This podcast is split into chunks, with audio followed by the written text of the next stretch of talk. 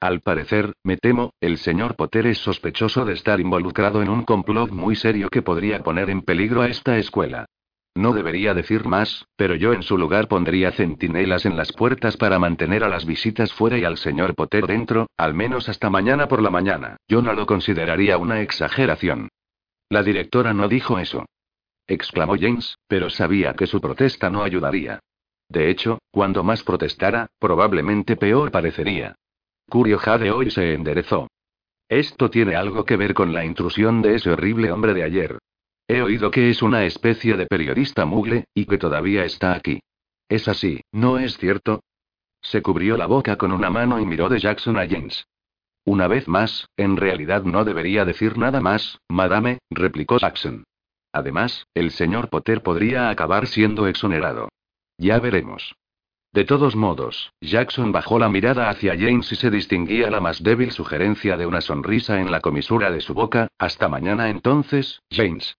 Se giró y salió de la habitación, cerrando la puerta cuidadosamente tras él. Capítulo 17. La noche del retorno. En favor de Madame Curio, hay que decir que no dejó que las acusaciones de profesor Jackson influenciaran su trato a James. Examinó la fractura durante varios minutos, tocando y pellizcando, y después la entablilló cuidadosamente. Cayó en una ruda pero pedante diatriba sobre las aflicciones de las lesiones de Quidditch, pero a James le sonó algo que había dicho cientos de veces antes.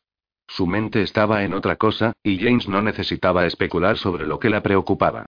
La invasión de Martín Prescott en la escuela había provocado una oleada de especulación y ansiedad. Su identidad como reportero de noticias Mugle, y el hecho de que estuviera siendo retenido en las habitaciones de Alma Alerón había alimentado un montón de rumores. Una nube de intranquilidad se cernía sobre la escuela entera, y no se había aliviado con el anuncio de la directora de que estaban de camino oficiales del ministerio para tratar con el señor Prescott. Mientras Madame Curio medía la dosis de crecehuesos, James la pilló mirándole suspicazmente, de arriba a abajo. Alguien tenía que haber dejado entrar al intruso, después de todo. ¿Por qué no este novato de primero, hijo del jefe de Aurores? James sabía que alguna gente, los que creían las mentiras del elemento progresivo, esperarían de él tal hazaña. Antes, ese mismo día, había oído una voz entre un grupo de estudiantes diciendo tiene sentido, ¿no?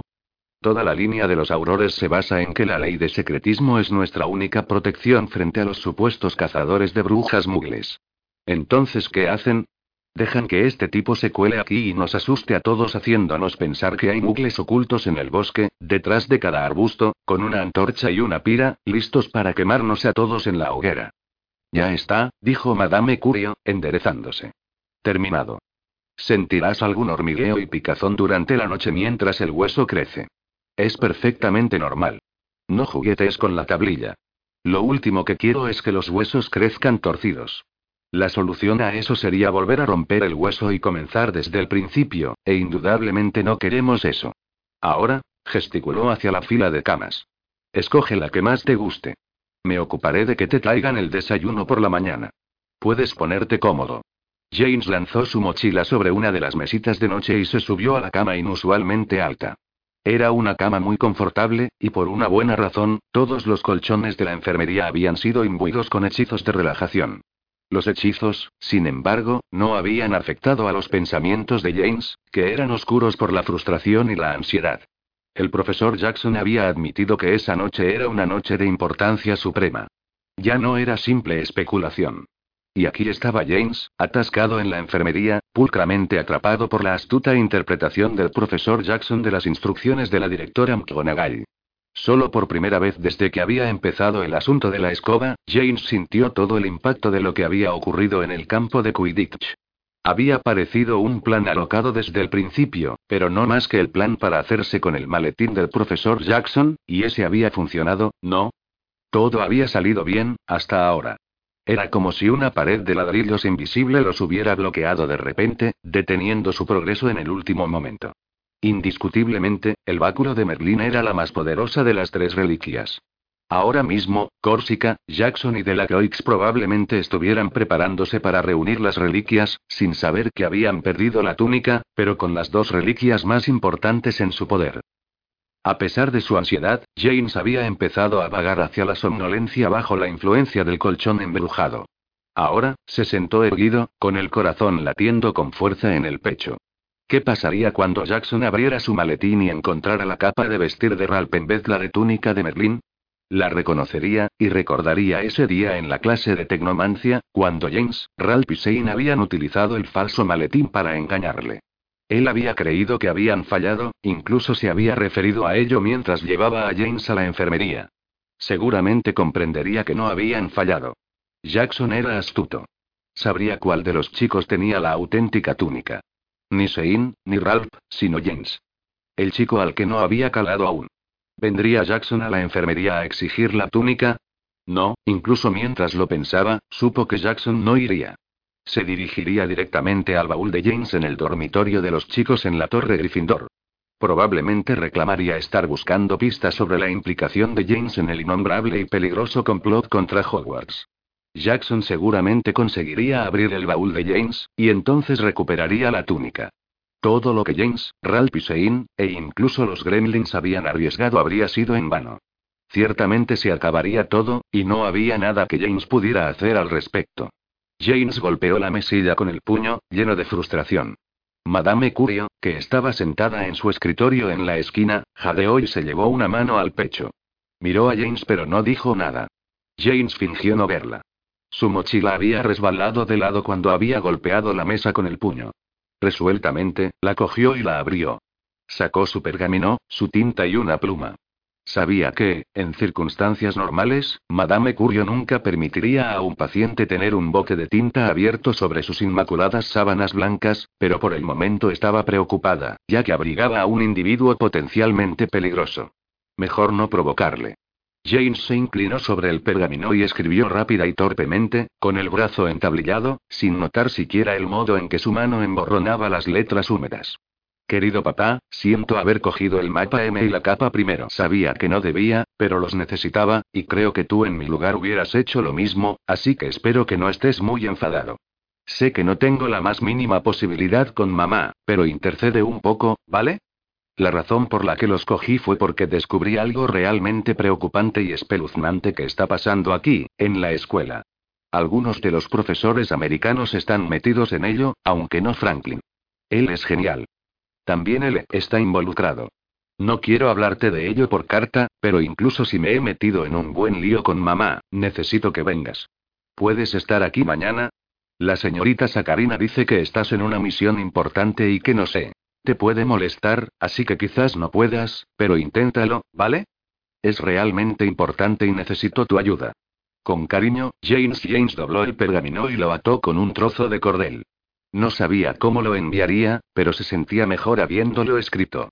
Recordó cómo había tenido intención de escribir a su padre hablándole del complot de Merlín cuando se habían hecho con la túnica, y se recriminó a sí mismo no haberlo hecho entonces. Había pensado, en ese momento, que sus razones para no contárselo a su padre eran buenas, pero ahora, atrapado en la enfermería la misma noche del complot Merlin, y sabiendo que, a pesar de todo, Jackson posiblemente recuperara la túnica, parecía estúpido y arrogante que no hubiera escrito a su padre antes. Una idea le golpeó y rebuscó en su mochila otra vez. Un momento después, sostenía el pato de goma Weasley en sus manos. Todavía tenía el mensaje de Shane escrito en la parte de abajo. Lavandería. James hundió la pluma y lo tachó con una línea. Debajo, escribió. Enfermería. Enviada novia a la ventana oeste. Cuando terminó, dio al pato un fuerte apretón. Asqueroso bastardo. Graznó.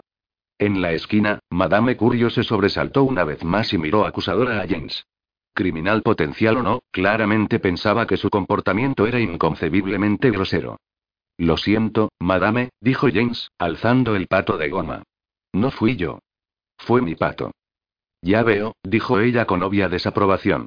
Quizás este sea un buen momento para que me retire por esta noche. No, Er, necesitarás nada, ¿verdad? James negó con la cabeza. No, malame. Gracias. Siento el brazo mucho mejor de todos modos. No juguetes con él, como ya he dicho, estarás recuperado por la mañana, espero.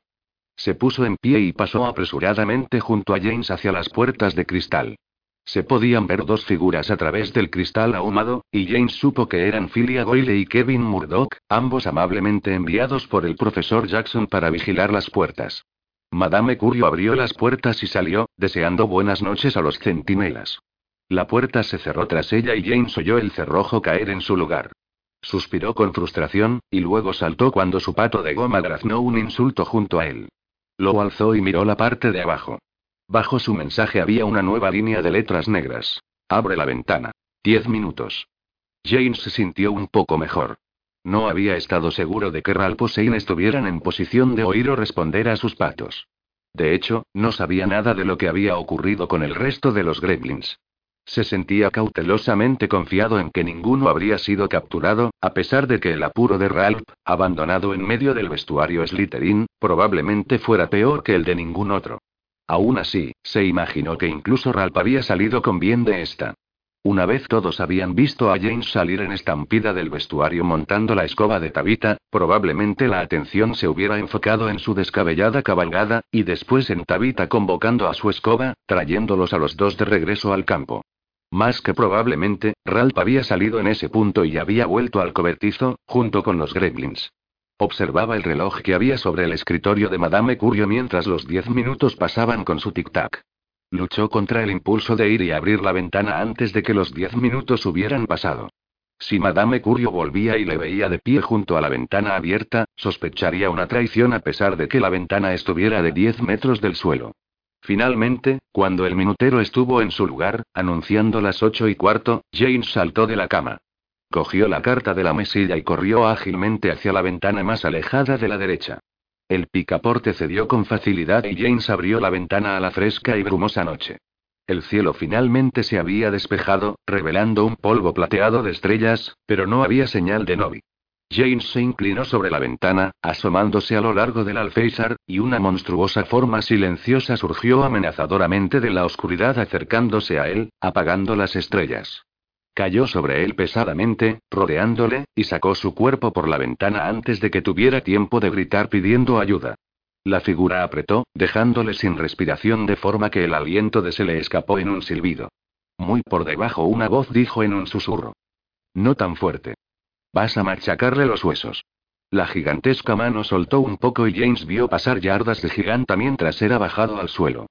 Bien hecho, Prechka gritó Sein, palmeando a la giganta en la espinilla. Ella gruñó alegremente y abrió la mano, haciendo rodar a James hasta el suelo entre sus enormes pies. Creía que solo ibais a mandar a Novi. Jadeó James, levantándose a gatas. Esto fue idea de Ted, dijo Ralph, saliendo de las sombras de un arbusto cercano. Sabía que querrías salir y ocuparte de todo este asunto de Merlin, especialmente ahora. Salió en busca de Graup en el momento en que vio que Jackson se te llevaba. Graup encontró a Prechka, que es lo suficientemente alta como para alcanzar la enfermería y nosotros justo estábamos buscando la forma de conseguir que te acercaras a la ventana cuando nos graznaste. Todo ha salido a la perfección, ya ves.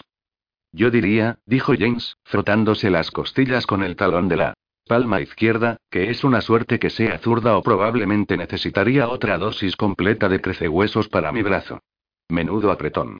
¿Y dónde está Ted, por cierto? Arresto domiciliario en su casa, junto con el resto de los gremlins, dijo Sein, encogiéndose de hombros. Kwanagal sabe que estaban involucrados en el plan para robar la escoba, aunque no puede probarlo aún. Probablemente lo dejará correr, está mucho más interesada en diseccionar a Recreant y Sacarina, pero Jackson tuvo la idea de sacar a todos los gremlins de escena hasta mañana por la mañana, cuando todo este asunto de Prescott esté arreglado. Ted fue enviado a la sala común Gryffindor en el momento en que volvió del bosque con Graup. Todo el mundo está así excepto Sabrina, que sufrió una maldición bastante desagradable de gigantismo de Córsica. Su nariz es del tamaño de una pelota de fútbol. No se puede hacer nada al respecto excepto dormir, aparentemente. Creo que nosotros también habríamos sido puestos bajo vigilancia, solo que Jackson cree que Ralph es demasiado tonto para estar involucrado en el asunto de la escoba y yo tenía la coartada perfecta, habiendo estado allí mismo en el campo todo el tiempo. Así que aquí estamos. ¿Cuál es el plan, James? James miró de Sein, a Ralph y a Prechka, y después tomó un profundo aliento. El mismo que antes. Tenemos que acudir al santuario oculto y detener a Jackson, de la Croix y a cualquier otro que esté involucrado. Tenemos que hacernos con el báculo de Merlín, si podemos, y lo que es más importante, tenemos que escapar para poder testificar sobre quién está involucrado. Eso, eso, estuvo de acuerdo Ralph. Pero primero, dijo James, sosteniendo en alto la carta que había escrito a su padre. Tengo que enviar esto. Debería haberlo hecho hace semanas, pero mejor tarde que nunca. Ted tenía razón. Si no hubiéramos pedido ayuda a los gremlins, todavía estaría atrapado ahí, en la enfermería. Si no hubiéramos pedido ayuda a los gremlins no habrías acabado allí en primer lugar, masculló Ralph, pero sin mucha convicción. Sein, dijo James, girándose hacia él y metiéndose la carta en el bolsillo. ¿A qué hora se supone que se producirá el alineamiento de los planetas? A las nueve y media, respondió Sein. Solo tenemos una hora y media. James asintió. Reuníos conmigo en el bosque cerca del lago en 15 minutos. Traed a Prechka si quiere venir. Sein levantó la mirada hacia la oscura mole de la giganta. No creo que pudiéramos librarnos de ella ni aunque quisiéramos. Al parecer le gusta ayudar. Excelente. Ralph, ¿tienes tu varita? Ralph sacó su varita ridículamente grande del bolsillo de atrás. La punta verde lima brillaba de forma extraña en la oscuridad. No salgas de casa sin ella, dijo. Bien, manténla a mano. Tú estás de guardia. Intenta recordar todo lo que hemos aprendido en Cao y estate listo para ponerlo en práctica. Ya está entonces. Vamos. James atravesó a toda prisa las sombras de los pasillos, intentando moverse a la vez rápidamente y sin levantar sospechas, lo que era todo un desafío.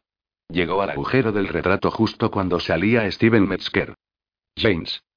Dijo Steven, parpadeando por la sorpresa. ¿Qué estás haciendo aquí? Se suponía que tenías que estar. Se detuvo y miró alrededor, a los pasillos oscurecidos. Entra antes de que alguien te vea. Gracias, Steven, dijo James, agachándose para entrar a través del retrato. De nada, replicó Steven. Y lo digo en serio. No te he visto, y tú no me has visto a mí. No hagas que me arrepienta de esto. ¿Arrepentirte de qué?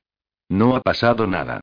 Steven salió al pasillo mientras el retrato de la dama gorda se cerraba tras James. Los gremlins, excepto Sabrina, estaban reunidos alrededor del fuego con aspecto malhumorado y agitado. No vio a James y se sentó erguido. Ya veo que Prechka encontró a su hombre. Los demás se giraron y sonrieron maliciosamente. ¿Qué haces aquí? dijo Ted, poniéndose serio. Ralph y Shane acaban de sacarte. Nos llevó la mitad de la noche planearlo todo después del desastre del campo de Quidditch, así que ya es bastante tarde. Deberías ir de camino a la isla.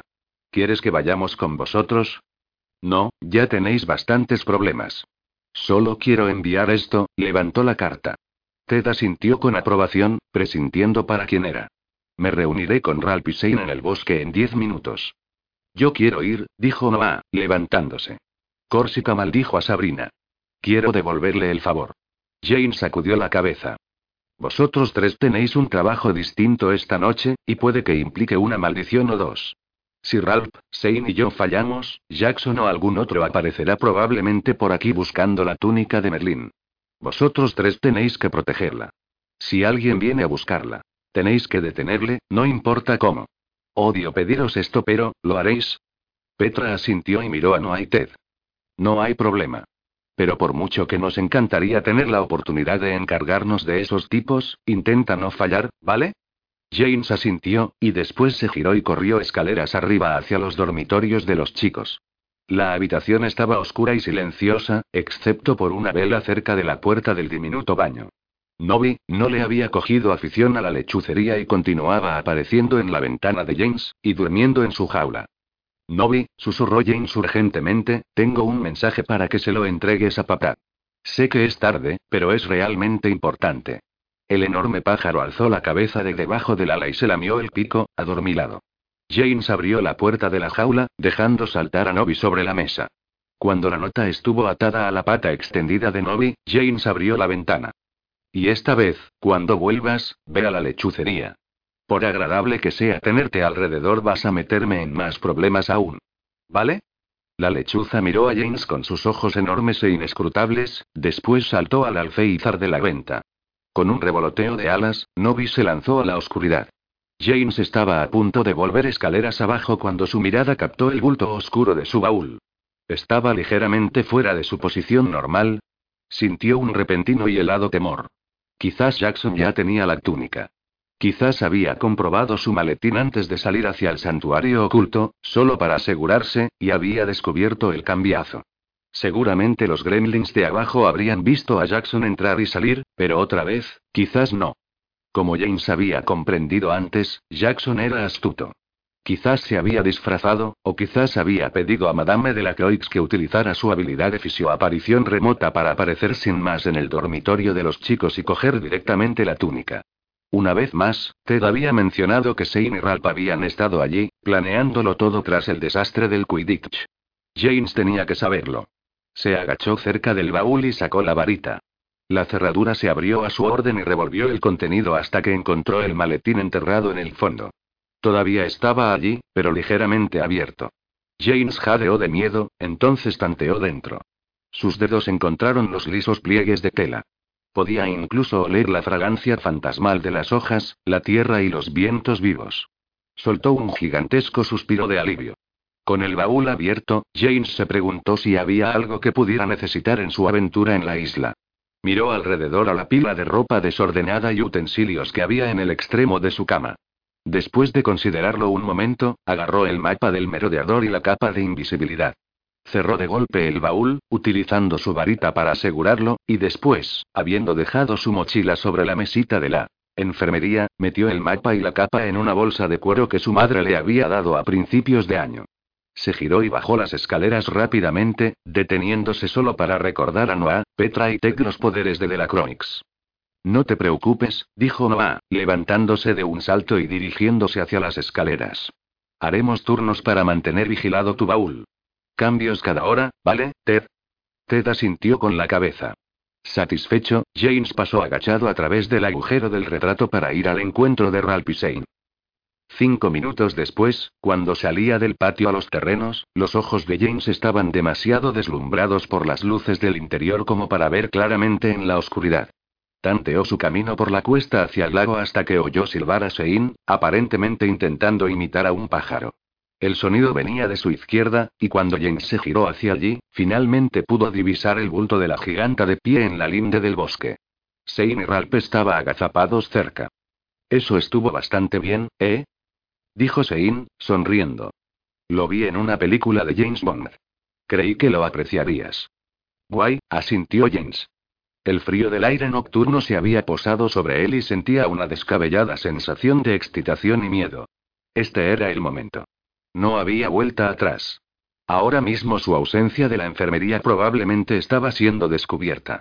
Puede que tuvieran problemas mañana, pero si fracasaban ahora aún habría peores problemas por venir. James levantó la mirada hacia Prechka. ¿Nos dejará montar sobre sus hombros? Es la única forma de llegar allí a tiempo. Prechka le oyó. En respuesta, se agachó, haciendo que la tierra se estremeciera cuando sus rodillas golpearon la ladera. Prechka ayuda, dijo, intentando evitar que su voz retumbara. Prechka lleva a los hombrecillos. Sonrió a James y su cabeza, ahora al nivel de James, era casi tan alta como él. Sein, Ralph y James treparon por turnos por su brazo y hasta los grandes hombros caídos de la giganta. James necesitó que Ralph y Sein le ayudaran, ya que su entablillado brazo derecho casi no le servía de nada. Cuando Prechka se puso de pie, fue como montar un elevador hasta la copa de los árboles. Sin una palabra, la giganta comenzó a atravesar el bosque. Las ramas superiores de los árboles gemían ocasionalmente a su paso cuando Prechka las empujaba a un lado como si fueran enredaleras. ¿Cómo sabe a dónde tiene que ir? preguntó James en voz baja. Ralph se encogió de hombros. Grout se lo dijo. No sé cómo, pero aparentemente es cosa de gigantes. Simplemente recuerdan dónde han estado y cómo llegar allí. Probablemente sea así como encuentran las casuchas de cada uno en las montañas. Yo no entendí el idioma del todo, pero parece que ella está bastante segura de sí misma. Montar sobre Prechka fue una experiencia totalmente diferente a la de montar sobre Graup. Donde el gigante había sido cuidadoso y delicado, la giganta se tambaleaba y aplastaba, sus pisadas hacían que se estremeciera todo su cuerpo, sacudiendo a los chicos. James pensó que debía parecerse mucho a montar sobre un gigantesco metrónomo andante. El bosque pasaba de largo, raro desde esta perspectiva extraña y elevada, como si estuviera arañando hacia el cielo. Después de un rato, James tiró de la túnica de arpillera de la giganta. Para aquí, Prechka. Estamos cerca y no quiero que nos oigan llegar si podemos evitarlo. Prechka extendió una mano, deteniéndose contra un enorme y nudoso roble. Cuidadosamente se agachó y los chicos saltaron de sus hombros, deslizándose por su brazo hasta el suelo. Espera aquí, Prechka, dijo James a la gigantesca y torpe cara de la giganta. Ella asintió lenta y seriamente, y se puso de pie otra vez. Jane solo esperaba que entendiera sus deseos mejor que Graup, que se había alejado en busca de comida después de solo unos minutos cuando les había llevado el año anterior. Por aquí, dijo Sein, señalando. James podía ver el destello de la luz de la luna sobre el agua a través de los árboles. Tan silenciosamente como fue posible, los chicos se abrieron paso entre los troncos de los árboles y la maleza. En pocos minutos, emergieron al perímetro del lago. La isla del santuario oculto podía verse más adelante en el borde del lago. Se erguía monstruosamente, habiendo crecido hasta proporciones de catedral para su última noche. El puente de la cabeza del dragón era claramente visible, con la boca abierta de par en par, dando la bienvenida y amenazando al mismo tiempo. James oyó tragar a Ralph. Silenciosamente, se dirigieron hacia él. Cuando alcanzaron la apertura del puente, la luna salió de detrás de un montón de nubes etéreas y la isla del santuario oculto se desveló completamente bajo su brillo. No quedaba ya virtualmente ningún indicio de la salvaje y arbórea naturaleza de la isla. El puente de la cabeza del dragón era una cuidadosa escultura de horror, abriendo las mandíbulas ante ellos. En su garganta, las verjas entretejidas de enredaderas tenían un aspecto tan sólido y estaban tan ornamentadas como si fueran de hierro. James podía leer claramente el poema inscrito en ellas. Está cerrada, susurró Sein, bastante esperanzadoramente. ¿Qué significa eso? James sacudió la cabeza. No sé. Vamos, veamos si podemos entrar. En fila india, los tres cruzaron de puntillas el puente. James, a la cabeza, vio como la mandíbula superior del puente se abría más aún mientras se aproximaban a las verjas. No rechinó esta vez. El movimiento fue silencioso y mínimo, casi imperceptible. Las verjas, sin embargo, permanecían firmemente cerradas. James hizo ademán de sacar su varita, y entonces se detuvo, siseando de dolor. Había olvidado el entablillado de su brazo derecho fracturado. Ralph, mejor lo haces tú, dijo James, haciéndose a un lado para que Ralph se adelantara. Mi mano de la varita está inútil. Además, tú eres el genio de los hechizos. Q, ¿qué se supone que debo hacer? Tartamudeó Ralph, sacando la varita. Solo utilizar el hechizo de apertura. Hugo oro, espera. Dijo Sein, alzando la mano. La última vez que lo intentamos casi acabamos comidos por los árboles, ¿recuerdas? Eso fue entonces, dijo James razonablemente. La isla no estaba lista. Esta noche es la razón de su existencia, creo. Esta vez nos dejará. Además, es Ralph. Si alguien puede hacerlo, ese es él. Sein hizo una mueca, pero no podía ofrecer ningún argumento. Dio un paso atrás, dejando espacio a Ralph. Ralph apuntó nerviosamente con su varita a las puertas, la mano le temblaba. Se aclaró la garganta. ¿Cómo es? Siempre me olvido. Aló Mora, susurró James animosamente. Énfasis en la segunda y la cuarta sílaba. Lo has hecho un montón de veces. No te preocupes. Ralph se tensó, intentando que dejara de temblarle el brazo. Tomó un profundo aliento y, con voz trémula, pronunció la orden. Inmediatamente las enredaderas que formaban la verja empezaron a soltarse. Las letras del poema se disolvieron en rizos y hebras, apartándose de la forma arbórea de las puertas. Después de unos segundos, las verjas se abrieron silenciosamente. Ralph miró hacia atrás a James y Sein, con los ojos muy abiertos y preocupados. Bueno, ha funcionado, supongo. Yo diría que sí, Ralph, dijo Sein, adelantándose. Los tres se internaron cautelosamente en la oscuridad de más allá de las verjas. El interior del santuario oculto era circular y estaba en su mayor parte vacío, rodeado por árboles que habían crecido hasta formar pilares, que soportaban un techo grueso en forma de cúpula de ramas y hojas primaverales. El suelo estaba pavimentado de piedra, formando escalones que descendían hacia el medio. Allí, en el mismo centro, un círculo de tierra estaba iluminado en un haz de luz de luna, que atravesaba un agujero en el centro de la canopia abovedada. El trono de Merlín estaba en medio de ese haz de luz de luna, y delante de él, recortada contra la luz, de espaldas a ellos, Madame de la Croix. James se sintió débil de miedo. Se quedó congelado, y solo de forma distante sintió la mano de Ralph tanteando hacia él, empujándole hacia atrás a la sombra de uno de los pilares. Se tambaleó un poco, y después se agachó tras la masa del árbol, junto a Ralph y Cuidadosa y lentamente, Jane se asomó, con los ojos abiertos y el corazón palpitante. De la Croix no se había movido. Estaba todavía de espaldas a ellos y todavía estaba mirando inmóvil al trono. El trono de Merlín era alto, de respaldo recto y estrecho. Estaba hecho de madera pulida, pero en cierto modo era más delicado de lo que James había esperado. Su masa estaba formada por enredaderas y hojas, retorcidas y enmarañadas. Las únicas partes sólidas eran el asiento y el centro del respaldo. El trono parecía como si hubiera crecido en vez de haber sido tallado, como el propio santuario oculto. Nadie más estaba a la vista. Aparentemente, Delacroix había llegado pronto. Jane se estaba preguntando cuánto tiempo se quedaría ahí de pie, inmóvil, observando el trono, cuando se oyó el sonido de los pasos de alguien más tras ellos, en el puente. James contuvo el aliento, y sintió a Ralph agacharse tanto como podían junto a él, ocultándose entre la maleza que rodeaba los límites del santuario. La voz de un hombre pronunció una orden baja en algún extraño idioma que James no reconoció. Sonó a la vez hermoso y aterrador. Se produjo un sonido cuando las verjas de enredadera se desplegaron otra vez, y después pasos chasqueando huecamente sobre los escalones de piedra. El profesor Jackson salió a la vista, caminando resueltamente hasta el centro del santuario oculto, a la espalda de Madame de la Croix. Profesor Jackson, dijo Madame de la Croix, su pesado acento tintineó en el cuenco de piedra que era el santuario. Nunca deja usted de cumplir mis expectativas, dijo sin darse la vuelta. Ni usted las mías, madame. Ha llegado pronto. Estaba saboreando el momento, Teodore. Ha sido una larga espera. Me sentiría tentada a decir demasiado larga, si creyera en la casualidad. No creo, por supuesto. Esto ha sido como debía de ser. He hecho lo que tenía que hacer. Incluso tú has jugado el papel que había previsto que realizaras. ¿Realmente lo cree así, madame? Preguntó Jackson, deteniéndose a varios metros de Delacroix. James notó que Jackson tenía su varita de nogal en la mano. Me sorprende. Yo, como ya sabe, no creo en la casualidad ni en el destino. Creo en las elecciones.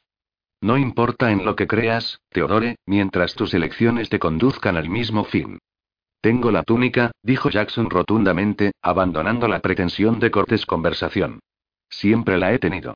No conseguirá quitármela. Estoy aquí para asegurarme de ello. Estoy aquí para detenerla, madame, a pesar de sus esfuerzos por mantenerme al margen. James casi jadeó. Se cubrió la boca con la mano, ahogándola. Jackson estaba aquí para detenerla. ¿Pero cómo? James sintió como un temor frío le acometía. Junto a él, Ralph susurró casi silenciosamente, ha dicho. SHH. Siseó Sein urgentemente. Escuchad. De la Croix estaba emitiendo un extraño y rítmico sonido. Sus hombros se sacudían ligeramente al compás, y James comprendió que se estaba riendo. Mi querido, querido Teodore, nunca he tenido intención de frustrarte. Pero, si no hubiera mostrado el más mínimo rastro de resistencia a tu presencia en este viaje, nunca se te habría ocurrido venir en absoluto. Tu testarudez y naturaleza suspicaz fueron mis mejores armas. Y te necesitaba, profesor. Necesitaba lo que tú tenías, lo que creías tan ardientemente estar protegiendo. Jackson se tensó. ¿No creerás que soy tan tonto como para traer la túnica conmigo esta noche? Entonces eres más arrogante de lo que pensaba. No, la túnica está a salvo. Está protegida con los mejores maleficios y encantamientos contra convocadores jamás creados. Lo sé, porque fui yo quien los creó. No la encontrarás, de eso estoy seguro. Pero de la Croix reía con más fuerza. Todavía no se había dado la vuelta. El haz de luz que iluminaba el asiento parecía haberse hecho más brillante, y James comprendió que era la luz acumulada de los planetas. Se estaban colocando en su lugar. El momento de la senda de la encrucijada de los mayores estaba al llegar. Oh, profesor, su confianza me anima. Con enemigos como usted, mi éxito será mucho más delicioso. ¿Cree que no sabía que ha guardado la túnica de Merlinus en su maletín todo este tiempo? ¿Cree que no estaba preparada para que la túnica me fuera entregada desde el momento en que llegué aquí? No he tenido que alzar ni un solo dedo, y aún así la túnica acudirá a mí por propia voluntad esta misma noche. James tuvo una idea horrible. Recordó ese día en defensa contra las artes oscuras, cuando Jackson había seguido a Franklin a la clase, hablando en voz baja. Madame de la Croix había llegado a la puerta para decir a Jackson que su clase le estaba esperando. James había bajado la mirada en ese momento, y el maletín se había abierto misteriosamente. Era posible que Madame de la Croix hubiera hecho que ocurriera, solo para que James viera lo que había dentro. Había intentado utilizarle de algún modo. Recordó a y Ralph diciendo que la captura de la túnica había sido fácil. En cierto modo demasiado fácil. Se estremeció. James, susurró Ralph urgentemente. No habrás traído la túnica contigo esta noche, ¿verdad? Por supuesto que no. Replicó James. No estoy loco. Shane se inclinó para mantener la voz tan baja como era posible. Entonces, ¿qué llevas en la mochila? James sintió el terror y la furia mezclarse en su interior. El mapa del merodeador y la capa de invisibilidad. Ralph levantó una mano y aferró el hombro de James, girándole hasta que quedaron cara a cara. La expresión de Ralph era horrible. James, tú no tienes la capa de invisibilidad. Su voz ronca se rompió. La tengo yo. La dejaste conmigo en el vestuario Slytherin, ¿recuerdas? La utilicé para escapar. Está en mi baúl, en los dormitorios de los chicos en Slytherin. James simplemente se le quedó mirando, petrificado. Bajo ellos, en el centro del santuario oculto, Madame de la Croix continuaba cacareando. Señor James Potter, llamó entre risas. Por favor, siéntase libre de unirse a nosotros. Traiga a sus amigos si lo desea. James se sintió enraizado en el lugar. No bajaría, por supuesto. Huiría. Ahora sabía que tenía la túnica de Merlín en la mochila, que había sido engañado para traerla con él, engañado para pensar que era la capa de invisibilidad. Era el momento de huir. Y aún así no lo hizo. Ralph le empujó, urgiéndole a ponerse en marcha, pero Sein, al otro lado de James, se puso en pie lentamente y sacó su varita. La reina Voodoo se cree muy lista, dijo en voz alta, rodeando el pilar y apuntándola con su varita. Eres tan fea como malvada. Crucio. James jadeó cuando el rayo de luz roja salió disparado de la varita de Sein. Nunca habían visto una maldición imperdonable en acción, pero Sein estaba haciendo su mejor intento. La maldición golpeó a Madame de la Croix directamente en la espalda y James vio cómo se doblaba de dolor. Sin embargo, no se movió, y James vio desmayado como el haz de luz roja la había traspasado. Golpeó el suelo cerca del trono y se desvaneció, inofensivo. De la Croix todavía reía cuando se giró para enfrentarse a Shane. Fea, yo. Su risa murió mientras su mirada se cruzaba con la de Shane. Ya no estaba ciega, ni era vieja. Era, de hecho, su espectro, la versión proyectada de sí misma, malvada. Quizás, pero solo como hobby. El espectro de Madame de la Croix alzó la mano y Sein fue alzado de sus pies rudamente. La varita cayó de su mano y golpeó contra un pilar, sus zapatos cayeron al suelo. Pareció quedarse atascado allí, como si colgara de un garfio. Si fuera realmente malvada, te mataría ahora, ¿verdad? Le sonrió, y después se giró, apuntando el brazo hacia el lugar donde James estaba escondido. Señor Potter, por favor, es una tontería por su parte luchar conmigo. Usted es, después de todo, casi mi ayudante en esta empresa. Traiga al señor de Edle consigo. Disfrutemos todos del espectáculo, ¿no? Jackson se había girado cuando Shane se adelantó, observándolo todo con una notable falta de sorpresa, con la varita todavía lista pero apuntando al suelo. Ahora observó cómo James y Ralph se enderezaban a sacudidas, casi como si lo hicieran contra su voluntad, y empezaban a marchar por los escalones hacia el centro del santuario. Sus ojos se encontraron con los de James, sus pobladas cejas bajas y furiosas. Alto, Potter, dijo tranquilamente, alzando la varita a medias, apuntando al suelo delante de James y Ralph. Sus pies dejaron de moverse, como si de repente hubieran pisado sobre el pegamento. Oh, Teodore, tenemos que prolongar esto, Suspiró de la Cronix. Ondeó el brazo hacia él y efectuó un gesto complicado con los dedos. La varita de Jackson se sacudió en su mano como si estuviera atada a una cuerda de la que hubieran tirado. Él la agarró, pero de todos modos salió disparada y se alejó. De la Croix hizo otro gesto con la mano, y la varita se partió en medio del aire, como si la hubieran roto contra una rodilla. La cara de Jackson no cambió, pero bajó lentamente la mano, mirando con dureza a los dos trozos de su varita de nogal. Entonces, volvió a girarse hacia Delacroix, con la cara blanca de furia, y comenzó a acercarse a ella. La mano de Delacroix se movió como un relámpago, lanzándose entre los pliegues de su ropa y saliendo con la horrible varita que parecía una raíz entre los dedos. Puede que sea solo una representación de la auténtica, dijo juguetonamente, conjurada a partir del polvo de este lugar, como esta versión de mí misma, pero te aseguro, Teodore, que es exactamente tan poderosa como yo crea que es. No me obligues a destruirte. Jackson se detuvo en el acto, pero su cara no cambió. No puedo dejar que sigas adelante con esto, de la Croix. Lo sabes. Oh, pero si ya lo has hecho. Cacareó ella alegremente. Señaló con la varita a Jackson y la ondeó. Un rayo de fea luz naranja salió disparado de ella, enviando a Jackson volando violentamente hacia atrás. Aterrizó con fuerza sobre los escalones superiores, gruñendo de dolor. Luchó por incorporarse, y Delacroix puso los ojos en blanco. Héroes, dijo desdeñosamente, y ondeó de nuevo la varita. Jackson salió volando otra vez y chocó contra otro de los pilares que delineaban el santuario. Se quedó colgado allí, aparentemente inconsciente. Y ahora, dijo ella, apuntando perezosamente su varita en dirección a James y Ralph. Por favor, únanse a mí. Los dos chicos fueron levantados del suelo y transportados el resto de los escalones. Cayeron torpemente sobre sus pies en el espacio cubierto de hierba al fondo del santuario, directamente delante del espectro de Madame de la Croix. Sus ojos eran verde esmeralda y penetrantes. Dadme la túnica. Y por favor, no me obliguéis a haceros daño. Solo lo pediré una vez. La mochila resbaló del hombro de James y golpeó el suelo a sus pies. La miró, sintiéndose atontado y absolutamente impotente. Por favor, dijo de la Croix, y ondeó su varita. James cayó de rodillas como si algo extraordinariamente pesado hubiera aterrizado sobre sus hombros. Su mano se hundió dentro de la mochila, aferró la túnica, y la sacó. Ralph intentó agarrarla, pero parecía atrapado en su lugar, incapaz de moverse más de unos centímetros en cualquier dirección. No, James. No lo haré, dijo él desesperadamente. Los ojos de Delacroix centellearon codiciosamente. Extendió la mano y tomó delicadamente la túnica de entre las de James. El libre albedrío está sobrevalorado, dijo frívolamente. No ganará, dijo James furioso. No tiene todas las reliquias. Delacroix alzó la vista de la túnica, cruzando su mirada con la de James con una expresión de educada sorpresa. No, señor Potter. No. Dijo James, rechinando los dientes. No conseguimos la escoba. Todavía la tiene Tabita.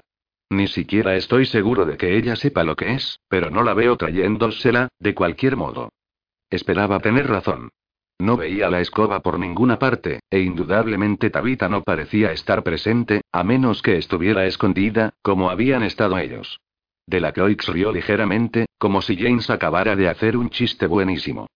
Ese era el lugar perfecto para ocultarlo, ¿verdad, señor Potter? Y la señorita Córsica el individuo perfecto para guardarlo por mí. Tan perfecto que no tuvo usted nunca la más mínima oportunidad de descubrir que era, de hecho, una astuta treta. Por interesante que pueda ser la escoba de la señorita Córsica, no es más que un cebo conveniente. No, al igual que la túnica, el báculo de Merlín también se encuentra de camino hacia mí esta noche, al contrario de lo que pueda usted creer. Lo han cuidado muy bien, de hecho. El inmensamente hermoso espectro de Madame de la Croix se giró hacia Ralph y extendió la mano. Su varita, por favor, señor de Egle. N, no, protestó Ralph, su voz fue casi un gemido. Intentó retroceder. No me hagas insistir, por favor, Ralph, dijo de la Croix, alzando su propia varita hacia él. La mano de Ralph se alzó de un tirón y fue a su bolsillo trasero. Temblando, sacó su ridículamente enorme varita. Por primera vez, James vio lo que era. No era solo inusualmente gruesa y redondeada en un extremo.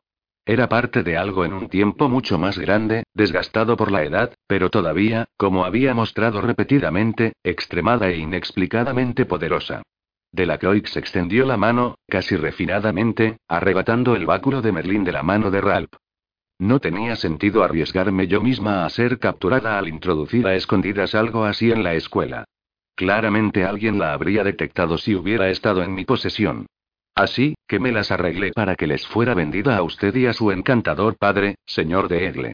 Yo era el vendedor, de hecho, aunque con un disfraz diferente. Espero que haya disfrutado utilizando el báculo. Bastante poderoso, ¿verdad? Oh, pero ahora veo, añadió, mostrándose casi compadecida, todos creían que era usted el poderoso, ¿verdad? Lo siento mucho, señor de Egle. ¿De verdad creyó que se le habría permitido entrar en el santuario si no hubiera estado en posesión del báculo? Seguramente, incluso usted puede ver lo gracioso que resulta, ¿verdad? Usted, un nacido mugle. 358. Por favor, perdóneme. Rió otra vez, ligera y maliciosamente. Se dio la vuelta entonces y muy cuidadosamente empezó a colocar las reliquias sobre el trono. James y Ralph se miraron miserablemente el uno al otro, y luego James intentó mirar hacia atrás a Sein, que todavía estaba pegado al pilar tras ellos, pero la oscuridad era demasiado espesa. Madame de la Croix retrocedió alejándose del trono, respirando con una gran bocanada excitada. Se colocó entre Ralph y James, como si fueran compañeros. Allá vamos. Oh, estoy tan complácida. Está mal decirlo, pero todo ha funcionado exactamente como yo había planeado. Disfrutad del espectáculo, mis jóvenes amigos. No puedo garantizar que Merlinus no os destruya a su llegada, pero seguramente no lo consideraréis un alto precio a pagar por presenciar algo así. La túnica de Merlín había sido tendida sobre el respaldo del trono, como si Merlín simplemente fuera a ponérsela encogiéndose de hombros cuando apareciera. El trozo del báculo de Merlín estaba apoyado contra la parte delantera del trono. El rayo de la luz combinada de la luna y las estrellas se había vuelto muy brillante, dibujando en el centro de la zona cubierta de hierba de abajo una línea apagada que atravesaba la oscuridad desde el hueco del techo abovedado. Las tres reliquias resplandecían a la trémula luz plateada. El momento de la senda de la encrucijada de los mayores había llegado. James oyó algo. Sabía que Madame de la Croix y Ralph lo estaban oyendo también. Los tres giraron las cabezas, intentando localizar la fuente del ruido. Era bajo y susurrante, llegaba de todas direcciones a la vez. Era trémulo y distante, casi como una nota baja de cientos de flautas lejanas, pero se hacía más fuerte. Madame de la Croix miró alrededor, su cara era una máscara de júbilo, pero aún así James estaba seguro de que, fantasma o no, había también un indicio de miedo en esa cara. De repente aferró los brazos de ambos chicos en sus manos de acero. Mirad. Jadeó. Hebras de niebla llegaban de entre los pilares del santuario, trayendo el sonido con ellas. James miró alrededor. Las hebras se filtraban también entre las ramas del techo abovedado. Eran tan insustanciales como humo, pero se movían de forma inteligente, con creciente velocidad. Serpentearon hacia el trono y allí comenzaron a agruparse. Las hebras se combinaban, se contorsionaban y colapsaban, formando solo formas nebulosas al principio, y después endureciéndose, enfocándose. Una línea de barras horizontales ligeramente curvadas se coaligaron en el centro del trono. Con un estremecimiento involuntario, James vio que eran las costillas de un esqueleto. Una espina dorsal creció de ellas, hacia arriba y hacia abajo, conectando con dos formas más, el cráneo y la pelvis. Esto, comprendió James, era una aparición que se efectuaba a cámara extremadamente lenta. Los átomos de Merlín estaban reuniéndose, luchando por oponerse a la inercia de siglos. El sonido que acompañaba a la aparición crecía a la vez de volumen y tono, ascendiendo a través de octavos y volviéndose casi humano. Eh, Reina Voodoo, dijo de repente una voz inmediatamente detrás de James, haciendo que los tres saltaran. Esquiva esto. Un gran leño se estampó contra la cabeza de Delacroix, desintegrándola en cientos de terrones de tierra húmeda. Instantáneamente, la maldición confinadora sobre James y Ralph desapareció. James se dio la vuelta y vio a Shane sujetando el otro extremo del leño, arrancándolo del amasijo del espectro de Delacroix, que estaba luchando por reconstituirse. De los hombros para arriba, Delacroix parecía estar hecha enteramente de tierra, raíces retorcidas y gusanos. Las manos del espectro arañaban hacia el cuello arruinado, intentando volver a reunir los terrones de tierra para que tomaran pie.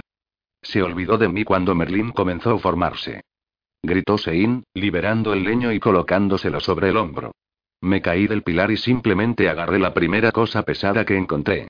Cojamos la túnica y el báculo. Sein balanceó el leño como si fuera un bate de béisbol, arrancando uno de los brazos de Dilacroix del hombro. Este golpeó el suelo y se rompió en una masa de tierra y gusanos.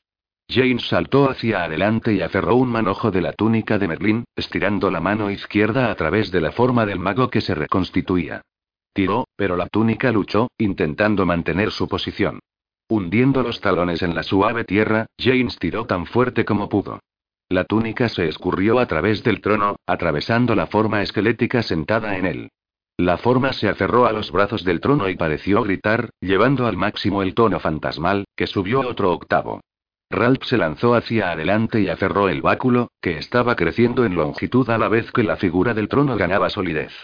Retrocedió hacia atrás con él, sujetándolo en alto sobre su cabeza.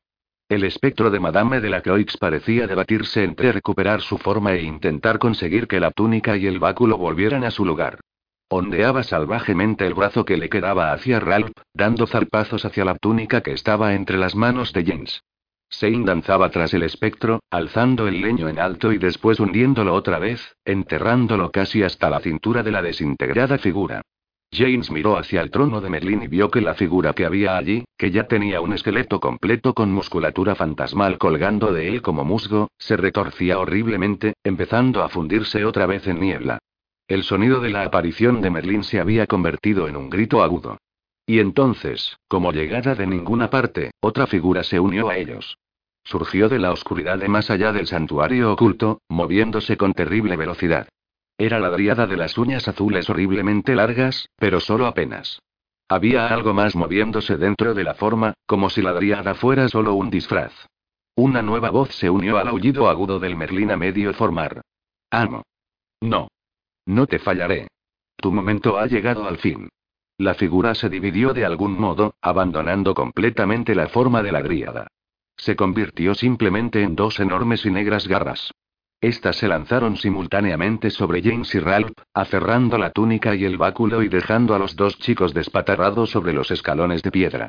Las garras giraron, colocando las reliquias otra vez en sus lugares, y después se retrajeron, convirtiéndose en polvo, como si estuvieran exhaustas. La figura del trono se estremeció violentamente, volviendo a dibujarse, y las hebras de niebla rugieron hacia ella, solidificándose ahora con terrible velocidad. Los huesos se cubrieron de músculos, capa a capa. Florecieron órganos dentro del pecho y el abdomen, formando las venas. El cuerpo llenó la túnica, y la túnica tomó forma sobre él. La piel cubrió el cuerpo como rocío, primero una membrana transparente, pero aumentando de grosor, ganando color y bronceado. Los dedos aferraron el báculo, que había crecido hasta tener dos metros de largo, punteado gentilmente abajo con un pesado y nudoso extremo. Corrían runas por todo el báculo, pulsando con una débil luz verde.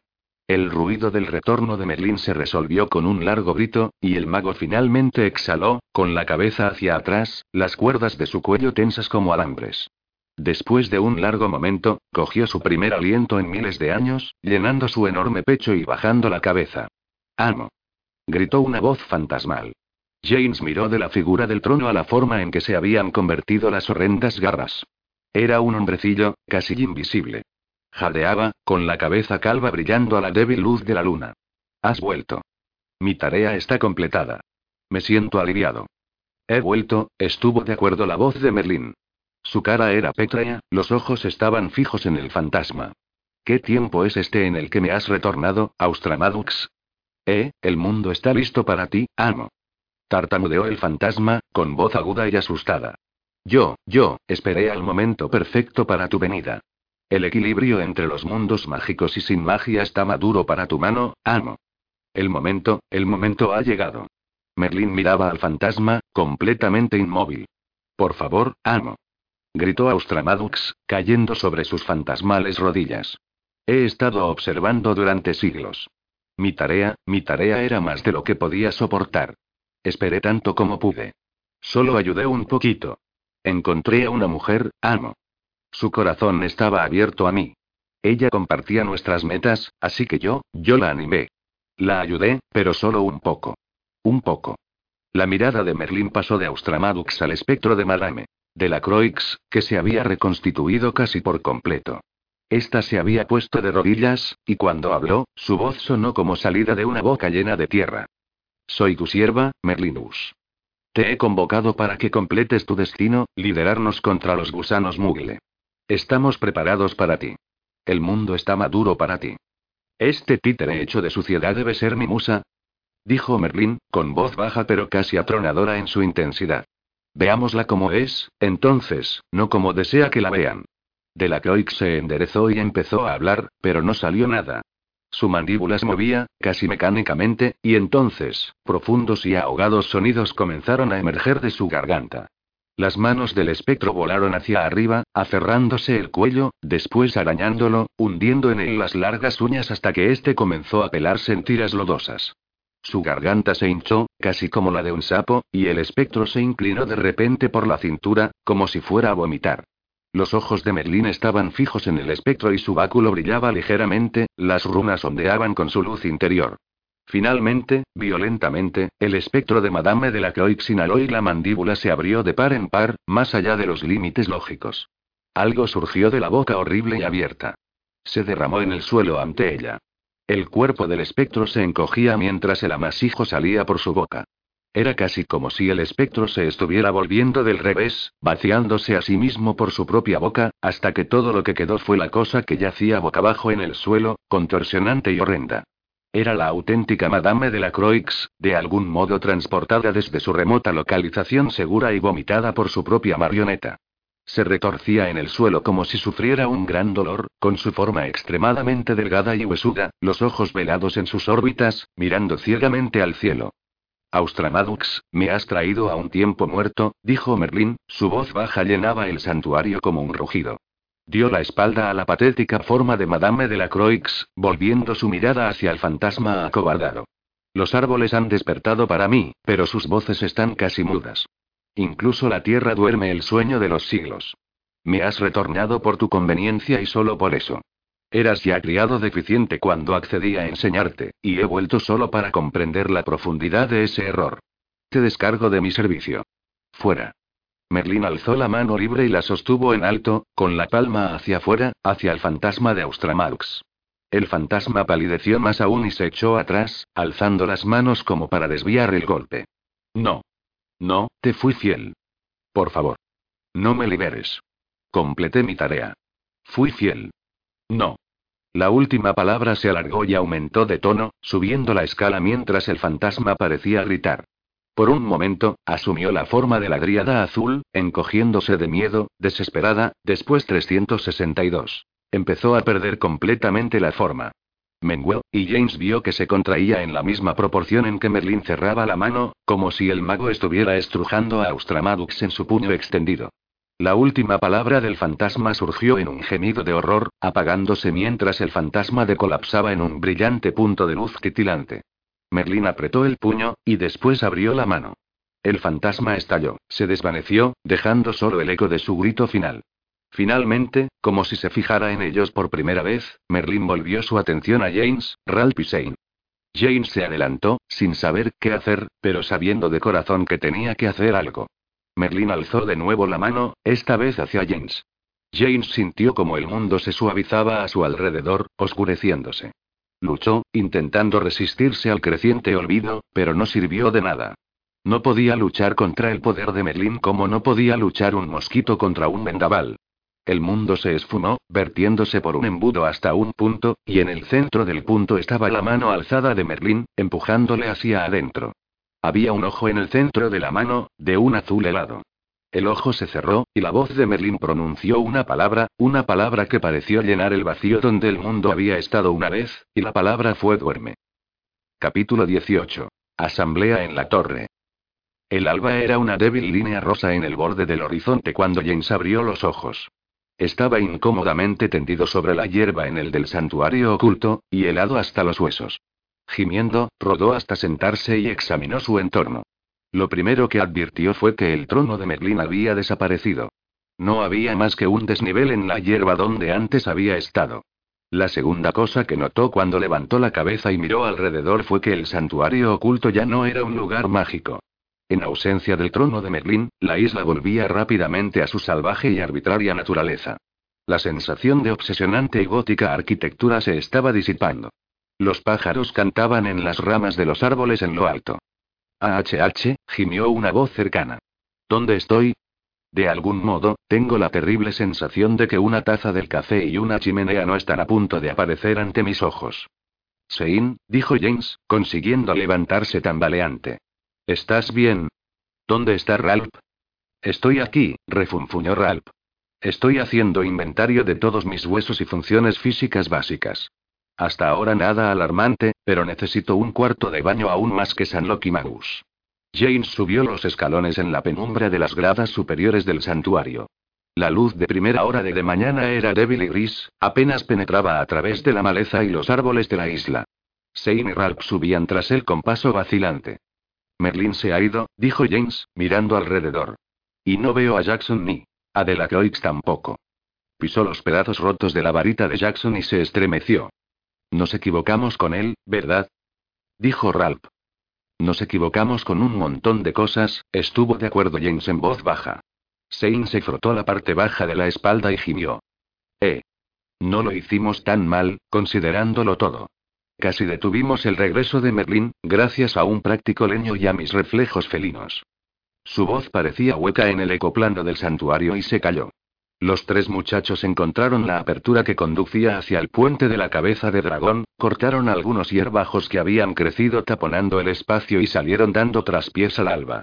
El puente se había derrumbado parcialmente y ya no tenía casi ninguna semejanza con la terrorífica cabeza de dragón.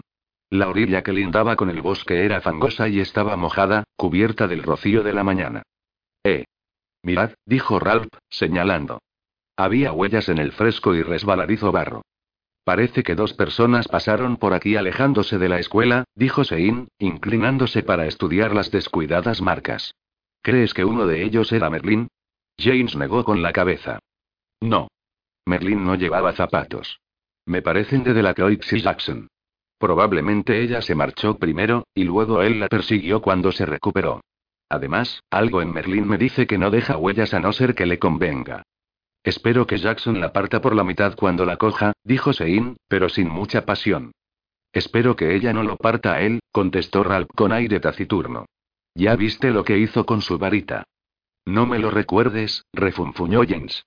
No quiero pensar en ello. Comenzó a avanzar dirigiéndose en principio hacia los bosques, donde habían dejado a Prechka, pero sin un verdadero destino en mente.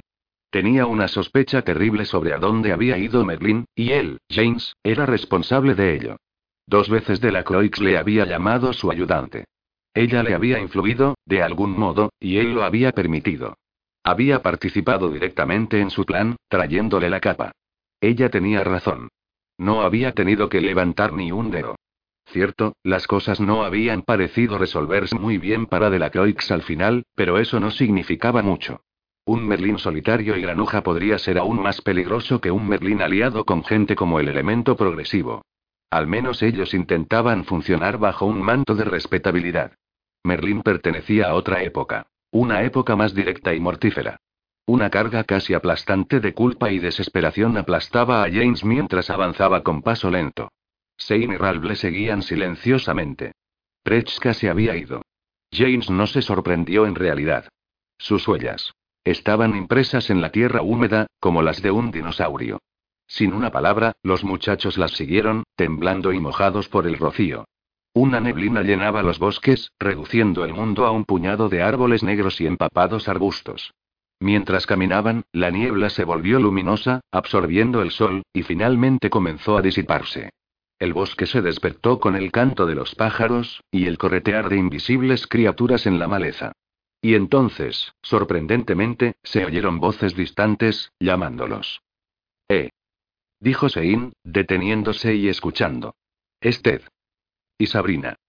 Añadió Ralph. ¿Qué hacen aquí? Eh. Aquí. Los tres muchachos se detuvieron y llamaron a los dos gremlins, que respondieron con silbidos y gritos. Una forma gigantesca surgió de la niebla, moviéndose casi con delicadeza entre los árboles. Graup. Sein se rió, corriendo al encuentro del gigante. Chicos, los tres parecéis sobras de Inferis, gritó T desde los hombros de Graup. Habéis pasado toda la noche aquí. Es una larga historia, pero sí, respondió Sein. Versión abreviada. Merlin regresado, la reina buduida, y Jackson era un buen tipo después de todo. Va tras ella mientras hablamos, pronóstico desconocido. ¿Hay espacio allí arriba para tres más, Graup? Dijo Ralph, temblando. Es que creo que si tengo que dar un paso más, me caeré muerto.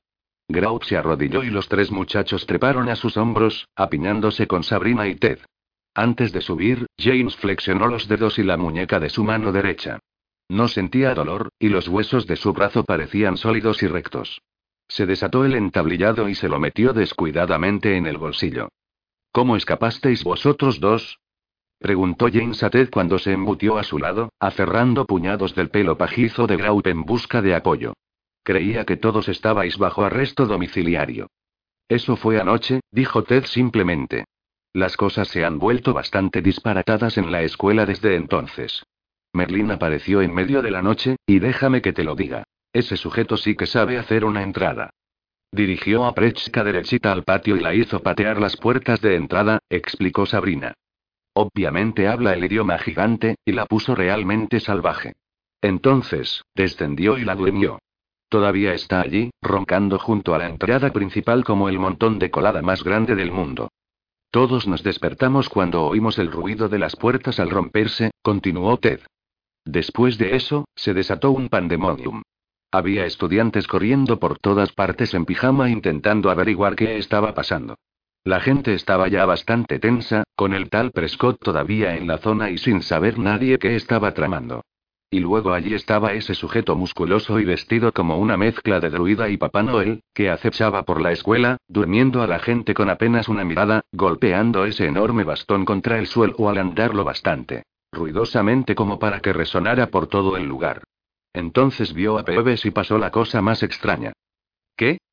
preguntóse inesperanzado. Peeves le hizo una pedorreta y consiguió que le convirtieran en una lámpara de pie o algo así, no, dijo Sabrina, Peebe se le unió. No parecía desearlo, pero lo hizo de todos modos. Merlin se detuvo cuando vio a Peebes, y luego le habló. Ninguno de nosotros sabía lo que decía. Hablaba en una lengua realmente extraña y florida.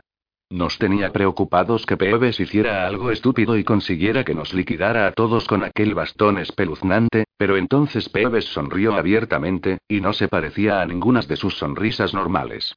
Fue la clase de sonrisa que ves en un elfo doméstico cuando el amo es propenso a zurrarle con una sartén cuando lo ve. Toda una muestra de dientes y no demasiado humor, ¿sabéis? Y entonces Peeves corrió junto al tipo. Hablaron durante pocos segundos en voz baja, y luego Peeves se marchó, lo bastante lentamente como para que Merlín le siguiera. Merlín tenía un lugar en mente al que quería ir, supongo, y Peeves lo llevó allí. ¿Peeves? dijo Ralph con incredulidad. Lo sé, contestó Ted. No es normal. Fue cuando supimos que tratábamos con alguien realmente terrorífico. La mayor parte de nosotros, los gremlins, ya habíamos adivinado que se trataba de Merlín, pero eso lo demostró. ¿A dónde fueron? preguntó James con voz tranquila. A la Torre Silven, contestó Sabrina. Al menos así solía llamarse. Ya nadie la usa.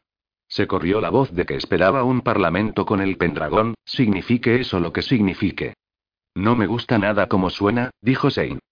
A nadie le gusta, estuvo de acuerdo Ted. Al parecer cree que ese Pendragon es el rey o el líder. Fue una especie de desafío medieval o algo parecido. Sea como sea, McGonagall reunió a los profesores para acudir y tratar con él, y fue cuando se dio cuenta de que tanto el profesor Jackson como de la Croix se habían ido. Entonces, llegó la noticia de que habías desaparecido de la enfermería, James. Lo siguiente que supimos fue que McGonagall nos enviaba a buscaros a los tres. Estaba demasiado ocupada para venir ella misma, pero sabía que si alguien podía olisquearte, esos éramos nosotros. Parece sospechar que vosotros tres podríais saber algo sobre todo este lío infernal, como lo llamó ella. Menuda vieja recelosa, ¿verdad? Para cuando Ted terminó de hablar, Grout finalmente los había sacado del límite del bosque. El castillo resplandecía en la brillante luz matinal, sus ventanas relucían alegremente a pesar de la confusión que reinaba en su interior. El garaje de Alma Alerón estaba tranquilo, sus puertas cerradas y aseguradas. James recordó la diferencia horaria entre Hogwarts y el lado de Filadelfia, y supo que los del otro lado todavía estarían profundamente dormidos. Cuando Grau dobló la esquina del patio, Ted le pidió que los bajara al suelo. Buen trabajo, Graup dijo Sabrina calurosamente, acariciando el enorme hombro del gigante. Ve a descansar con Prechka, ¿te parece? Graud gruñó en conformidad y se movió pesadamente hacia la giganta, que efectivamente roncaba profundamente junto a los escalones del castillo. Las sólidas puertas de madera colgaban de un gozne cada una, forzadas hacia adentro y destrozadas. El vestíbulo estaba misteriosamente vacío y silencioso. Cuando entraron, Ralph Jadeoya cerró el brazo de James, señalando. Allí, tendidos torpemente en el suelo cerca de la puerta, estaban el señor recreante y la señorita Sacarina. Ambos tenían los ojos abiertos y sonreían abiertamente hacia el techo de forma poco natural. El brazo de Sacarina estaba extendido, apuntando hacia arriba y se veía pálido a la luz del alba. ¿Están nu, muertos? Tartamudeó Ralph. Ted pateó ligeramente el pie de Recreant. Probablemente no. Todavía están calientes y respiran. Solo que muy, muy despacio. Al parecer estaban aquí en la entrada cuando llegó Merlin. Parece ser que intentaron darle la bienvenida y los liquidó, de algún modo. Durmió a montones de estudiantes, pero estos dos se ganaron algún tratamiento congelante especial. De todos modos, los apartamos del camino para que la gente no les pasase por encima. Se encogió de hombros y los guió pasando junto a las dos figuras tendidas, hacia los pasillos de más allá de las escaleras. ¿Dónde está la torre Silven? preguntó James mientras se apresuraban por los pasillos. Es la torre más alta en la parte antigua del castillo. La más estrecha también, contestó Ted, con voz más sombría de lo normal. No se usa mucho excepto para la astronomía a veces. Es demasiado alta y peligrosa para subir. Petra dice que era una parte importante del castillo hace mucho, mucho tiempo.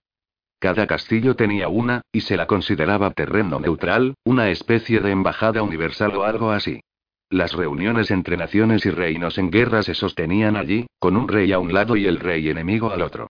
Se permitía que los acompañaran cuatro consejeros, pero el resto tenía que esperar abajo. De vez en cuando, las guerras se decidían y terminaban allí mismo, a veces un líder mataba al otro y lanzaba el cuerpo desde la cima de la torre para que todos lo vieran. A James se le cayó aún más el alma a los pies. ¿Quién está allí con él, entonces? Ted se encogió de hombros. No sé. Nos enviaron para encontraros a los tres cuando McGonagall todavía estaba reuniéndolos a todos. Asumo que quería ir a enfrentarlo ella misma. Parecía bastante dispuesta a ello, si me preguntas a mí. Los cinco estudiantes atravesaron un amplio y bajo arco, entrando en la sección más antigua y menos utilizada del castillo. Después de varios pasillos estrechos y curvos, finalmente se encontraron con la gente. Los estudiantes estaban reunidos en los pasillos, alineados a lo largo de las paredes y hablando en voz baja. Finalmente, Ted los condujo a una habitación redonda con un techo muy alto. Tan alto, de hecho, que se perdía en las oscuras y brumosas alturas de la torre. La planta baja estaba atestada de estudiantes que refunfuñaban con nerviosa excitación. Una desvencijada escalera de madera subía en espiral por la garganta de la torre. Después de un vistazo superficial hacia arriba, Ted comenzó a subir. James, Sein, Ralph y Sabrina le siguieron. ¿Kiwanagay está ahí arriba con él? preguntó Ralph. ¿Cómo de, er, buena es? Es la directora, contestó Sabrina seriamente. Es buena. Eso espero, dijo James en voz baja. Subieron el resto del camino en el silencio. Llevó bastante tiempo, y James se sentía notablemente cansado y dolorido cuando alcanzó la cima. Ralph jadeaba detrás de él, tirando de sí mismo con ambas manos sobre la gruesa barandilla. Finalmente, sin embargo, la escalera se abrió a una habitación que se encontraba en la cima de la torre. Era baja, amplia, con pesadas vigas y polvo, y siglos de guano de palomas y búhos. Estrechas ventanas desfilaban alrededor del perímetro de la habitación, revelando porciones de luz matinal. Había varias personas presentes, aunque ninguno de ellos parecía ser la directora o Merlin. James, dijo una voz espesa, y una mano cayó sobre su hombro. ¿Qué haces aquí? Este no es lugar para ti, me temo. Fue convocado, profesor Slugón, dijo Sabrina, siguiendo a los demás al interior de la habitación. La misma directora nos pidió que lo trajéramos, así como a Ralph y a Shane. Deben subir enseguida. ¿Subir? Jadeó Ralph. ¿Hay más? ¿Esto no es la cima? Ah, señor de Egle, dijo Slugón, atisbando a Ralph. Sí, me temo que hay más, pero solo un poco más. Está directamente sobre nosotros. ¿Está segura de esto, señorita Hildegard? Difícilmente este sea lugar para niños. James pensó que Slugon parecía un poco molesto porque Ralph, Shane y él fueran subir mientras él mismo no. Usted estaba en la habitación cuando la directora nos envió a buscarlos, profesor, dijo Ted, permitiendo que una insinuación de severidad se filtrara en su voz. Lo estaba, reconoció Slugon, como si el hecho demostrara poco. Déjales continuar, Horace, dijo el profesor Flitwick desde un banco cerca de la ventana. Si han sido convocados, han sido convocados. No estarán mucho más seguros aquí con nosotros si ese salvaje prevalece. Slugón miró fijamente a James, y luego, con un esfuerzo de voluntad evidente, suavizó su expresión. Se volvió hacia Ralph y le palmeó con firmeza el hombro. Represéntenos bien, señor de Egle. Ted señaló hacia una corta escalera de piedra que sobresalía del suelo de madera y subía hasta una trampilla en el techo. James, Ralph y Shane se acercaron y subieron despacio los desgastados peldaños. La trampilla no estaba cerrada. James la empujó y la luz se vertió, cegándolo. Momentáneamente mientras subía a la superficie superior. Era casi exactamente del mismo tamaño y forma que el santuario oculto, construida casi completamente de piedra, menos por el suelo de madera en el centro, con la trampilla abierta. Pilares de mármol rodeaban la estancia, pero no había ningún techo. La luz matinal llenaba la cima de la torre, brillando sobre las gradas de mármol blanco y de piedra. Merlín estaba sentado a pocos metros de distancia, de cara a los tres muchachos cuando emergieron al suave viento y la cálida luz. Su cara era glacial e estaba inmóvil, solo sus ojos movieron para mirarlos. Señor Potter, la voz de la directora sonó calmada. Señor Walker y señor de Egle. Gracias por unirse a nosotros. Por favor, pónganse a mi izquierda. Oiremos su relato dentro de poco. Jane se giró mientras se encerraba la trampilla. Kiwanagaya estaba sentada tras ellos, frente a Merlin. Estaba vestida con un flamante vestido rojo mucho más llamativo y ostentoso de lo que James le había visto usar jamás.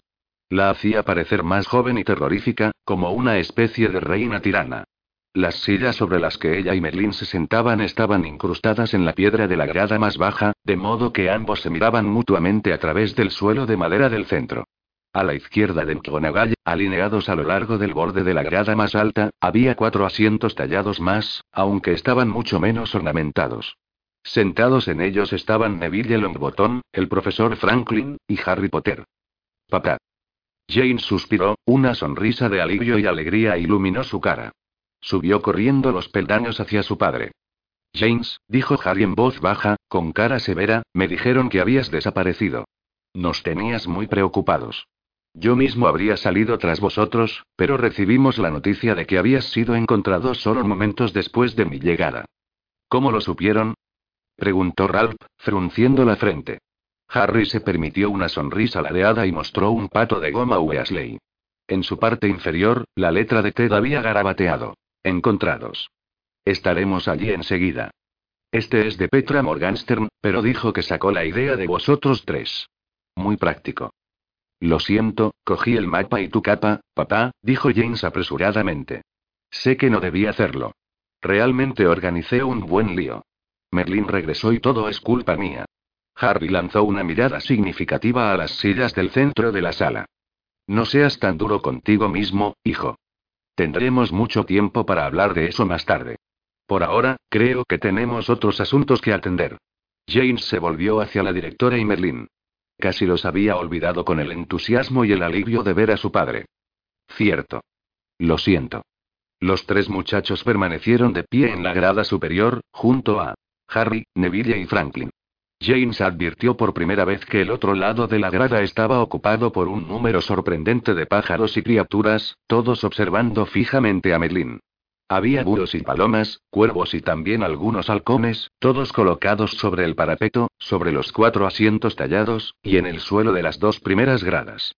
Sentados incongruentemente entre ellos, también observando fijamente al hombre barbudo, había una amplia una variedad de criaturas que James reconoció como animales domésticos. Ranas y ratas se apretujaban cuidadosamente entre los pájaros. Incluso el gato de Sein, Pulgares, estaba allí, sentado cerca del frente, su nariz blanca y negra meneándose nerviosamente. ¿Qué decía, profesor Longbottom? Dijo McGonagall, su mirada todavía estaba fija en la enorme e inmóvil figura de Merlín. Neville se removió y se levantó. Simplemente deseo mostrar mi objeción a su conversación con este, este intruso, que ha entrado violentamente en esta escuela con quién sabe qué objetivo infame en mente, hablando en una lengua que nosotros, sus compañeros y colegas, desde hace mucho no podemos entender ni seguir. Entre esto y su, debo admitir, sorprendente atavío, bien, seguramente usted debe saber lo que nos parece. Le pido disculpas, señor Longbottom, y al resto de ustedes, dijo McGonagall, finalmente apartando la mirada de Merlín y mirando a los ojos de los reunidos a su izquierda. Lo había olvidado. Este caballero proviene de unos tiempos de formalidad y ritual. Le recibo como espera ser recibido, con la vestimenta ceremonial de mi posición. Me temo que cuando nos vio por primera vez asumió que todos nosotros, incluidos los profesores y yo misma, éramos campesinos que de algún modo habían logrado invadir el castillo. Era sumamente impropio en su tiempo que el Pendragón se presentase con una especie de saco descolorido que es con lo que él confundió nuestras ropas. En cuanto al idioma, puedo hablar en la lengua de sus siervos si así lo desea, señora Pendragón, interrumpió Merlín con su voz grave y vibrante. Aunque no adivino por qué se digna hablarles como a iguales cuando deberían ser azotados por semejante impertinencia. Mkwanagay suspiró y cerró los ojos. James tenía el presentimiento de que este tipo de malentendido había venido ocurriendo desde hacía rato. Son mis colegas, no mis subalternos, señor. Esta es otra época, me temo que debo seguir recordándoselo. No soy el pendragón de un reino. Soy pendragón solo de una pequeña porción de tierra, todo lo que está a la vista de esta torre. Pero sí, por favor hable de modo que todos podamos entenderle. Como desee, señora, contestó Merlín. Asumo que su consejo está totalmente presente, entonces. Así es.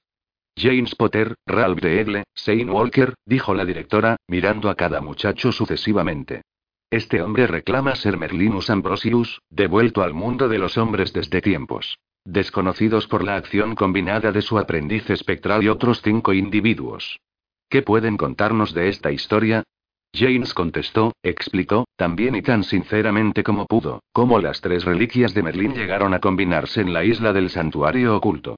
Procuró proclamar, para su propia vergüenza, cómo el profesor Jackson había querido proteger la túnica y mantenerla lejos del santuario frustrando al plan de Madame de la Croix, pero James sin querer había arruinado sus intenciones. Es culpa mía, explicó tristemente.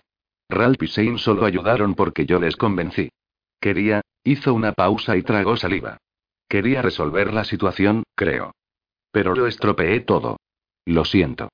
La cara de McGonagall era serena pero ilegible cuando James terminó. Él se quedó abatido, pero poco después sintió la mano de su padre sobre el hombro, cálida y fuerte. Suspiró. Merlín paseó la mirada sobre los allí reunidos y los que estaban junto a los asientos, luego hinchó el pecho despacio. El plan de Austramadux abusó de las intenciones de muchos, por lo que veo. Unas buenas y otras malas. Asumo, sin embargo, que después del testimonio de este muchacho no hay duda sobre mi identidad. Permítanme repetir, entonces. He sido, al parecer, blanco de una horrible campaña de mentiras y difamación. Según veo, ha llegado a ser popularmente aceptado que yo era, en mis tiempos, una criatura caprichosa y deshonrosa, un hombre de alianzas egoístas y astucia infinita. Eso no es más cierto que la letanía de virtudes exageradas en la historia de ese villano Voldemort al que usted me ha descrito. Yo no era más malvado que una tormenta. Maté solo cuando no había ninguna esperanza de arrepentimiento o esclavitud. Cobré deudas solo de los que merecían pagar, y aún así un tercio de mi riqueza fue para los pobres y la iglesia.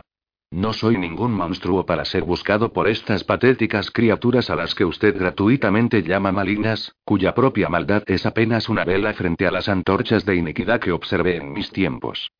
No dudo que usted lo crea, declaró McGonagall, pero seguramente sabe que las leyendas del oscuro corazón del mago más poderoso del mundo empezaron aún antes de que diera un paso fuera de su propio tiempo, mientras todavía andaba sobre la tierra. Muchos vivieron temiéndole. Solo aquellos cuya maldad o ignorancia se prestaron a ese error, dijo Merlín, con voz grave. Y aún en ese caso yo probablemente me habría acercado a ellos con la vara en vez de con la espada. Puede ser, Merlindus, pero usted mismo sabe que se metió en artes que en su tiempo eran permitidas en teoría, pero no muy permitidas. Se expuso a corrientes de magia que le separaron del resto de la humanidad. Corrientes que eran, de hecho, más de lo que la mayoría de los seres humanos podría tocar y permanecer cuerdos. Usted cambió tras ese chapoteo. Quizás hasta se corrompió por ello. Incluso debe haber dudado de su propio juicio alguna vez.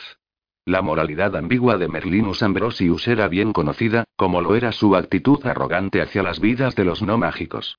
Legítimamente, se sospechó que podría ponerse del lado de los que deseaban la destrucción y la subyugación del reino mugle.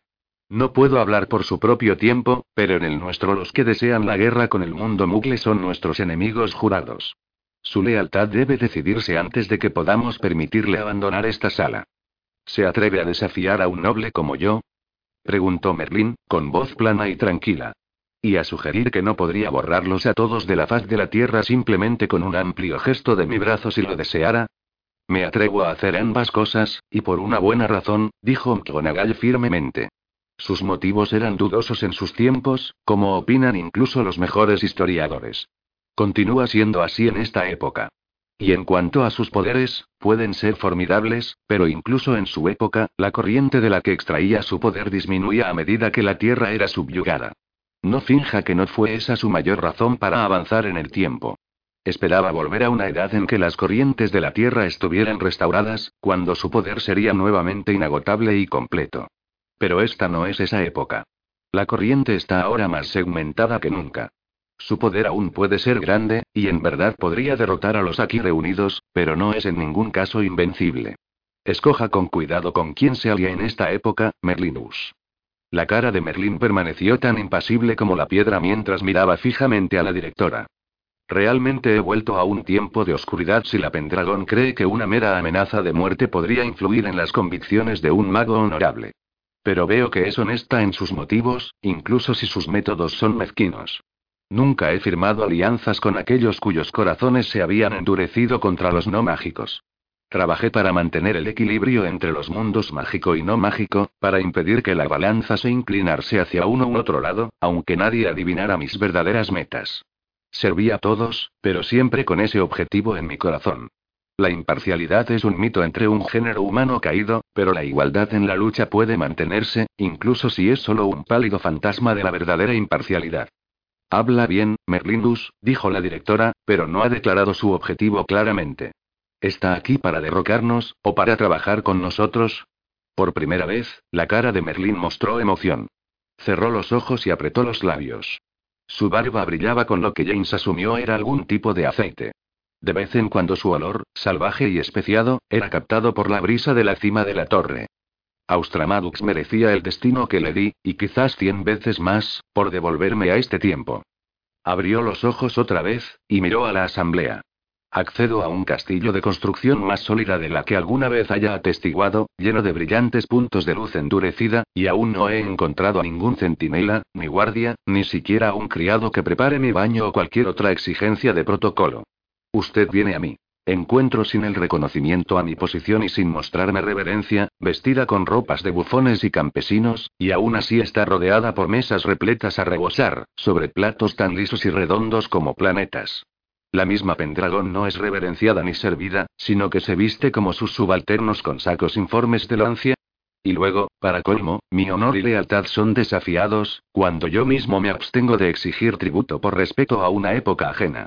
Verdaderamente, mi misión ha quedado reducida a polvo. Esta no la época preparada para mí. Austramadux puede haber sido egoísta, estuvo de acuerdo McGonagall, inclinándose ligeramente hacia adelante, pero tal vez no haya sido un error que haya sido devuelto a este tiempo, Merlinus. Se creía que lideraría una rebelión contra el mundo mugle, pero si sus afirmaciones son sinceras, entonces puede haber sido traído aquí por una providencia aún mayor, de modo que pudiera ayudarnos en la prevención de tal tragedia. Incluso ahora, los poderes del caos han puesto en marcha acontecimientos que conducirán a ese final. Ahora mismo, hay un hombre entre nosotros, un hombre mugle. Ha sido conducido hasta aquí por los agentes del desorden, y ha burlado nuestras mayores defensas usando un tipo de no magia llamada tecnología. Tiene acceso a una maquinaria llamada prensa por medio de la cual puede dar a conocer los secretos del mundo mágico al resto de la humanidad. Y ha sido solo por medio de ese secreto que el equilibrio de poderes existe. Si este hombre y sus cómplices tienen éxito harán un mal uso de la nueva combinación de los mundos mágico y mugle. Trazarán divisiones, buscarán el poder, y tarde o temprano, provocarán una guerra. Usted, más que nadie, sabe cuál sería el resultado de tal confabulación. Debe ayudarnos. Los que traman el caos le esperan. Déjeles probar el fuego que tenían intención de verter sobre el mundo, Merlinus. Ayúdenos. Merlín permaneció inmóvil durante casi un minuto, con la barba brillando al sol. Los animales se removían nerviosamente, moviendo los hocicos y erizando las plumas. Finalmente, Merlín se levantó, y fue como ver surgir una montaña desde sus cimientos. Se movió con lenta y absoluta gracia hasta que estuvo totalmente erguido, con su báculo recto a su lado, sus penetrantes ojos azules fijos en la directora. Está en lo cierto, señora, dijo Merlín, con voz rotunda e irrebatible. Fue mi egoísta objetivo lo que me llevó a abandonar mi propia época solo para encontrar un tiempo en el que mi poder sería plenamente restaurado. La arrogancia es mi perdición, y eso me ha echado a perder. He vuelto ahora solo para encontrar mi poder despedazado, mucho más de lo que lo estaba en mi época. Le ruego me perdone, como hombre de honor, pero me siento tanto incapaz como poco dispuesto a elevarme al puesto que ha descrito para mí. Este no es mi mundo. Quizás prevalezcan ustedes sin mí. Quizás no. No puedo ver ningún futuro para mí en este tiempo, aparte de saber que el sol surgirá mañana y viajará a través del cielo como ha hecho durante los mil de años de mi ausencia. Si brillará sobre la guerra o sobre la paz, la verdad o la mentira, no lo sé, pero sí sé esto. Brillará sobre un mundo que no me conoce, ni yo a él. Debo dejarla ahora, señora. Les deseo a todos que les vaya bien. Merlín levantó los brazos, incitando a sus seguidores a alzar el vuelo. Como uno solo, los pájaros del parapeto y los asientos se lanzaron al aire. Se produjo un sonido ensordecedor cuando cientos de alas batieron. Cuando la masa de pájaros se dispersó, volando desde la cima de la torre en todas las direcciones, no quedaba ni rastro de Merlín. James miró fijamente al lugar donde el gran mago había estado. Se había acabado. No quedaba nada. Harry giró a James y lo abrazó. Todo va bien, hijo, le dijo. James no creía que nada fuera bien, pero se alegró de oír las palabras de todos modos. Abrazó a su padre a su vez. Me pregunto si realmente se ha ido para siempre, reflexionó Neville en voz alta. No dudo que tiene intención de que lo creamos así, contestó la directora, levantándose de su silla sobre la tribuna de torre. Pero la cuestión es que no tiene ningún lugar a dónde ir. Su criado, Austramadux, al parecer ha sido desterrado al mundo de las tinieblas, así que Merlinus no tiene ningún aprendiz en esta época al que encargar su reaparición si decide viajar en el tiempo otra vez. Me temo que debemos asumir que Merlinus está entre nosotros, para bien o para mal. Señor Potter, ¿puede ser rastreado? Harry pensó durante un momento. Difícil, pero no imposible. Probablemente se retirará a la protección de los bosques, donde su poder es más fuerte. Sin duda tiene muchos métodos de supervivencia y huida allí, pero un mago de tales capacidades siempre dejará una estela mágica perceptible. Creo que se le puede localizar, con un equipo de aurores y bastante tiempo. La pregunta es, ¿qué hacemos con él cuando lo encontremos? Debemos asegurarnos de sus intenciones, dijo Franklin sombrío, aproximándose a la silla que Merlin había ocupado. Merlinus es una criatura de misterio y confusión. A pesar de sus palabras siento que ni él mismo confía en sus propias lealtades. Las cosas eran mucho más claras en sus tiempos. ¿No lo notan ustedes también? Se siente inseguro en esta época. No sabe en quién confiar, qué objetivo refleja al suyo propio. Esta situación se ve empeorada por el hecho de que, como usted indicó, directora, la propia moralidad de Merlín es ambigua en el mejor de los casos. Se retira ahora para examinar su propio corazón tanto como para estudiar los bandos de esta época. ¿Realmente lo cree, profesor? preguntó Harry. Franklin había sacado el mismo dispositivo de cobre que había usado para examinar el brazo roto de James en el campo de Quidditch. Miraba detenidamente a través de él, estudiando la silla que Merlin había ocupado. Asintió despacio. Así es. Merlin admitió que el orgullo es su mayor debilidad. No puede permitir que veamos su propia carencia de seguridad. Pero no hay duda. No sabe cuál es su postura en esta época porque no sabe cuál es su postura en su propio corazón, y solo ahora lo comprende. Esas dudas no durarán para siempre, sin embargo, dijo Neville, bajando las gradas hasta el suelo de madera. No podemos sentarnos a esperar hasta que decida a qué bando unirse. Su poder puede estar mermado, pero apostaría a que todavía es inigualable para cualquier mago actual. Tenemos que asumir que está con nuestros enemigos hasta que deje claro que es nuestro aliado. Harry negó con la cabeza. Estoy de acuerdo en que puede sentirse inseguro en esta época, pero no creo que sea malvado. O al menos, no premeditadamente malvado. ¿Qué quiere decir? interpuso Shane. Ha sido buscado por los magos más malvados durante el último milenio más o menos, ¿no? No por lo más malvados, dijo McGonagall con ironía. Es cierto, estuvo de acuerdo Harry. Solo por los que estaban lo bastante confusos o corrompidos como para creer que sus objetivos eran válidos, de algún modo. Los que sabían que sus corazones eran malvados, los que eran conscientes de su propia maldad y la abrazaban, nunca lo buscaron. Al menos, por lo que sabemos. Por ahora será mejor que nos ocupemos de nuestro problema más inmediato, dijo McGonagall, suspirando. Nuestro día apenas ha comenzado y ya tenemos mucho más para manejar de lo que buenamente podemos. Además, quiero librarme a este traje insoportable cuanto antes. Franklin levantó la trampilla y el grupo comenzó a desfilar escaleras abajo. Los animales que se habían reunido sobre la plataforma de la torre bajaron también, correteando y saltando entre los pies del grupo. Slughorn y el resto de profesores se les unieron abajo saludándoles con las caras preocupadas y una andanada de preguntas. Ignorándolos, James siguió a su padre por la escalera de caracol hasta el piso inferior. ¿Cómo llegaste tan rápido, papá? preguntó. Merlin no llegó hasta medianoche. ¿Cómo consiguió McGonagall localizarte tan rápidamente? No fue la directora quien me trajo aquí, James, contestó Harry, echando un vistazo a su hijo por encima del hombro. Fue tu carta. Novi la entregó esta mañana, y vine en cuanto la leí. La directora se sorprendió como el que más cuando aparecí en la chimenea de su oficina. Pero Sakarina dijo que estabas en una misión especial y que no se te podía molestar. Harry sonrió sin humor. Fue ese detalle en tu carta lo que me demostró que tenía que venir enseguida, James. No he estado haciendo más que trabajo de despacho toda la semana. Si Sakarina dijo que estaba en una misión es solo porque quería asegurarse de que no viniera. Sí, asintió James. El retrato de Snape nos dijo que Sakarina y Recrean no eran de fiar. Están metidos en todo eso del elemento progresivo. Harry se detuvo en la escalera, volviéndose hacia James, Ralph y Shane. Tened cuidado con a quién mencionáis esto, dijo, bajando la voz.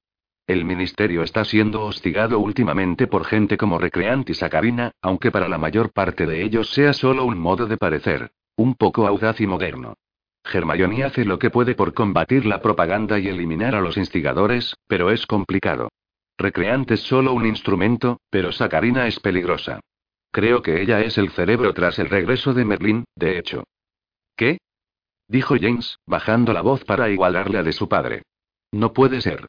Era la señora de la Croix la que estaba en el santuario anoche. Sí, Sakarina no llegó hasta ayer por la tarde, añadió Shane. La expresión de Harry era grave. Sakarina no es la clase de persona que se ensucia las manos con el trabajo propiamente dicho. Necesitaba a Delacroix para eso, y Delacroix no podía conseguir el trono de Merlín del ministerio sin Sakarina ayudando desde dentro. Recreant y Sakarina solo están aquí ahora porque alegan escoltar a un experto en relaciones mágico-mugle para tratar con ese tal Prescott. No hay ningún experto. Esperaban presentarse a Merlín, y hacerle pasar por el experto. Entonces nunca tuvieron la intención de impedir a Prescott revelar el mundo mágico a la prensa mugle. Dijo Ralph con la cara blanca. Se suponía que Sakarina y Merlín trabajarían juntos para asegurarse de que Prescott consiguiera su historia, ¿no? Harry asintió. Eso creo. Esto no es coincidencia.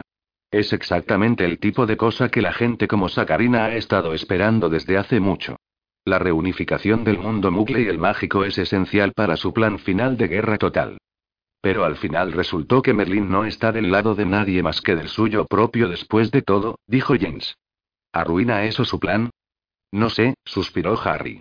Las cosas se han puesto en marcha y será muy difícil detenerlas ahora.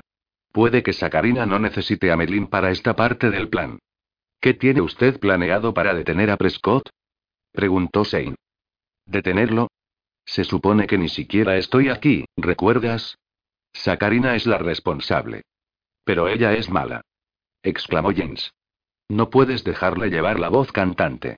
No lo haremos, James, dijo Harry, poniendo una mano sobre el hombro de James, pero endureciendo su voz. Pero tenemos que ser muy cuidadosos. Sakarina tiene mucha influencia en el ministerio. No puedo desafiarla. Ella espera que yo haga algo precipitado, algo que pueda usar en mi contra. Desean ver el departamento de Aurores cerrado completamente. Impedir que eso ocurra es una cuestión de extrema importancia.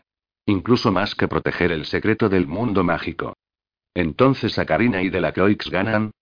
Dijo James, mirando a su padre a los ojos. A corto plazo, quizás. Pero no perdáis la esperanza. Neville, la directora y yo tenemos algunos trucos en la manga. Sobreviviremos, no importa lo que pase con Prescott. La única pregunta ahora es quién lo condujo hasta aquí en primer lugar. Bien, debió ser Sakarina, ¿no? Sugirió Shane. No, no puede ser, suspiró James. Ella ha firmado el voto de secretismo, como cualquier bruja o mago. Si hubiera intentado decir algo a Prescott, incluso por carta, el voto la habría detenido de algún modo. Además, ella no sabría nada sobre cómo funciona un game deck, o cómo podría ser utilizado para conducir a alguien hasta Hogwarts. Voces y pasos resonaron en la escalera de caracol. La directora y los profesores descendían tras ellos. Harry les hizo un gesto a los muchachos para que le siguieran hasta abajo. Es la única parte de esto que realmente me confunde, dijo Harry mientras descendían la escalera. Todas las brujas y magos están obligados por el voto de secretismo. Cualquier padre mugle de un estudiante está obligado por su propio contrato de no divulgación. Eso significa que nadie que conozca el mundo mágico sería capaz de difundir el secreto. Y sin embargo, obviamente alguien lo hizo. Tengo intención de averiguar quién. Para cuando se acercaban a la última curva de la escalera, la directora, Neville, y el resto de los profesores los habían alcanzado. McGonagall se dirigió a los estudiantes que esperaban abajo. Damas y caballeros, como pueden ver hemos regresado todos enteros y bien. Se detuvo y contempló la reunión desde arriba. Para disipar rumores y sofocar cualquier temor tengo intención de ser bastante directa sobre lo que ha estado y todavía está ocurriendo aquí hoy.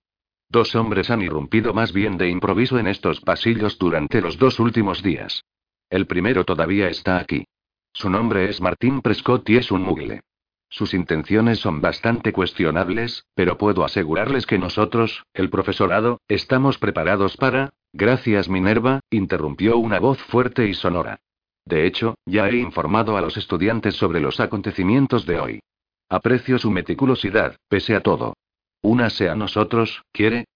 Sacarina y Recreante emergieron del grupo de estudiantes y se acercaron al pie de la escalera.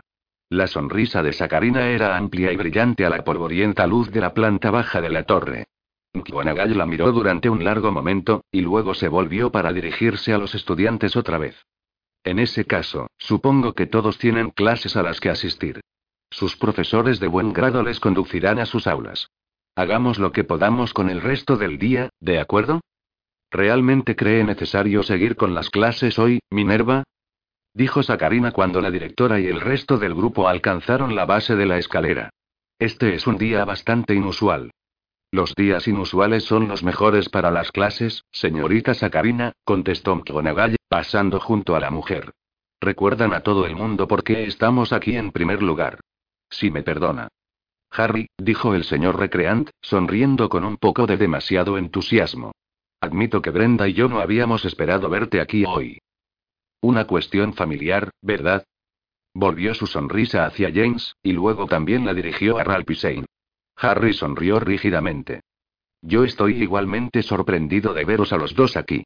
No he visto ningún papeleo sobre otro viaje para reunirse con los de Alma Alerons. Y he estado haciendo una cantidad horrenda de papeleo, como ya sabéis. Sacarina tomó el brazo de Harry, y él la dejó conducirle fuera de la torre, siguiendo a los últimos estudiantes. Fue muy inesperado, dijo en tono confidencial. Una situación terrible. Seguramente Minerva te habrá hablado de ello. Martín Prescott, un reportero mugle, justo aquí en la escuela. De todos modos, el ministerio cree que es inevitable, en realidad. ¿Lo es? dijo Harry, deteniéndose cerca de la puerta y mirando a Sacarina. Entonces, ¿Loquatius Knab lo sabe? El ministro es consciente en líneas generales de los acontecimientos que se han estado produciendo, intervino Recreant.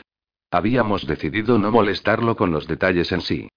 Entonces, de hecho, él no sabe que estáis aquí. Dijo Harry, sonriendo levemente. Harry, dijo Sacarina sedosamente, el hecho es que este tipo de situación entra precisamente dentro de la competencia del Departamento de Relaciones Internacionales. Tú mismo, desde luego, no requieres la firma del ministro para cada pequeña maniobra del Departamento de Aurores. Tampoco nosotros necesitamos su aprobación cuando se trata de la ejecución de nuestros deberes cotidianos. ¿Tienes intención de quedarte todo el día? Ya lo creo, Brenda, contestó Harry con calma. Siento curiosidad por ver lo que hace el Departamento de Relaciones Internacionales en el ejercicio de sus deberes cotidianos en semejante situación. Además, seguramente estarás de acuerdo con que un testigo externo y objetivo podría acabar siendo provechoso en caso de que se produzca alguna investigación.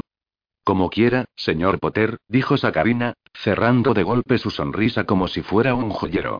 Todo habrá terminado hacia las cuatro de esta tarde.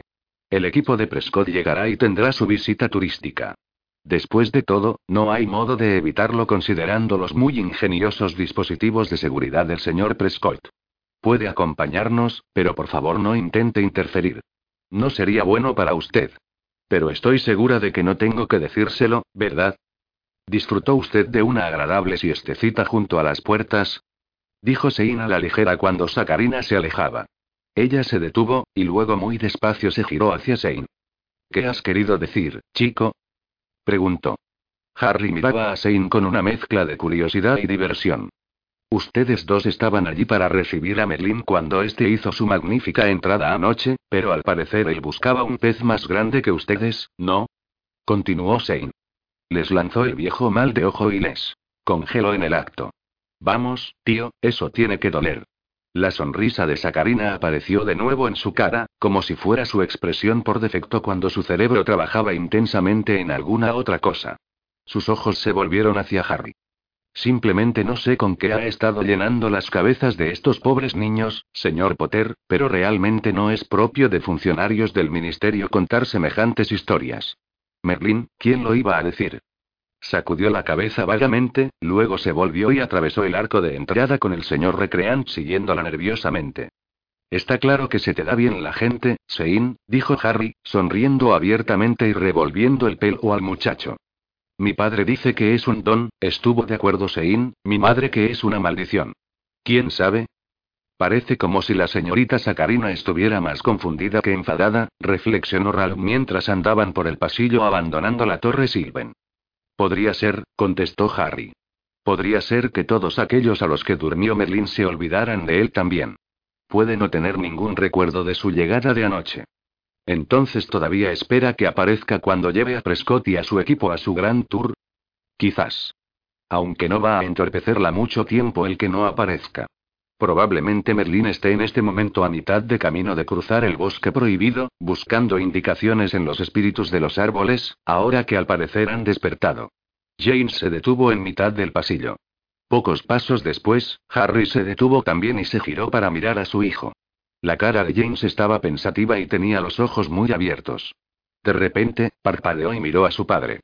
Tengo que ir al bosque prohibido, dijo. No es demasiado tarde. Papá, ¿vendrás conmigo? Sein, Ralph, vosotros también. Harry no hizo ninguna pregunta a su hijo. Estudió la cara de James durante varios segundos, y luego echó un vistazo a Sein y Ralph. ¿Qué pensáis vosotros dos? ¿Listos para hacer novillos? James caminaba decidido por el bosque, seguido de cerca por Harry, Sein y Ralph. Pasó entre los árboles más pequeños en la periferia, dirigiéndose hacia el corazón más profundo del bosque, donde los árboles eran enormes y antiguos y el sol casi quedaba bloqueado por las ramas de denso follaje. Durante varios minutos, los cuatro anduvieron en silencio, y entonces, finalmente, James se detuvo.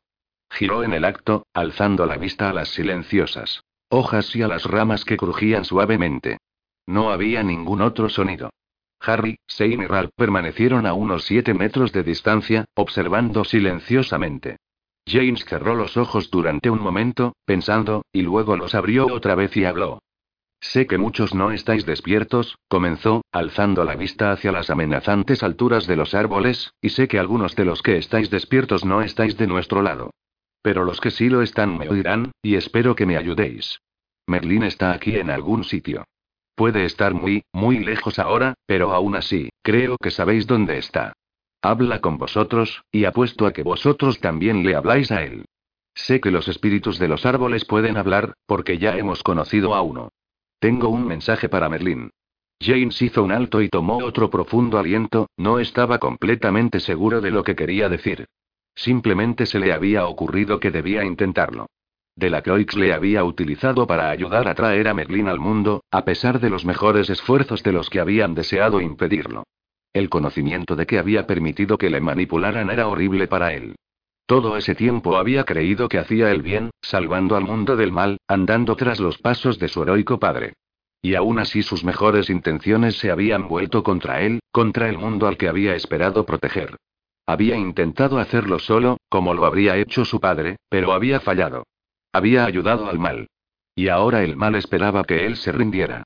James no tenía intención de rendirse, aunque tal vez ahora podría intentar ayudar de un modo diferente. Probablemente era arriesgado, completamente desesperado, pero tenía que intentarlo. Tal vez era su destino, después de todo. Merlin, dijo James inciertamente, usted dijo que Austramadux se equivocó al traerle a nuestro tiempo. Dijo que había sido egoísta, que solamente quería librarse del servicio que le juró. Pero la directora McGonagall cree que se equivoca. Cree que este es el tiempo al que usted mismo se propuso volver, porque este mundo necesita su ayuda para detener una guerra que podría destruirnos a todos. Bueno, sé que solo soy un niño, pero creo que se equivocan ambos. James echó un vistazo a su padre. Harry se encogió de hombros ligeramente y asintió. Oí todo lo que dijo usted, y lo que dijeron los demás cuando se marchó, y creo que fue traído a este tiempo porque usted necesita algo. No sabe seguro si realmente alguna vez ha obrado bien o mal. No sabe si controla sus poderes, o si ellos le controlan. Creo que la verdad es que el mundo realmente le necesita ahora, pero que usted necesita a este mundo también. Es su oportunidad, tal vez la última oportunidad, de demostrar que es un mago bueno después de todo. La gente se ha preguntado durante siglos si era bueno o malvado, pero ¿a quién le importa lo que el resto de la historia dirá sobre usted? Si sabe en su propio corazón que hizo lo correcto cuando realmente importaba, entonces no importará lo que digan. No digo esto. Porque yo mismo lo entienda aún, pero al menos intento entenderlo. Usted está en este tiempo sea cual sea la causa, Merlín. Quien quiera que le trajo aquí lo hizo para que rescatara al mundo, pero, creo que está aquí también para ser rescatado de usted mismo. James terminó y suspiró. Alzó la vista, estirando el cuello y entornando los ojos, buscando en los árboles algún signo de que su mensaje había sido escuchado, y de que podría ser entregado. Las hojas simplemente siguieron silbando y susurrando en la brisa. Las ramas crujían silenciosamente. Después de un minuto, James se metió las manos en los bolsillos y regresó desconsoladamente con su padre, Ralph y Shane. Shane palmeó el hombro a James mientras se daban la vuelta para marcharse. Ha sido el mayor montón de chorradas que he oído jamás, dijo jovialmente. Pero creo que lo dices en serio. Me ha gustado, incluso si nunca llega a oídos de Merlín. ¿Se te ocurrió todo esto a ti solo? preguntó Ralph. James se encogió de hombros y sonrió con vergüenza. Harry no dijo nada mientras andaban, pero puso el brazo alrededor de los hombros de James y lo mantuvo allí todo el camino de regreso. James creyó que significaba que su padre lo aprobaba, incluso si no era el modo en que él mismo lo habría hecho. Y entonces comprendió, con alegría, que su padre lo aprobaba precisamente porque no era el modo en que él lo habría hecho. James sonrió y disfrutó de ese momento de silenciosa revelación. Tal vez aprender esa verdad, el tipo de la verdad que uno tiene que aprender por sí mismo, a pesar de toda la gente que intenta enseñártelo con meras palabras, hacía que valiera la pena todo lo que había pasado hasta ahora. Solo esperaba que valiera también tras lo que todavía estaba por venir. Capítulo 19. Secretos desvelados. Harry acompañó a James, Shane y Ralph a un desayuno muy tardío en las cocinas de los elfos domésticos bajo el gran comedor. James notó que el elfo doméstico que manejaba el enorme fuelle de la estufa era el elfo gruñón que les había dicho a los tres que estaban a prueba. Los miró con obvia sospecha, pero no dijo nada. Se apiñaron en una mesa diminuta bajo una ventana aún más diminuta y comieron platos de arenques ahumados y tostada y bebieron zumo de calabaza y té negro. Finalmente, Harry sugirió que los chicos se tomaran un descanso para asearse. Todavía llevaban puesta la ropa que habían vestido durante la fallida aventura de la escoba del día anterior, y estaban definitivamente sucios tras haber pasado la noche en el bosque. James estaba cansado hasta los huesos además, y decidió que se podía desmayar sobre su cama por lo menos diez minutos, con crisis escolar o sin ella. De camino a la sala común, James decidió tomar un desvío a la enfermería para recoger su mochila. Filia Goyle y Murdoch ya no custodiaban las puertas, por supuesto, pero se sorprendió al ver a Hagrid repantigado en uno de los bancos cercanos, hojeando una revista gruesa llamada Bestias y Bondox. Este levantó la mirada, cerrando la revista. James, qué gusto verte, dijo calurosamente, aparentemente tratando de mantener su voz baja. Oí que habíais vuelto sanos y salvos. Viendo a tu padre entonces, apuesto. Sí, acabo de dejarlo, respondió James, mirando a través de las puertas entreabiertas de la enfermería. ¿Qué estás haciendo aquí, Hagrid? Bueno, es obvio, ¿no? Estoy de guardia, eso es lo que hago. Nadie sale o entra a menos que sea con permiso de la directora. Necesita descansar y recuperarse, después de todo por lo que ha pasado. ¿Quién? preguntó James, de repente interesado. Espió más estrechamente por la grieta entre las puertas. Había una forma todavía acostada en una de las camas, pero James no podía imaginar de quién se trataba. Pues el profesor Jackson, por supuesto. Dijo Hagrid, poniéndose en pie y uniéndose a James junto a la puerta. Se asomó sobre la cabeza de James con un ojo negro y redondo. ¿No te has enterado? Apareció en el patio hace hora y media, con aspecto bastante espeluznante, susurró. Causó una gran conmoción cuando los estudiantes que estaban fuera lo vieron. Lo trajimos aquí inmediatamente y a mí se me encomendó la responsabilidad de vigilar las puertas mientras Madame Curio le atiende. James levantó la vista hacia Hagrid. ¿Está herido? Eso fue lo que pensamos al principio, dijo Hagrid, retrocediendo. Pero Madame Curio dice que está bien excepto por unas pocas costillas rotas, algunas quemaduras en los brazos, un golpe desagradable en la cabeza y cerca de un millón de cortes y arañazos. Dice que ha estado en un duelo, y en uno muy largo. Sucedió durante la noche, afuera en el bosque. Eso fue todo lo que nos pudo decir antes de desmayarse. ¿Un duelo? repitió James, frunciendo la frente. Pero si de la Croix rompió su varita. ¿De veras? Dijo Hagrid, impresionado. ¿Y por qué iba a hacer algo así? El duelo fue contra ella, Hagrid, dijo James cansado. Él y ella, mira, te lo explicaré después. Pero la vi romper su varita por la mitad. Vi los pedazos. Él los dejó atrás. Bueno, dijo Hagrid, retomando su asiento y arrancando un largo y doloroso gemido al banco. Es americano, ya sabes. Les gusta llevar más de una varita. Viene de todo eso de los señores del salvaje oeste y demás. Las llevan en las botas y metidas en las mangas y las esconden en bastones y todo eso. Todo el mundo lo sabe, ¿no? James se asomó otra vez por la grieta de las puertas la enfermería, pero aún así no pudo sacar nada en claro de la forma que había sobre el colchón. Lo siento, profesor, dijo quedamente, pero espero que le haya dado usted su merecido. ¿Qué pasa, James? Dijo Hagrid, mirándolo. Solo vine a por mi mochila, respondió James rápidamente. Me la dejé ayer por la noche. Supongo que no querrás venir a buscarla más tarde, ¿no? Preguntó Hagrid ansiosamente. Tengo mis órdenes. Nadie entra o sale. La directora cree que quien haya atacado a Jackson tal vez venga buscándolo. No se puede descartar a ese loco de remate que pretende ser Merlín. Fue de la Croix, Hagrid. Pero, sí. Puedo volver más tarde. Buen trabajo. Hagrid asintió, y después volvió a abrir la revista sobre su regazo. James se dio la vuelta y regresó por donde había venido. La sala común Gryffindor estaba vacía. El fuego en el hogar había ardido hasta quedar solo en brasas rojas, pero hacía el suficiente calor fuera como para que no resultara necesario de todos modos. De hecho, mientras subía las escaleras hacia los dormitorios, James sintió una ráfaga de aire fresco y frío que pasó a su lado. Al parecer alguien había dejado una ventana abierta arriba. Se estaba preguntando si debería cerrarla o no cuando llegó al final de las escaleras y vio a Merlin cómodamente reclinado sobre su cama.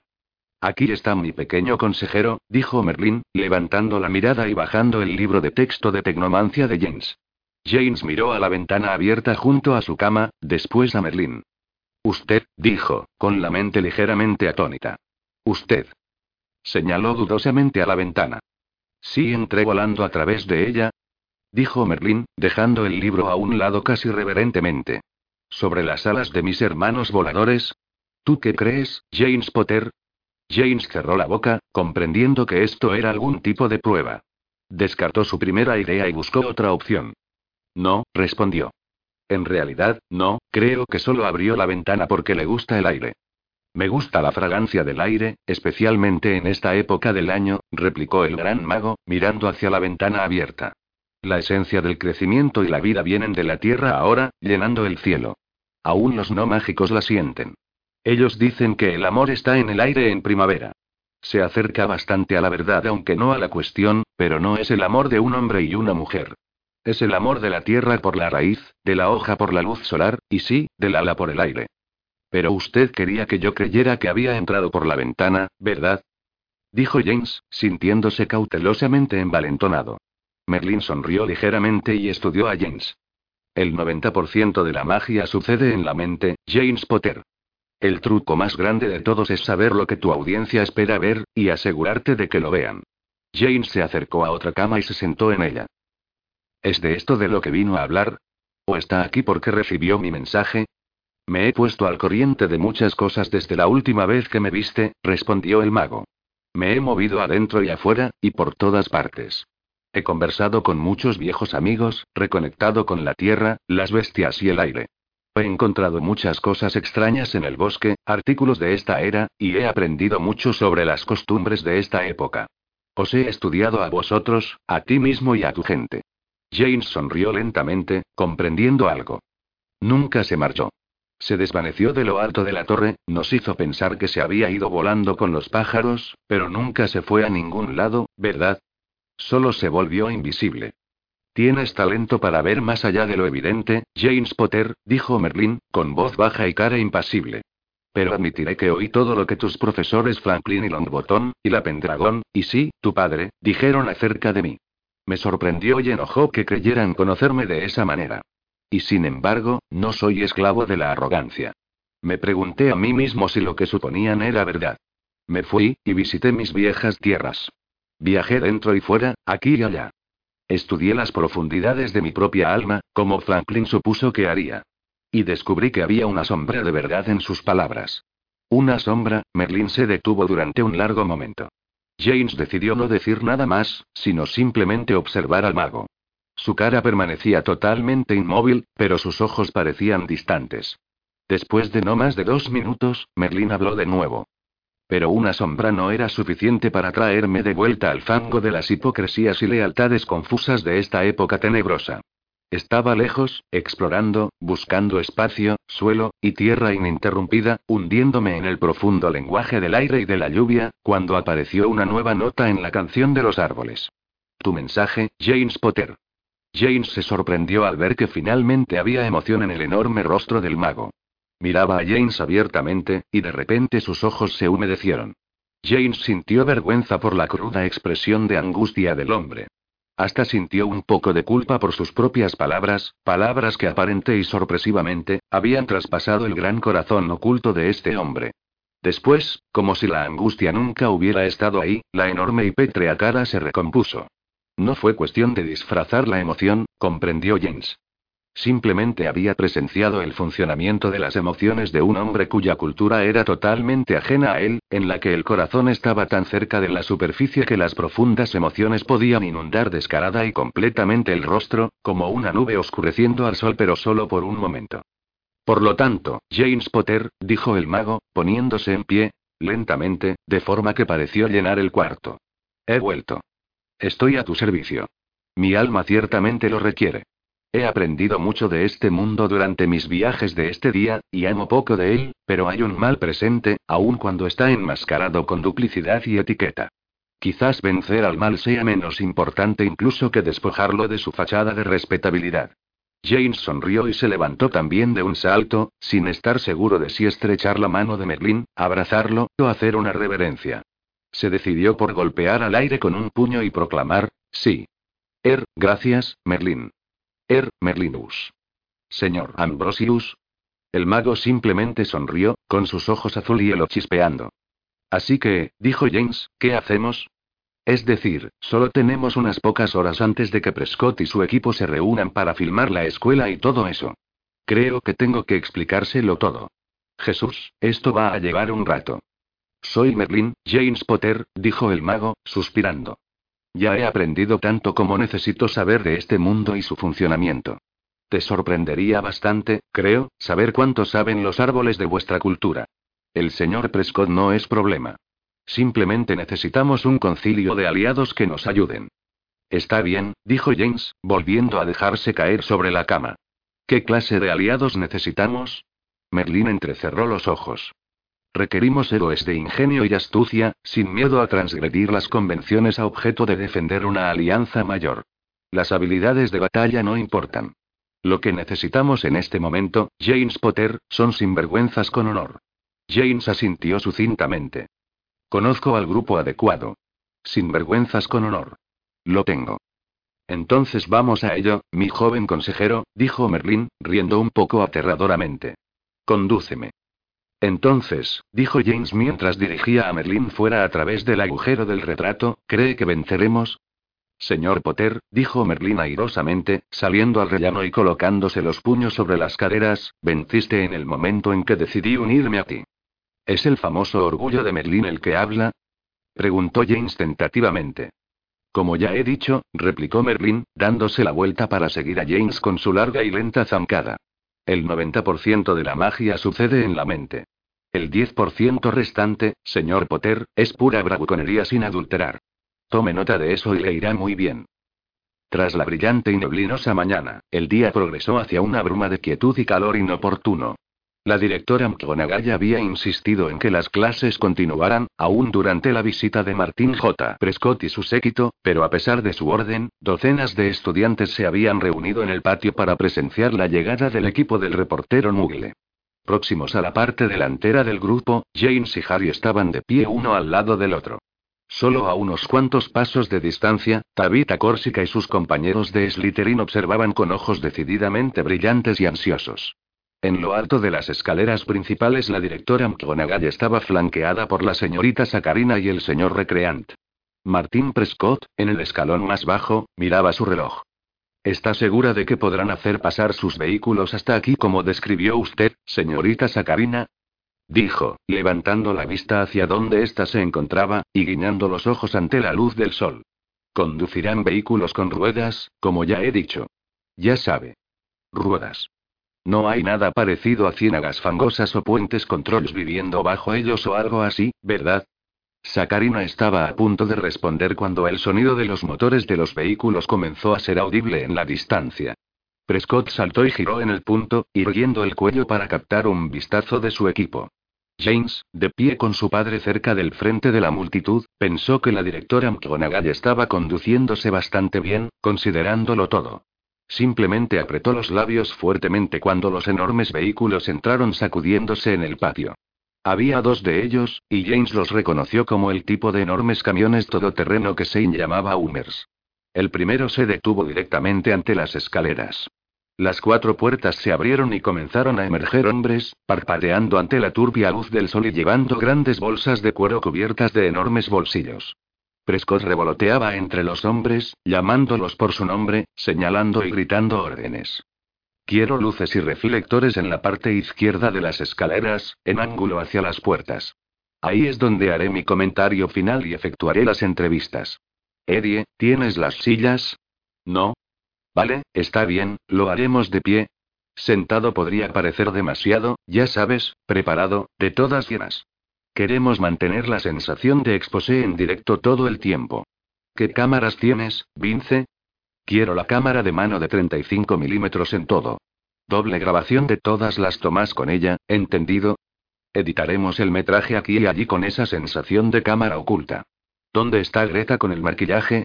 El equipo ignoraba completamente a la asamblea de estudiantes, a la directora y los oficiales del ministerio en las escaleras. Todo alrededor de las camionetas era bullicio bien lubricado de hombres montando cámaras, uniendo cables eléctricos a las luces, adosando micrófonos a largas varas, y diciendo probando y sí en pequeños micros diseñados para prenderse en la camisa de Prescott. James tomó nota de que unos pocos individuos dentro del grupo no parecían preocuparse por los preparativos técnicos. Estaban bastante mejor vestidos y parecían sentir curiosidad por el castillo y sus terrenos. Uno de ellos, un viejo calvo y de aspecto amigable con un traje verde luminoso, escaló los escalones hacia la directora. Vaya alboroto, ¿verdad? proclamó, mirando hacia los vehículos. Se inclinó ligeramente hacia la directora. Randolph Finney, detective de la Policía Especial Británica. No del todo retirado, pero lo suficientemente cerca como para que ya no importe. El señor Prescott puede haberme mencionado. Al parecer, ha hecho mucha publicidad de mi presencia aquí. Entre usted y yo, sospecho que había esperado a alguien un poco más, er, inspirador, ya me entiende. Así que, ¿esto es algún tipo de escuela, debo entender? Ciertamente eso es, señor Finney, dijo Sacarina, extendiendo la mano. Mi nombre es Brenda Sacarina, jefa del Departamento de Relaciones Internacionales del Ministerio de Magia. Hoy será un día muy interesante para usted, sospecho. Ministerio de Magia. Qué pintoresco, dijo Finney, estrechando la mano de Sacarina más bien distantemente. Su mirada no se había apartado de la directora. ¿Y quién sería usted, madame?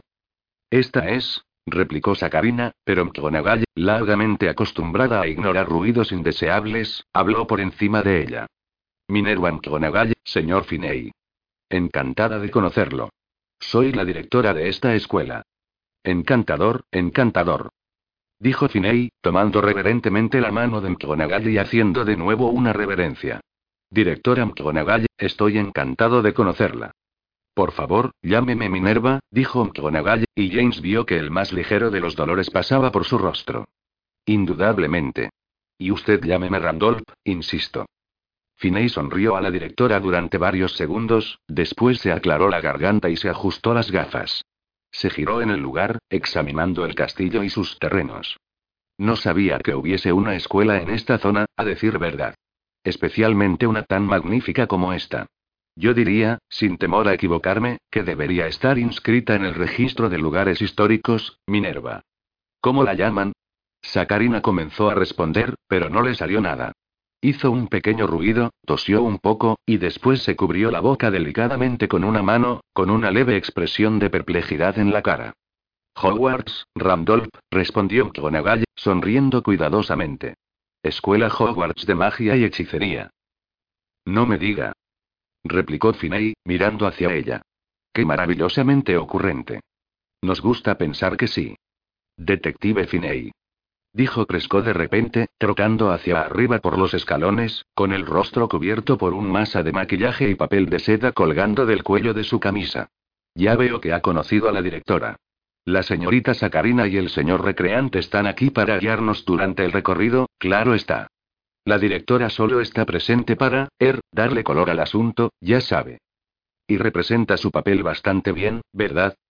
Dijo Finney, girándose hacia McGonagall con una sonrisa. James vio que la directora se estaba reprimiendo de forma bastante heroica para no poner los ojos en blanco. ¿Ha conocido a la señorita Sacarina y al señor recreante entonces? Prescott se abrió paso a empujones, introduciéndose entre Finney y McGonagall. Señorita Sacarina, quizás podría contar al detective Finney un poco de lo que hacen ustedes aquí. Sacarina sonrió encantadoramente y dio un paso adelante, enroscando su brazo al de Finney en un intento de alejarlo de la directora McGonagall. Dijo Sacarina. Se detuvo, después cerró la boca e intentó bajar la mirada hasta ella, lo cual produjo una expresión bastante rara. Finney la observaba con la frente ligeramente fruncida. ¿Está usted bien, señorita? La señorita Sacarina está solo un poco afónica por este clima, detective Finney, dijo Recreant, adoptando una sonrisa complaciente que no conseguía igualar a la sonrisa practicada de Sacarina. Permítame. Esta es una escuela de magia, como la directora ya le ha mencionado. Es, de hecho, una escuela para brujas y magos. Nosotros. La siguiente palabra de Recreant pareció atorarse en su garganta. Se quedó de pie con la boca abierta, mirando hacia Finney y pareciéndose bastante a un pez que se asfixiaba. Después de un largo e incómodo momento, cerró la boca. Intentó sonreír de nuevo, mostrando demasiado sus dientes largos y dispares. La frente de Finney seguía fruncida. Se desembarazó del brazo de Sacarina y miró tanto a ella como a Recreant. ¿Sí? Suéltenlo entonces, ¿qué pasa? ¿Están ambos enfermos? Prescott estaba casi saltando de un pie a otro. Quizás deberíamos simplemente comenzar la visita, ¿vamos? Por supuesto, yo ya sé moverme un poco por el castillo. Podremos comenzar tan pronto como, tan pronto como, se dio cuenta de que todavía tenía papeles prendidos al cuello de la camisa. Se los quitó y los metió en los bolsillos de sus pantalones. Señorita Sacarina, ¿ha mencionado usted que vendría otra persona? ¿Un experto en explicar las cosas a los no iniciados? Quizás este sería un buen momento para presentar a dicha persona, Sacarina inclinó la cabeza hacia adelante, con los ojos ligeramente saltones y la boca abierta. Después de unos segundos de tenso silencio, la directora se aclaró la garganta y gesticuló hacia el patio abierto. Ya está aquí, sospecho. Ya sabe que el señor Hubert tiende a retrasarse a veces. Ese pobre hombre, perderá su propia cabeza uno de estos días. De todas formas es un genio a su propio modo, ¿no es cierto, Brenda? Con la boca todavía abierta, Sacarina se giró para seguir la mano de McGonagall que señalaba algo. En la entrada del patio, otro vehículo estaba entrando. Era antiguo, su motor traqueteaba y escupía un pálido humo azul. Finney frunció un poco el ceño mientras lo veían traquetear lentamente por el patio. Sakarina y Recreant observaban el vehículo con expresiones gemelas de puro desconcierto y disgusto. La multitud de estudiantes reunidos cerca de las escaleras retrocedió mientras el vehículo chirriaba hasta detenerse delante del primer Humer, apuntando hacia él. El motor tosió, escupió, y después murió, lentamente. Eso es un Ford Anglia, ¿verdad? Dijo Finney. No había visto uno de estos en décadas. Me sorprende que todavía funcione. Oh, nuestro señor Hubert es muy bueno con los motores, Randolph, dijo McGonagall airosamente. Es casi un mago, en realidad. La puerta del conductor se abrió con un chirrido y una figura salió de él. Era muy grande, tanto que el coche subió perceptiblemente sobre sus muelles cuando se apeó. El hombre bizqueó hacia las escaleras, sonriendo un poco vagamente. Tenía un largo cabello rubio platino y su correspondiente barba, ambos contrarrestados por unas gigantescas gafas negras de carey. El cabello del hombre estaba recogido hacia atrás en una prolija y casi formal cola de caballo. El señor Terrence Hubert, dijo McGonagall, presentando al hombre. Rector de la escuela Hogwarts de magia y hechicería. Bienvenido, señor. Venga a conocer a nuestros invitados. El señor Hubert sonrió y después miró de reojo a la puerta del pasajero de la Anglia que se abrió con un chirrido.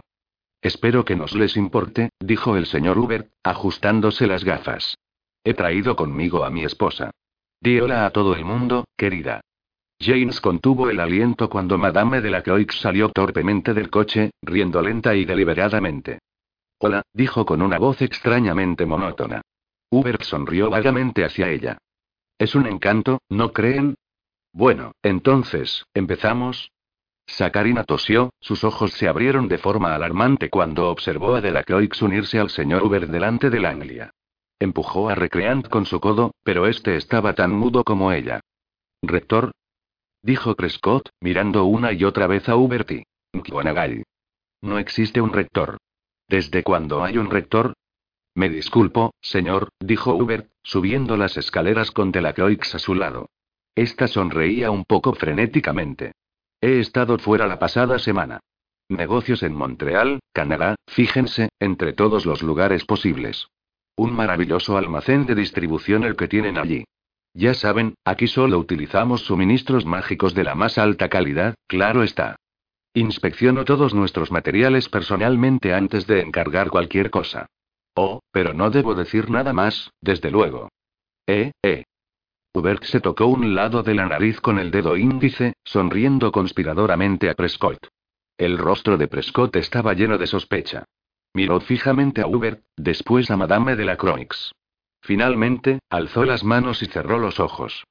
Está bien, ¿a quién le importa? Señor Hubert, si va a ser usted nuestro guía, entonces guíenos.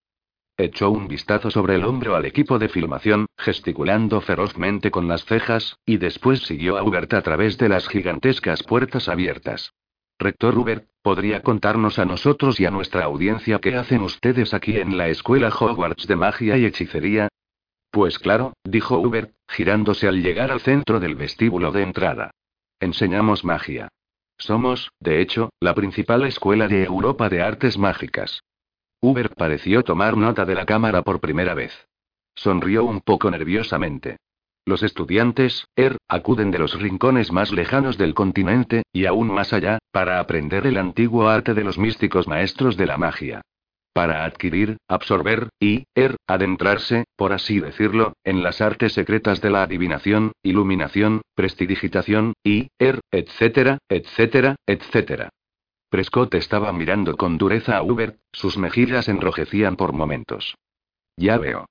Sí, así que admite usted que enseñan auténtica magia dentro de estos muros. Pues, indudablemente, joven. ¿Por qué iba a negarlo? Entonces no niega, dijo Prescott con voz ligeramente chillona, que estas pinturas, alineadas en esta misma sala, son pinturas mágicas que se mueven. Gesticuló grandilocuentemente hacia las paredes. El cámara giró y se acercó tan rápida y grácilmente como pudo a un grupo de pinturas que había junto a la puerta. El operador del gran micrófono bajó su aparato, hasta estar seguro de que capturaba la respuesta de Hubert. Pinturas que se me mueven. Dijo Hubert con voz distraída. Oh, oh. H sí. Bueno, sospecho que podría decirse que se mueven. Porque esa pintura de allá, no importa en qué lugar de la habitación esté, sus ojos están siempre sobre ti. Uber alzó misteriosamente las manos, animándose con el tema. Parecen, de hecho, seguirte a donde quiera. Que vayas. El cámara apartó el ojo del visor y frunció el ceño hacia Prescott. El rostro de Prescott se oscureció. Eso no es lo que quería decir. Haga que se muevan. Usted sabe que pueden hacerlo. Usted. Giró sobre sus talones y señaló a McGonagall. Tuvo una conversación con un retrato en su oficina ayer mismo. Yo la vi. Oí hablar a la pintura. McGonagall adoptó una expresión tan cómicamente sorprendida que James, que estaba de pie justo en la puerta, con el resto de los estudiantes reunidos, tuvo que suprimir una risa tonta. No puedo imaginar a qué se refiere usted, señor, replicó la directora. Veamos, deje a la dama fuera de esto, ¿me ha entendido? Dijo Finney rudamente, dando medio paso para colocarse delante de la directora, que era una cabeza más alta que él. Simplemente continúe con su todopoderosa investigación, Prescott, y terminemos con esto. Prescott se quedó abrumado durante unos segundos, y después se recompuso. De acuerdo. Olvidemos las pinturas que se mueven. Tonto de mí. Se giró hacia Hubert. Presumo que las clases están actualmente en curso, señor Hubert. HMM. Dijo Hubert, como sobresaltado. ¿En curso? Bueno, yo, yo, supongo. No esperaba, no esperaba que nos interesara presenciarlas, ¿verdad? Interrumpió Prescott. Pues nos interesa. Nuestra audiencia tiene derecho a saber qué está pasando aquí exactamente, justo, bajo, nuestras narices. ¿Audiencia? repitió Hubert, mirando atrás, a la cámara. Esto es, er, en directo. ¿Lo es? Prescott dejó caer la cabeza hacia adelante y se derrumbó un poco. No, señor Hubert. No lo es. ¿Es que nadie le ha contado cómo funciona esto? Lo grabamos, lo editamos, lo emitimos. Señorita Sacarina, usted entiende todo esto, ¿estoy en lo cierto? Miró de reojo a Sacarina, quien sonrió y extendió los brazos. Dibujó con la boca unas pocas palabras y después gesticuló vagamente hacia su garganta. Recreant tensó su sonrisa un grado más. Su frente estaba empapada de sudor. Genial, murmuró Prescott. Ya veo. Maravilloso. Continuemos. Se enderezó y miró furiosamente a Uber de nuevo. Sí, a nuestra audiencia le gustaría mucho ver lo que sucede en estas así llamadas aulas, señor rector. Por favor, muéstrenos el camino. Uber se giró hacia Delacroix. ¿Tú qué opinas, querida? ¿Adivinación o levitación? Ambas son igualmente impresionantes. Cariño. Dijo Delacroix, pronunciando las palabras de forma muy torpe. Parecía querer decir más, pero a pesar de los movimientos de sus mandíbulas, sus labios permanecían herméticamente cerrados. Mi esposa es extranjera, como pueden ver, dijo Uber disculpándose. Pero lo hace lo mejor que puede. Las aulas, por favor, señor Uber, insistió Prescott. No puede mantener a la prensa apartada, señor. No, no, claro que no. De hecho, apreciamos la publicidad, dijo Uber, girándose para conducir al equipo por el pasillo. Aún con lo prestigiosos que somos, algunas veces es difícil mantener la cabeza sobre el agua. La magia es, er, un estudio especializado, por decir poco. Solo un cierto tipo de individuo tiene la paciencia y la gracia para aprenderla. Ah, aquí estamos. Adivinación. Prescott avanzó rápidamente hacia la puerta abierta del aula, seguido por su equipo de filmación y el operador del gran micrófono tropezando para mantenerle el paso. Finney se mantuvo al final del grupo, tan cerca de la directora McGonagall como pudo. Harry y James, a la cabeza de la multitud de estudiantes curiosos, se asomaron por la puerta para observar. Aquí nuestros estudiantes aprenden el antiguo arte de la predicción del futuro, dijo Uber grandilocuentemente. Una docena de estudiantes estaban esparcidos por la habitación, mirando sombríamente a los objetos que había frente a ellos sobre las mesas. A la cabeza de la clase, como respondiendo a una señal, la profesora Trelawney alzó los brazos, produciendo un tintineo musical con las diversas pulseras de sus muñecas. Buscad, estudiantes. Gritó con su voz más mística. Mirad profundamente, profundamente en el rostro del omnipresente cosmos que todo lo sabe, representado en el remolino de patrones y diseños del infinito. Encontrad vuestros destinos. Hojas de té. Dijo Finney alegremente. Mi propia madre acostumbraba a leer la fortuna en las hojas de té para los turistas. Eso nos mantuvo en las épocas más difíciles, por aquellos tiempos. Qué perfectamente pintoresco, mantener dichas tradiciones con vida. Tradiciones, K. Dijo Trelawney, levantándose de su asiento y arremolinando dramáticamente sus ligeras ropas. Buscamos la naturaleza implícita de perfecta verdad en las hojas, señor. Pasado, presente, futuro, todos unidos para aquellos que tienen los ojos para verlo. Eso exactamente era lo que también mi madre acostumbraba a decir. Rió Finney. Así es como predicen el futuro. Dijo Prescott, mirando con disgusto dentro de una de las tazas de los estudiantes. Esto es ridículo. ¿Dónde están las bolas de cristal? ¿Dónde está el humo arremolinándose y las visiones fantasmagóricas? Bueno, Er, también tenemos esas cosas, señor Prescott, dijo Hubert. ¿Verdad, querida? Adivinación avanzada. Segundo semestre. 200 euros la matrícula del laboratorio, replicó de la Croix mecánicamente. Cubre las bolas de cristal, dijo Hubert escondiendo los labios tras la mano alzada. Esas cosas no son baratas. Las mandamos hacer especialmente en China. Cristal auténtico y todo eso. Claro que los estudiantes se las llevan a casa al final del año escolar. Son una especie de recuerdo. Creo que antes mencionó levitación. Dijo Prescott, marchando fuera del aula. Su séquito lo siguió rápidamente, trasteando y desenrollando más cables eléctricos. Ciertamente, sí. Un elemento básico de las artes mágicas, replicó Hubert, siguiendo a Prescott a través del pasillo y al interior de otra aula. Combinamos esta clase con prestidigitación básica. Sí, justo aquí. Sein se encontraba en el centro del aula con una varita en la mano. Apenas una docena de estudiantes más estaban sentados a lo largo de la pared, observando con asombro cómo el busto de Godric Gryffindor flotaba y se bamboleaba alrededor del aula, aparentemente a instancias de la varita agitada por Sein. Hubo un jadeo y un suspiro de asombro por parte del equipo de Prescott. El cámara se acuclilló lentamente, haciendo zoom sobre la acción. Ajá dijo Prescott con excitación. Auténtica magia. Realizada por niños. Tal como prometí, dijo Hubert orgullosamente. Aquí el señor Walter está entre los mejores de su clase. Señor Walter, por cierto, ¿en qué curso está usted? En primero, señor, dijo Sein, sonriendo felizmente. Excelente forma, muchacho, replicó Hubert. Intenta con una vuelta, ¿por qué no? Los estudiantes aplaudieron educadamente cuando el busto se levantó y lentamente giró en el aire. Entonces, de repente, se derrumbó, cayendo sobre un colchón que había sido colocado en el centro del suelo. Oh, qué pena, señor Walter. Tan cerca, reprendió Hubert. No fue culpa mía. Gritó Shane. Han sido mis asistentes. Ted, tonto, tiras cuando se supone que lo debes dejar caer. ¿Cuántas veces tengo que explicártelo? Eh, objetó Ted, saliendo ruidosamente de un armario en la parte trasera del aula. Tenía un puñado de cables en la mano, los cuales serpenteaban hasta una serie de poleas sujetas al techo del armario. ¿Quieres ponerte tú aquí atrás y hacer funcionar estos controles en la oscuridad?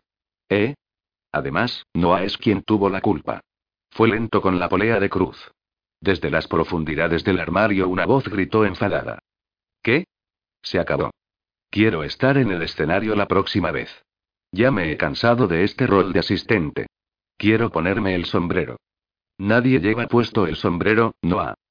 Dijo Sein, poniendo los ojos en blanco. Bueno, alguien tiene que ponerse el sombrero. Chilló Noah, su rostro apareció en la puerta del armario. ¿Cómo va a saberse quién es el mago y quién el asistente? Muchachos, muchachos, aplacó Hubert, alzando las manos. Solo tenemos un sombrero por aula, y la señorita Morganstern lo está utilizando para practicar el truco del conejo. Señor Prescott, señor Finney, ¿les gustaría ver el truco del conejo? Pues sí, dijo Finney alegremente. No.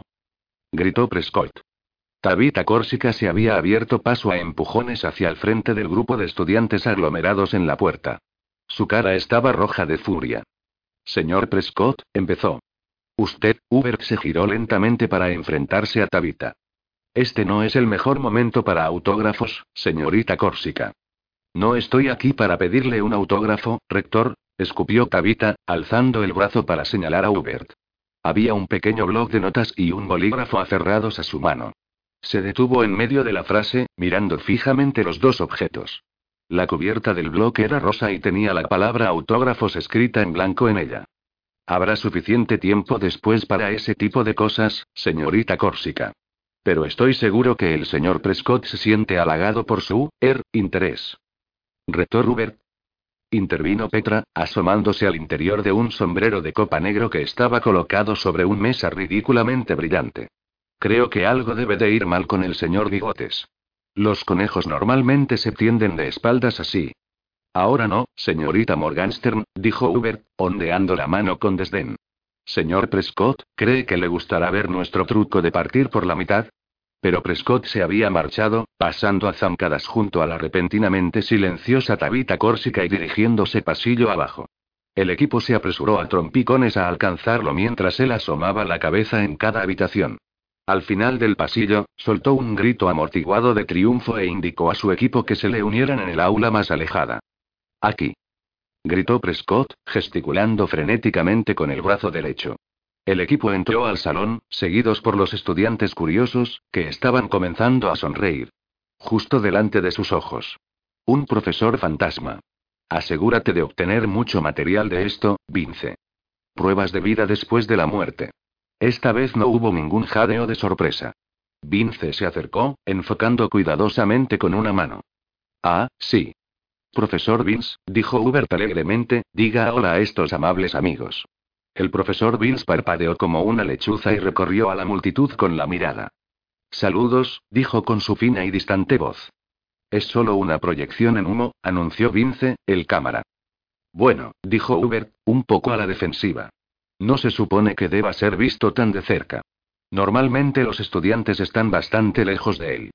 Crea una agradable sensación de misterio y de lo sobrenatural, en realidad. Ralph era uno de los estudiantes sentados en el aula. Se dirigió al cámara con una nota de molestia. Está usted arruinando el efecto, sabe. No tiene que ir y arruinarlo para todo el mundo. Saludos, dijo Vince de nuevo, mirando al gentío. Imposible. Gritó Prescott furiosamente, avanzando hasta la parte delantera del aula. Es un fantasma. Sé que lo es. Es una proyección, Martín, dijo Vince, bajando la cámara. Las he visto antes. Ni siquiera es muy buena. Puedes oír el proyector funcionando. Está justo ahí, bajo la mesa. ¿Y ves aquí? Una máquina de hielo seco. Hace el humo. Finney se aclaró la garganta junto a la puerta. Esto es cada vez más embarazoso, señor Prescott. Saludos, dijo el profesor Vince.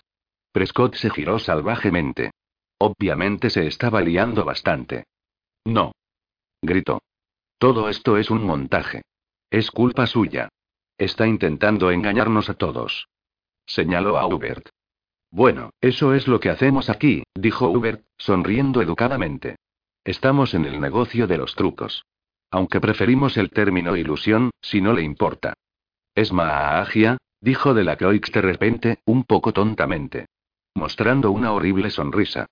Ya veo lo que todos ustedes están intentando hacer aquí, dijo Prescott, todavía señalando a Hubert, y después a McGonagall y hasta a Sacarina y Recreant, quienes agitaban las cabezas vigorosamente. Están intentando hacerme quedar como un loco. Bueno, mi público me conoce mejor que eso, al igual que mis asociados. No pueden esconderlo todo. ¿Qué pasa con las escaleras móviles? ¿O los gigantes? HMM? ¿O Prescott se detuvo, con el dedo todavía en medio del aire. Sus ojos se desenfocaron durante un momento, y después rió maliciosamente. Ya sé justo lo que necesito. Justo lo que necesito, de hecho. Vince, Eddie, y el resto de vosotros, venid conmigo. Hubert los siguió mientras el equipo tropezaba y empujaban a través de la multitud de estudiantes. ¿A dónde va usted, señor Prescott? Yo soy su guía, por si no lo recuerda. Le enseñaré cualquier cosa que desee. ¿Sí? Dijo Prescott, volviendo a girarse hacia Hubert. Los estudiantes curiosos se habían apartado dejándole paso a él y a su equipo, así que Prescott se giró para mirarlos, de un lado a otro. Me enseñaría, hizo una pausa dramática e inclinó la cabeza hacia arriba, el garaje. Él, comenzó Hubert. Parpadeó, y después miró de reojo a la profesora McGonagall. De repente James sintió la mano de Harry tensarse sobre su hombro. Algo iba mal. ¿El garaje? repitió Hubert, como si no estuviera familiarizado con la palabra. La sonrisa de Prescott creció hasta formar una mueca depredadora. Ajá. No estaban preparados para esto, ¿verdad? Sí, eché una larga mirada por los alrededores mientras todos estaban tan ocupados esta mañana. Me asomé aquí y allá y obtuve una magnífica visión de conjunto. Hay un garaje, dijo, girándose hacia la cámara, que penetra el tejido mismo del espacio y el tiempo, creando un portal mágico entre este lugar y otro a miles de kilómetros de distancia. América, si se me permite ser tan audaz como para adivinar. Lo he visto yo mismo. He mirado dentro de la estructura y olido el aire de ese lugar lejano. He visto el amanecer de esa tierra, mientras el sol aquí estaba alto sobre el horizonte. No había truco, ni ilusión. Esta gente nos quiere hacer creer que son simples ilusionistas, mientras yo mantengo, puesto que lo he atestiguado con mis propios ojos, que son maestros en una forma de magia que es pura y simplemente sobrenatural. Ahora lo probaré. Con una floritura, Prescott se dio la vuelta y se alejó marchando, partiendo hacia el vestíbulo principal. Harry se colocó en línea junto a Hubert, pero no pudo captar su atención. Señor Prescott. Gritaba Hubert sobre el sonido de la ahora agitada multitud. Realmente debo insistir que me permita, señor Prescott. Esto es altamente irregular. Prescott dio a su equipo a través del vestíbulo principal y cruzando el patio. La multitud de estudiantes había crecido considerablemente, y el ruido de su paso había llegado a ser bastante alto. Todo el mundo había visto el exterior del garaje de Alma Alerón, pero muy pocos habían estado dentro o visto lo que alojaba. El balbuceo de preocupación y curiosidad era un rugido sordo. Esto puede ser malo, James, dijo Harry, manteniendo la voz bajo el nivel de ruido de la multitud. ¿Qué podemos hacer? Harry solamente agitó la cabeza, observando cómo Prescott giraba en la esquina, guiando al grupo hasta un conjunto de carpas que se erguía junto al lago. Se dio la vuelta, enmarcado contra las paredes de Lancia. Su equipo se colocó en posición, bajando el gran micrófono hasta él y ajustando grandes sombrillas blancas para reflejar la luz del sol sobre su costado sombreado. Prescott se giró ligeramente, mostrando su mejor perfil a la cámara mientras Vince se agachaba lentamente, enfocando. Fue, James tuvo que admitirlo, un momento muy dramático. Damas y caballeros, comenzó Prescott, alzando su voz natural de orador. Mi equipo y yo, y todos ustedes, hemos sido víctimas de un elaborado engaño. Esta no es una simple escuela de juegos de manos y trucos de cartas. No. Yo he presenciado dentro de estas paredes verdadera magia de las más sorprendentes y escalofriantes variedades. He visto fantasmas y presenciado auténticas levitaciones. He observado cómo aparecen puertas mágicamente en lo que antes fueron paredes de roca sólida. He visto bestias y gigantes que abruman la mente. Hoy hemos sido tratados como tontos, timados por un grupo de magos y brujas, sí, gente realmente mágica, que creen que pueden engañarnos con trucos baratos. Pero ahora revelaré la verdad sobre este lugar. Detrás de esta lona hay una extraña forma de magia que los conmocionará y sorprenderá. Cuando la verdad sea revelada, el señor Rudolph Finney, detective de la Policía Especial Británica, querrá realizar una investigación a gran escala a este establecimiento, con la ayuda de las agencias policiales de toda Europa. Después de hoy, damas y caballeros, nuestras vidas nunca volverán a ser las mismas. Después de hoy, estaremos viviendo en un mundo donde sabremos, sin lugar a dudas, que las brujas y los magos son reales, y que caminan entre nosotros. Prescott hizo una pausa, dejando que sus palabras resonaran sobre la sorprendida multitud. Entonces se giró hacia la zona donde McGonagall, Hubert, Sacarina y Recreante estaban reunidos. Finney permanecía cerca de la directora, frunciendo ligeramente el ceño, con los ojos abiertos. Señor Hubert, llamó Prescott, ¿nos abriría estas puertas? Esta es su última oportunidad de hacer lo correcto. La expresión de Hubert era grave. Miraban muy directamente a Prescott. Debo advertirle en contra de este curso de acción, señor Prescott. ¿Las abre usted o lo haré yo? Lo arruinará todo, señor, dijo Hubert. Junto a él, Delacroix estaba sonriendo aún más maniáticamente. No arruinaré más que su secreto, señor Hubert. El mundo tiene que saber qué hay tras estas puertas de lancia. Hubert parecía petrificado en el lugar. Pareció que no iba a hacerlo. Y entonces, se adelantó, agachando la cabeza. Se oyó un largo jadeo colectivo de la multitud. Prescott se echó a un lado, mirando triunfantemente hacia la cámara mientras lo hacía. Hubert se acercó a la carpa y se detuvo frente a ella. Suspiró profundamente, y después extendió la mano hacia arriba, aferrando las tiras anudadas de lona que sostenían los amplios cortinajes de la puerta de la carpa cerrados. Giró la cabeza para mirar a Prescott. Después de una terrible pausa, tiró. El nudo se deshizo y las lonas se abrieron, desenrollándose como banderas, bofeteando los polos de cada costado de la amplia abertura de la tienda. La multitud jadeó, y después se produjo un largo y perplejo silencio. Jane se asomó. Inmediatamente se dio cuenta de lo que era. El interior de la carpa estaba algo oscuro, pero pudo ver que los vehículos voladores habían desaparecido. La mayor parte del interior de la carpa quedaba oscurecido por una forma larga y oblonga. Unas cuantas personas cerca del frente de la multitud comenzaron a reír, y luego una ola de carcajadas recorrió la multitud. Bueno, ya está, dijo Hubert, todavía mirando a Prescott. Ha arruinado el secreto. Y esto pretendía ser nuestro gran final. Tengo que decir, señor, que no es usted en absoluto divertido. Hubert finalmente dio un paso hacia atrás, quitándose de en medio para que el equipo de filmación pudiera ver directamente el interior. Pequeñas luces navideñas de colores centelleaban en secuencia alrededor de un gran platillo volador de papel maché. Unas letras negras estaban pintadas sobre un costado, claramente visibles entre el centelleo de las luces. Y odio decirlo, señor Lupin, dijo Hubert, volviéndose hacia Ted. Pero ha escrito usted mal la palabra Rocket. Qué terriblemente embarazoso. Capítulo 20. La historia del traidor. Pero yo los vi. Decía Prescott insistentemente, su voz se volvía más ronca mientras seguía de Vince entre los Land Rover. Gigantes. Uno de ellos era tan alto como tres árboles. Dejó huellas del tamaño de, del tamaño de. Gesticuló desesperadamente con los brazos. Ignorándole, Vince guardó su cámara en una maleta revestida de espuma. Ha quedado como un tonto, señor Prescott, dijo el detective Finney, limpiándose gafas en la corbata. No lo empeore. Prescott se giró hacia el hombre mayor, con los ojos desbocados. Usted tendría que investigar este establecimiento detective. No hay derecho. Los han engañado a todos. Si abriera alguna investigación, señor Prescott, dijo Finney suavemente, sería sobre usted y sus métodos. ¿Tenía permisos para entrar en estos terrenos en primer lugar? ¿Qué? ¿Está loco? espetó Prescott. Se detuvo y se recompuso a sí mismo. Por supuesto. Como ya le había dicho, me informaron de lo que estaba ocurriendo aquí. Alguien de dentro me condujo hasta aquí. ¿Y comprobó los antecedentes de esa persona? Bueno, dijo Prescott, la rana de chocolate era bastante convincente. En realidad no, perdone. ¿Ha dicho rana de chocolate? Preguntó Finney, entrecerrando los ojos. Yo, er, bueno.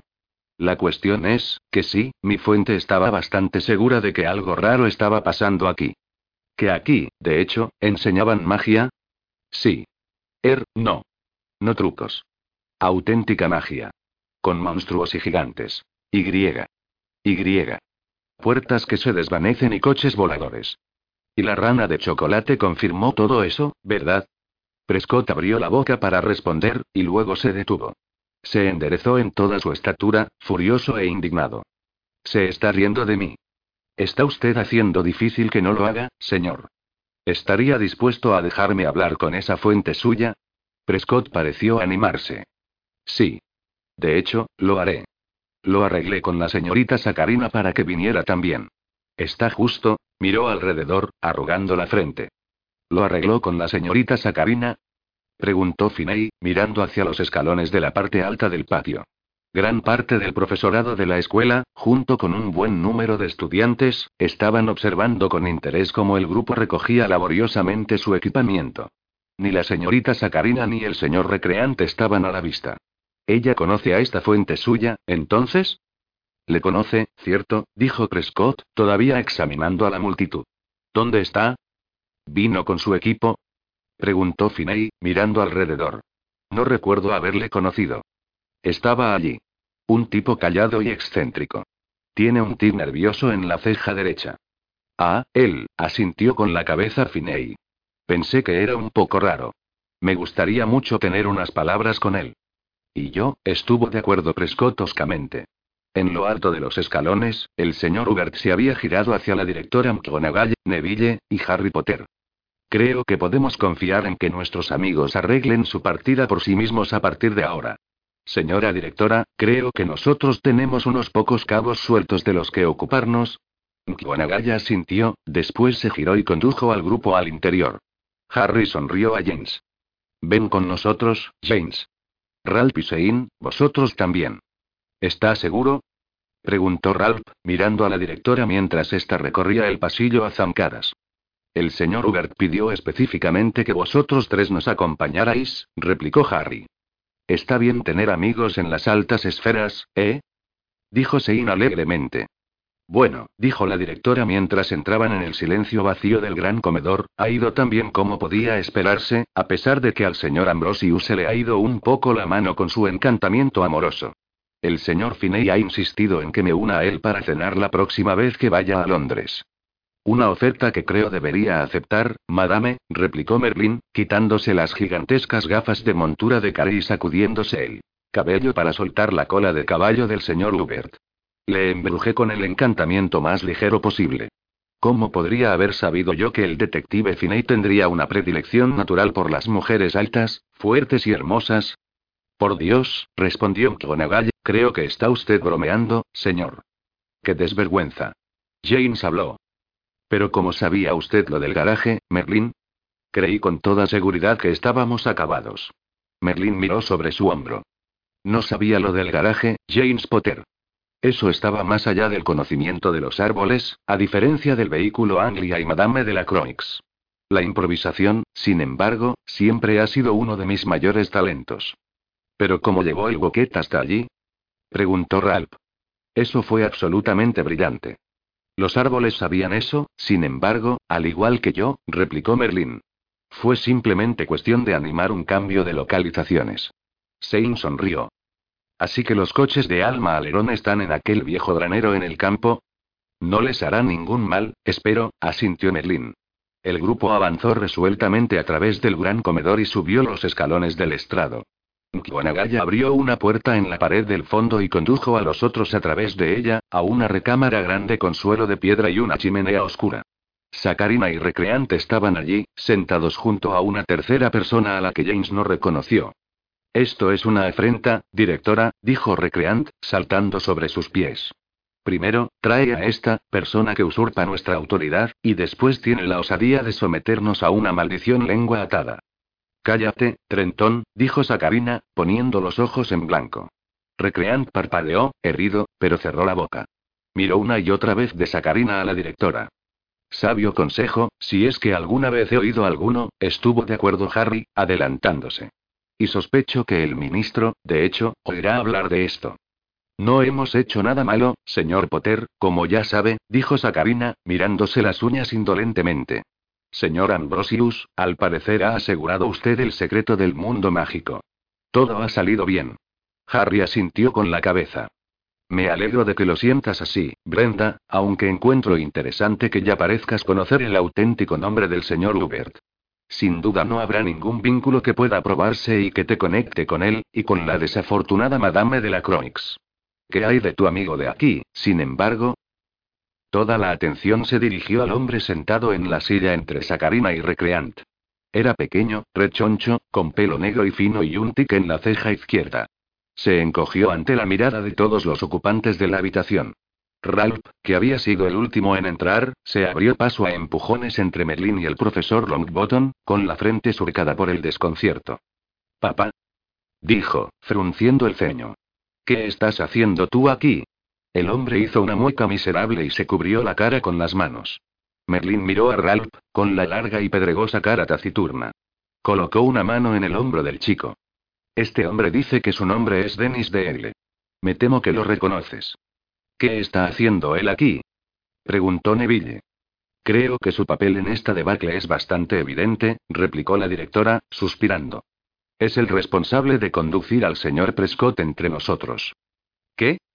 Dijo Ralph, sorteando a McGonagall. ¿Por qué dice eso? Es terrible. Vino con el equipo del señor Prescott, dijo Harry tranquilamente. Estaba intentando pasar inadvertido. Quizás le preocupara que le reconocieras, Ralph. Después, cuando todo acabara, ya no importaría, por supuesto. Pero de todas formas, las cosas no ocurrieron como él esperaba. Esto es ridículo, insistió Ralph. Papá es un mugle. Firmó el contrato de confidencialidad mugle, ¿verdad? Él no haría eso, incluso si hubiera podido. No sé qué está haciendo aquí, pero no es lo que todos piensan. Merlín todavía tenía su mano sobre el hombro de Ralph. Lo palmeó lentamente. Tal vez entonces debería preguntárselo usted mismo, señor de Egle. Ralph levantó la mirada hacia el enorme mago, con la cara tensa de furia y trepidación. Miró al resto de la habitación, de cara en cara, terminando con su padre. De acuerdo entonces. Papá, ¿por qué estás aquí? Dennis de Edle todavía tenía las manos sobre la cara. Durante varios segundos, no se movió. Finalmente, tomó un profundo aliento y se recostó hacia atrás, dejando caer las manos. Miró a Ralph durante largo rato, y después a todos los que componían la asamblea. De acuerdo. Sí, dijo, habiéndose recompuesto a sí mismo, yo se lo conté a Prescott. Le envié la rana de chocolate y el game deck. Lo había utilizado para comunicarme con alguien en la escuela, alguien que utilizó el nombre de Austramalx. Una vez hecho eso, sabía que Prescott podría localizar la escuela con su GPS. La cara de Ralph estaba congelada entre la incredulidad y la miseria. ¿Pero por qué, papá? ¿Por qué has hecho algo así? Oh, Ralph. Lo siento.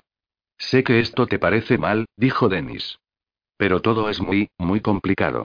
El programa de Prescott, desde dentro, ofrece dinero por una prueba de lo sobrenatural.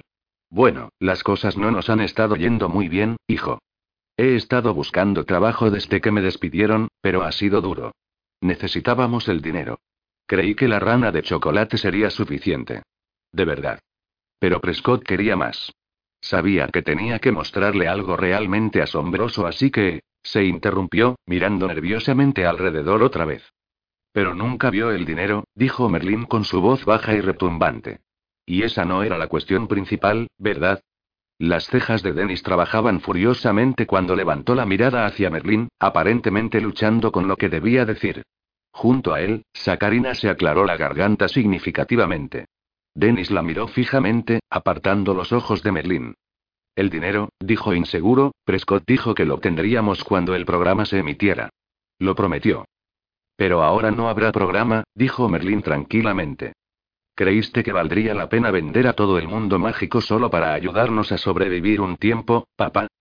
Dijo Ralph, su voz no era acusadora, sino verdaderamente inquisitiva. A James le rompió el corazón oír la desilusión en la voz del chico. No, hijo. Respondió Dennis, pero después apartó la mirada. No creí que fuera a amenazar a todo el mundo mágico. Quiero decir, es solo un estúpido programa de televisión.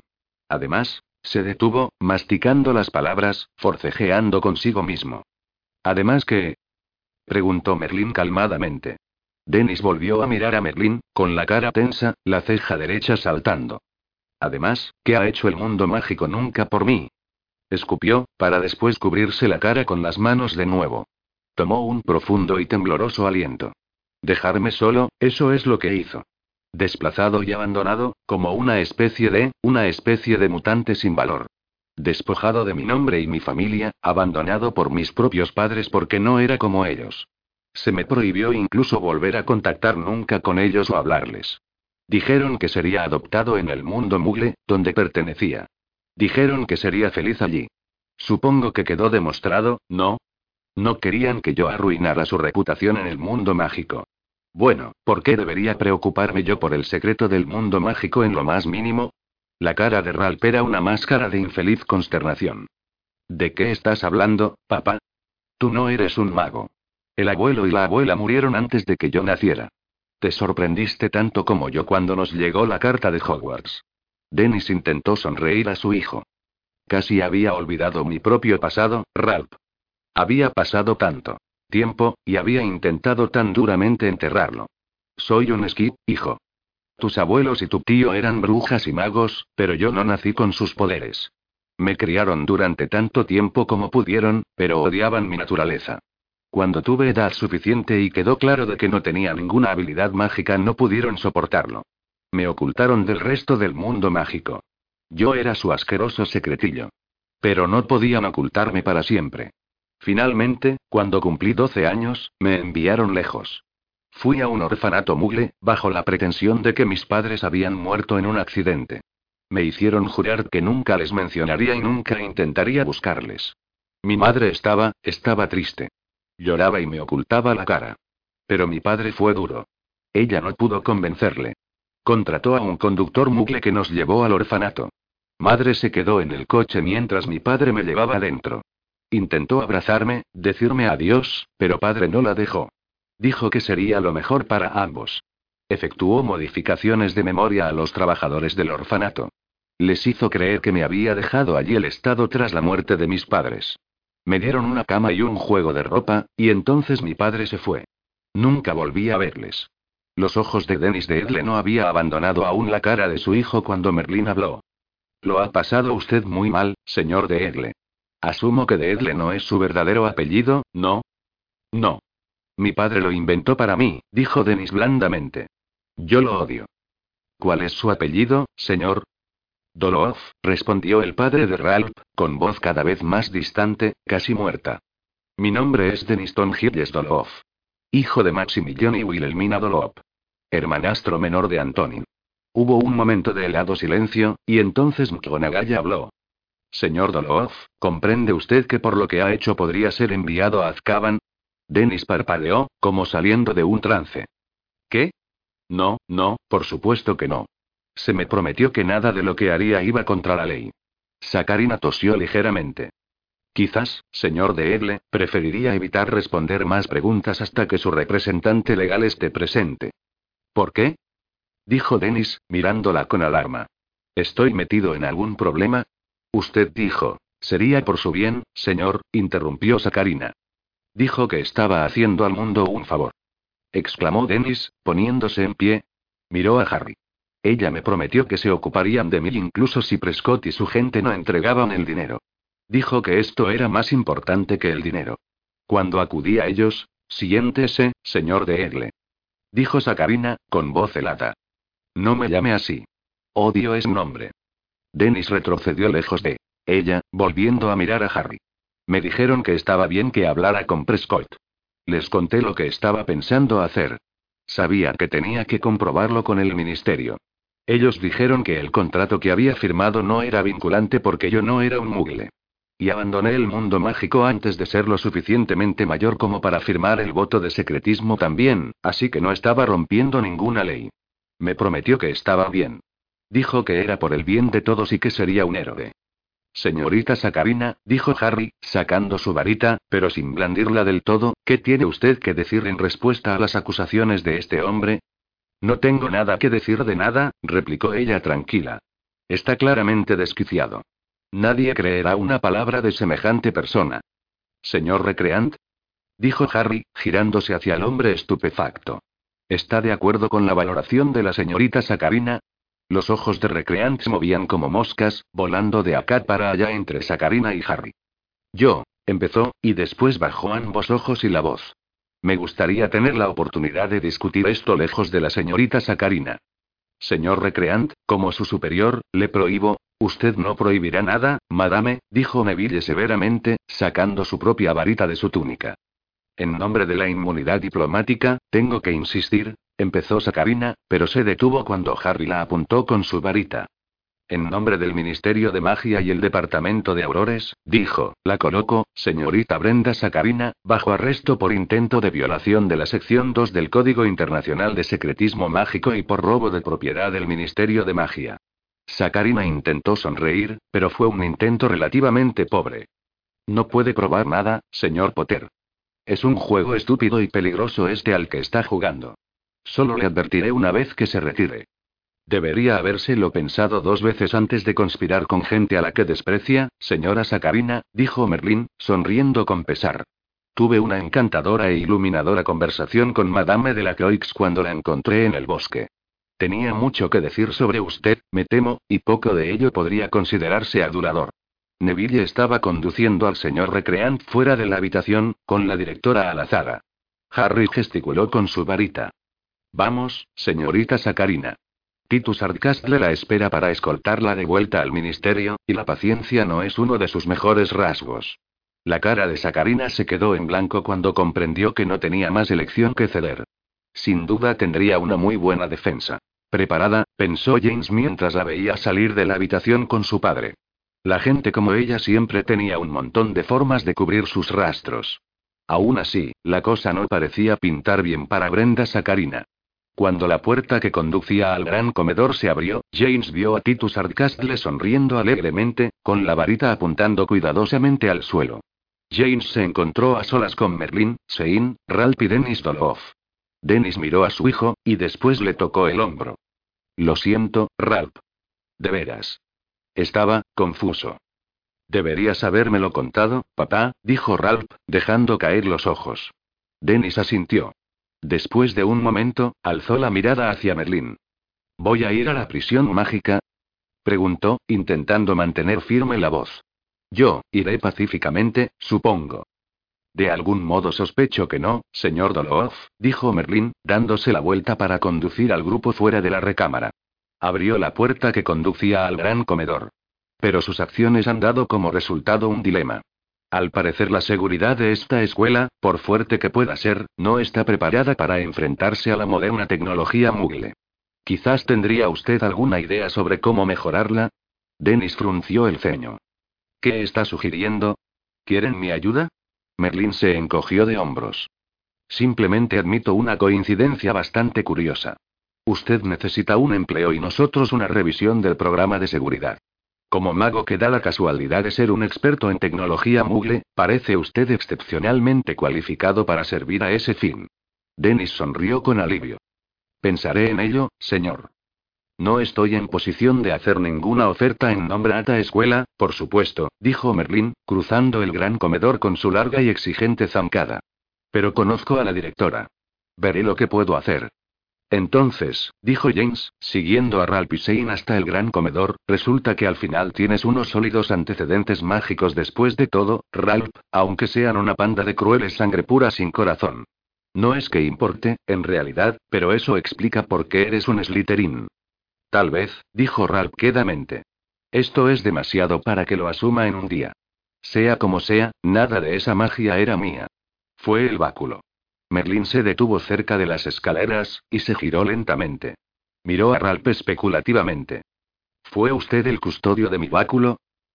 Sí, respondió Ralph abatido. Evité que matara a nadie, supongo. Pero apenas. No le haga caso, dijo Shane. Estuvo espectacular con él. Salvó la vida de James una vez. También hizo crecer un melocotonero de un plátano. Una vez le quemó una cresta en la cabeza a Victoire en Cao. Todos hemos pensado en hacer eso mismo de cuando en cuando solo para callarla. Merlin se aproximó a Ralph. James estaba seguro de que el mago no llevaba encima el báculo momentos antes, pero cuando se agachó hasta arrodillarse delante de Ralph, lo sostenía en la mano derecha. Las runas que lo recorrían eran oscuras, pero James recordó cómo habían pulsado con una luz verde la noche anterior. Señor de Egle, o debería llamarle señor Doloff, dijo Merlín. Estoy encariñado con Deegle, respondió Ralph, mirando a su padre. No sé si estoy listo para ser un Doloof aún. Lo siento, papá. Dennis mostró una pequeña sonrisa comprensiva. Señor Deedle entonces, dijo Merlín. No cualquier mago podría haber honrado la responsabilidad del báculo. Habrá oído decir que la varita escoge al mago, y es cierto. Madame de la Croix creyó que era usted simplemente una simple herramienta que le traería el báculo, pero se equivocó. El báculo le escogió. Un mago menor habría sido incapaz siquiera de blandirlo, menos aún de usarlo. Pero usted, sin saberlo, sometió al báculo a su poder. No tenía ni idea de su fuerza, y aún así lo manejó. Él le obedeció, y esa es la marca de un mago con un muy, muy gran potencial. Parte de este báculo le pertenece ahora, señor de Egle. Puedo sentirlo. Sabía que una porción ya no era mía, pero no sabía a quién pertenecía.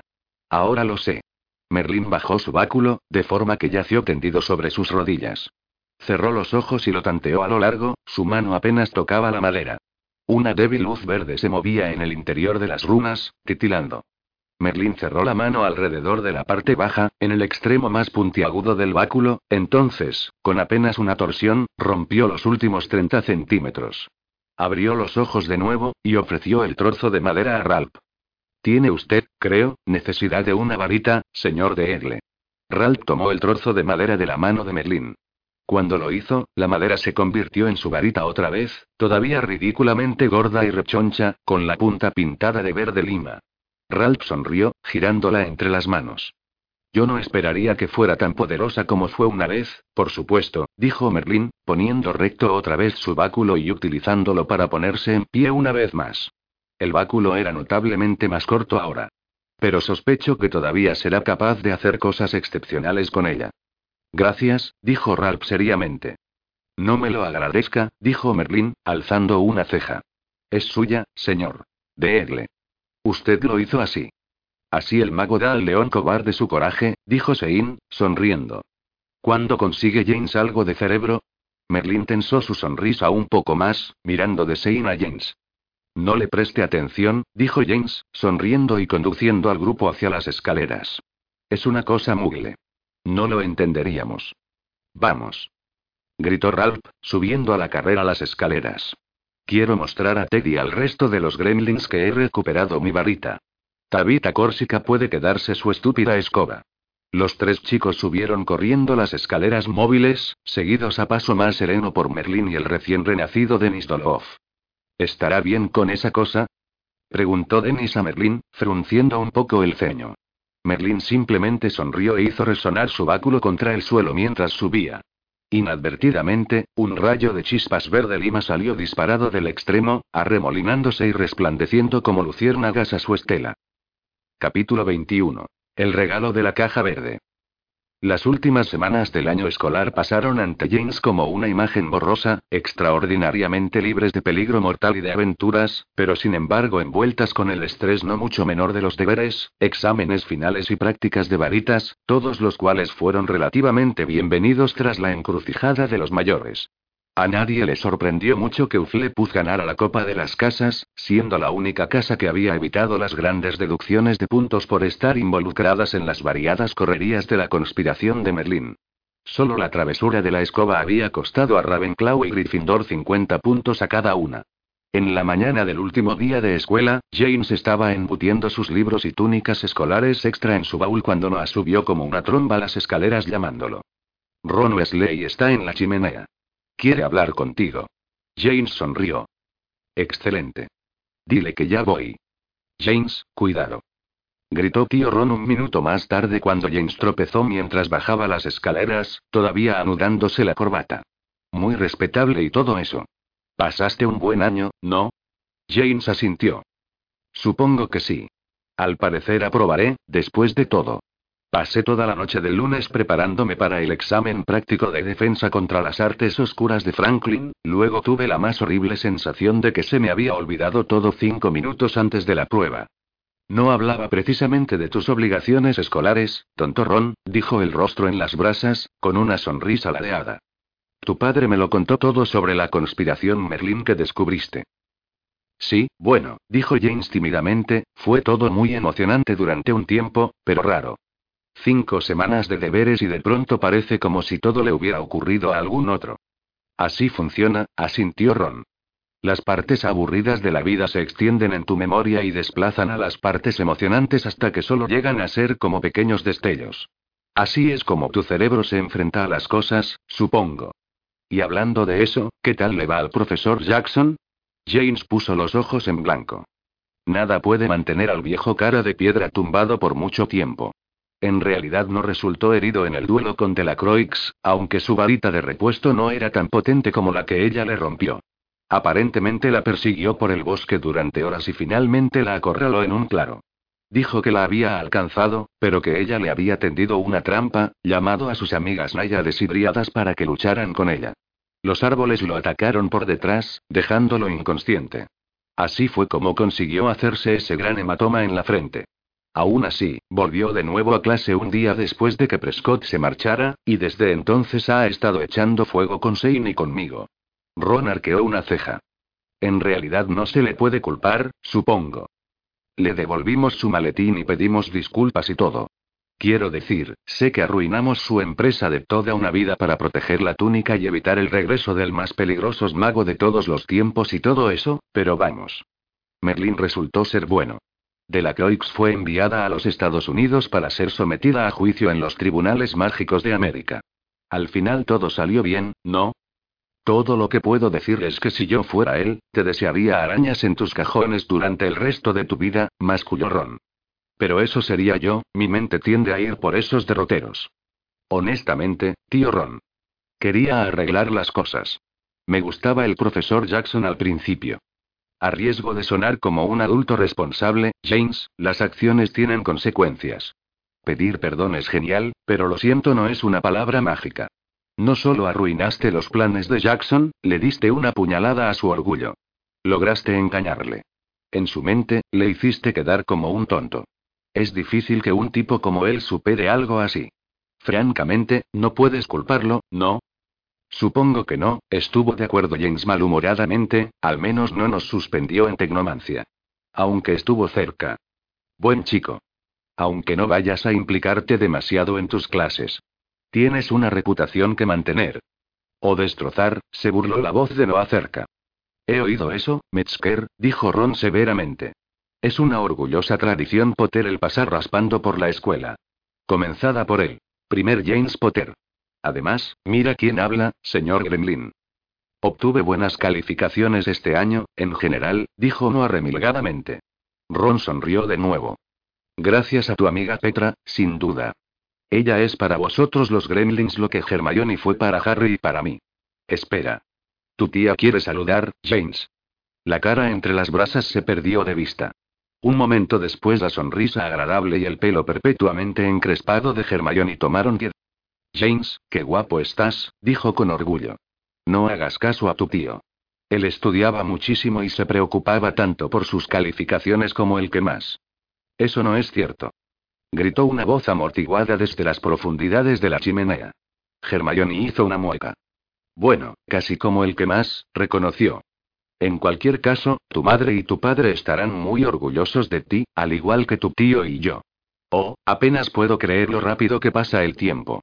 Parece como si solo ayer hubiésemos estado nosotros allí, suspiró, mirando alrededor de la sala común. Parece casi exactamente igual. Tendremos que hacer tiempo para una visita el próximo año. Será agradable ver de nuevo ese viejo lugar. Incluso entre las brasas, los ojos de tía Hermione brillaban un poco. Parpadeó, y luego volvió la mirada hacia James. Por cierto, James. Ron ha estado hablando con tu padre, ya sabes, y los dos querían preguntarte algo. Yo creí, sin embargo, que sería mejor que alguien que no fuera uno de ellos sacara el tema, francamente, los dos se han puesto tan tontos al respecto que podrían influenciar tu respuesta. ¿Qué pasa? preguntó James arrodillándose frente a la chimenea. No te arrodilles, lo regañó Hermione automáticamente. Te mancharás los pantalones de ceniza. Es sobre la directora. Está planeando jubilarse, ¿lo sabías? James no lo sabía. ¿En serio? Pero, ¿qué hará entonces? Hermione le dirigió una mirada que dijo que acababa de recordar cuántos años tenía. Minerva McGonagall tiene toda una vida fuera de las paredes de Hogwarts, James, por mucho que te cueste creerlo. Incluso, tengo entendido, aceptó la oferta del señor Finney para cenar en Londres. ¿De veras? aulló James. ¿De veras? Intervino Noah casi simultáneamente desde el sofá, levantando la vista de su libro. Hermione puso los ojos en blanco. Fue una cita puramente profesional, os lo puedo asegurar. Efectuó algunas pequeñas modificaciones en la memoria del señor Finney, en realidad no le hizo olvidar su visita, pero la alteró. Todo fue parte del programa del señor Doloz para limpiar, como él lo llama, el expediente de seguridad de la escuela, no obstante, añadió. Hermione, bajando un poco la voz, habló bastante bien del señor Finney. Sería muy agradable pensar que ella pueda encontrar un er compañero. Después de todo, Hermione. La voz de Ron surgió de nuevo de las profundidades de la chimenea. En cualquier caso, dijo Hermione, poniéndose seria. Sí, la directora planea jubilarse, quizás tan pronto como este mismo verano, asumiendo que pueda encontrarse a un sustituto adecuado. Lo más probable es que siga enseñando transformaciones y ayudando al nuevo director, quien quiera que sea él o ella.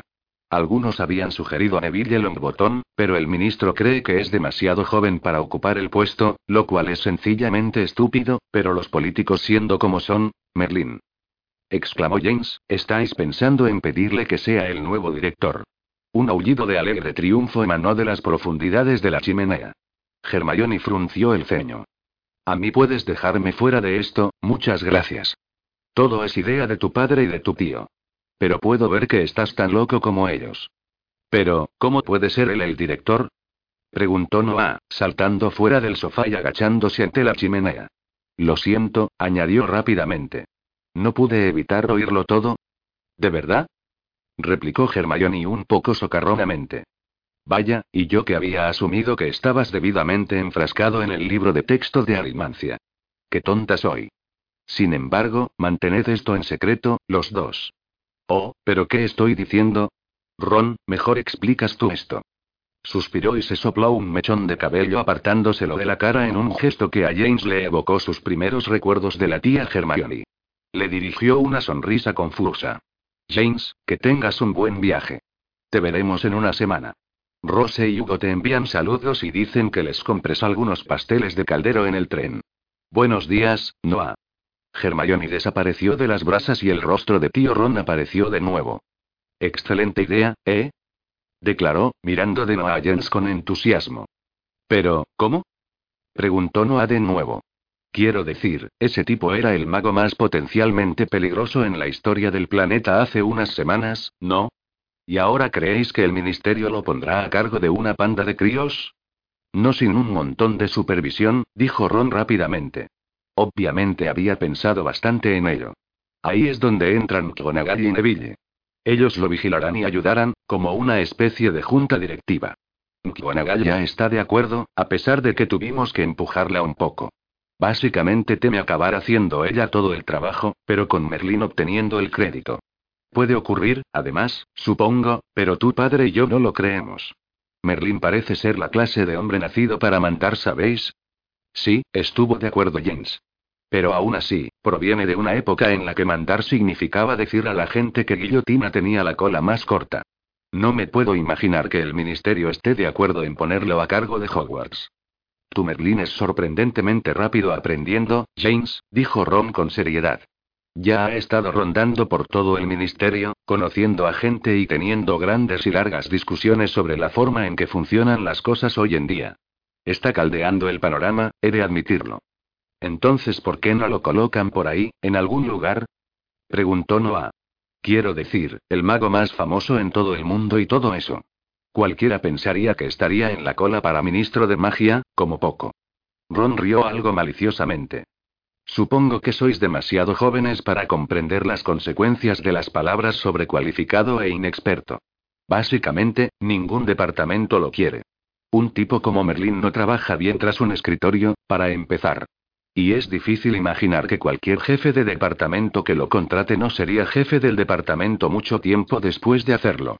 ¿Quieres decir que él asumiría el control, verdad? Confirmó James. Asumiría el control, como poco. Es un poco de gatillo suelto. Claro, probablemente sea el mago más poderoso vivo hoy en día, pero con un hueco de mil años en su experiencia laboral.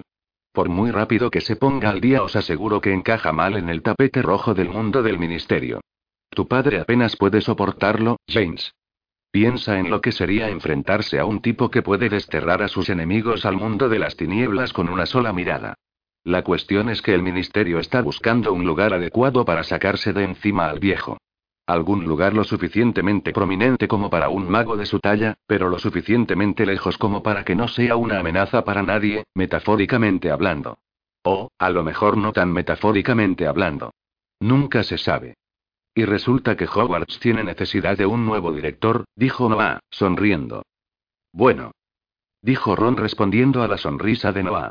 Parece un poco demasiado perfecto, ¿no? Incluso si el ministerio está de acuerdo con eso, ¿tú crees que él aceptará? Preguntó James en la chimenea, Ron pareció encogerse de hombros. ¿Quién puede decirlo? Nadie le ha preguntado aún. Pero lo primero es lo primero, Ron se puso serio y estudió a James. Tú lo conoces mejor que nadie, sobrino. Estabas allí cuando regresó del pasado. Tú fuiste el que habló con él para que volviera y ayudara a Hogwarts y al mundo mágico. ¿Tú qué crees? ¿Crees que podría ser un buen director? ¿Crees que deberíamos preguntárselo? Noah se recostó contra la base del sofá, estudiando a James y esperando su respuesta. James sabía que debía pensar en ello, pero ya sabía su respuesta.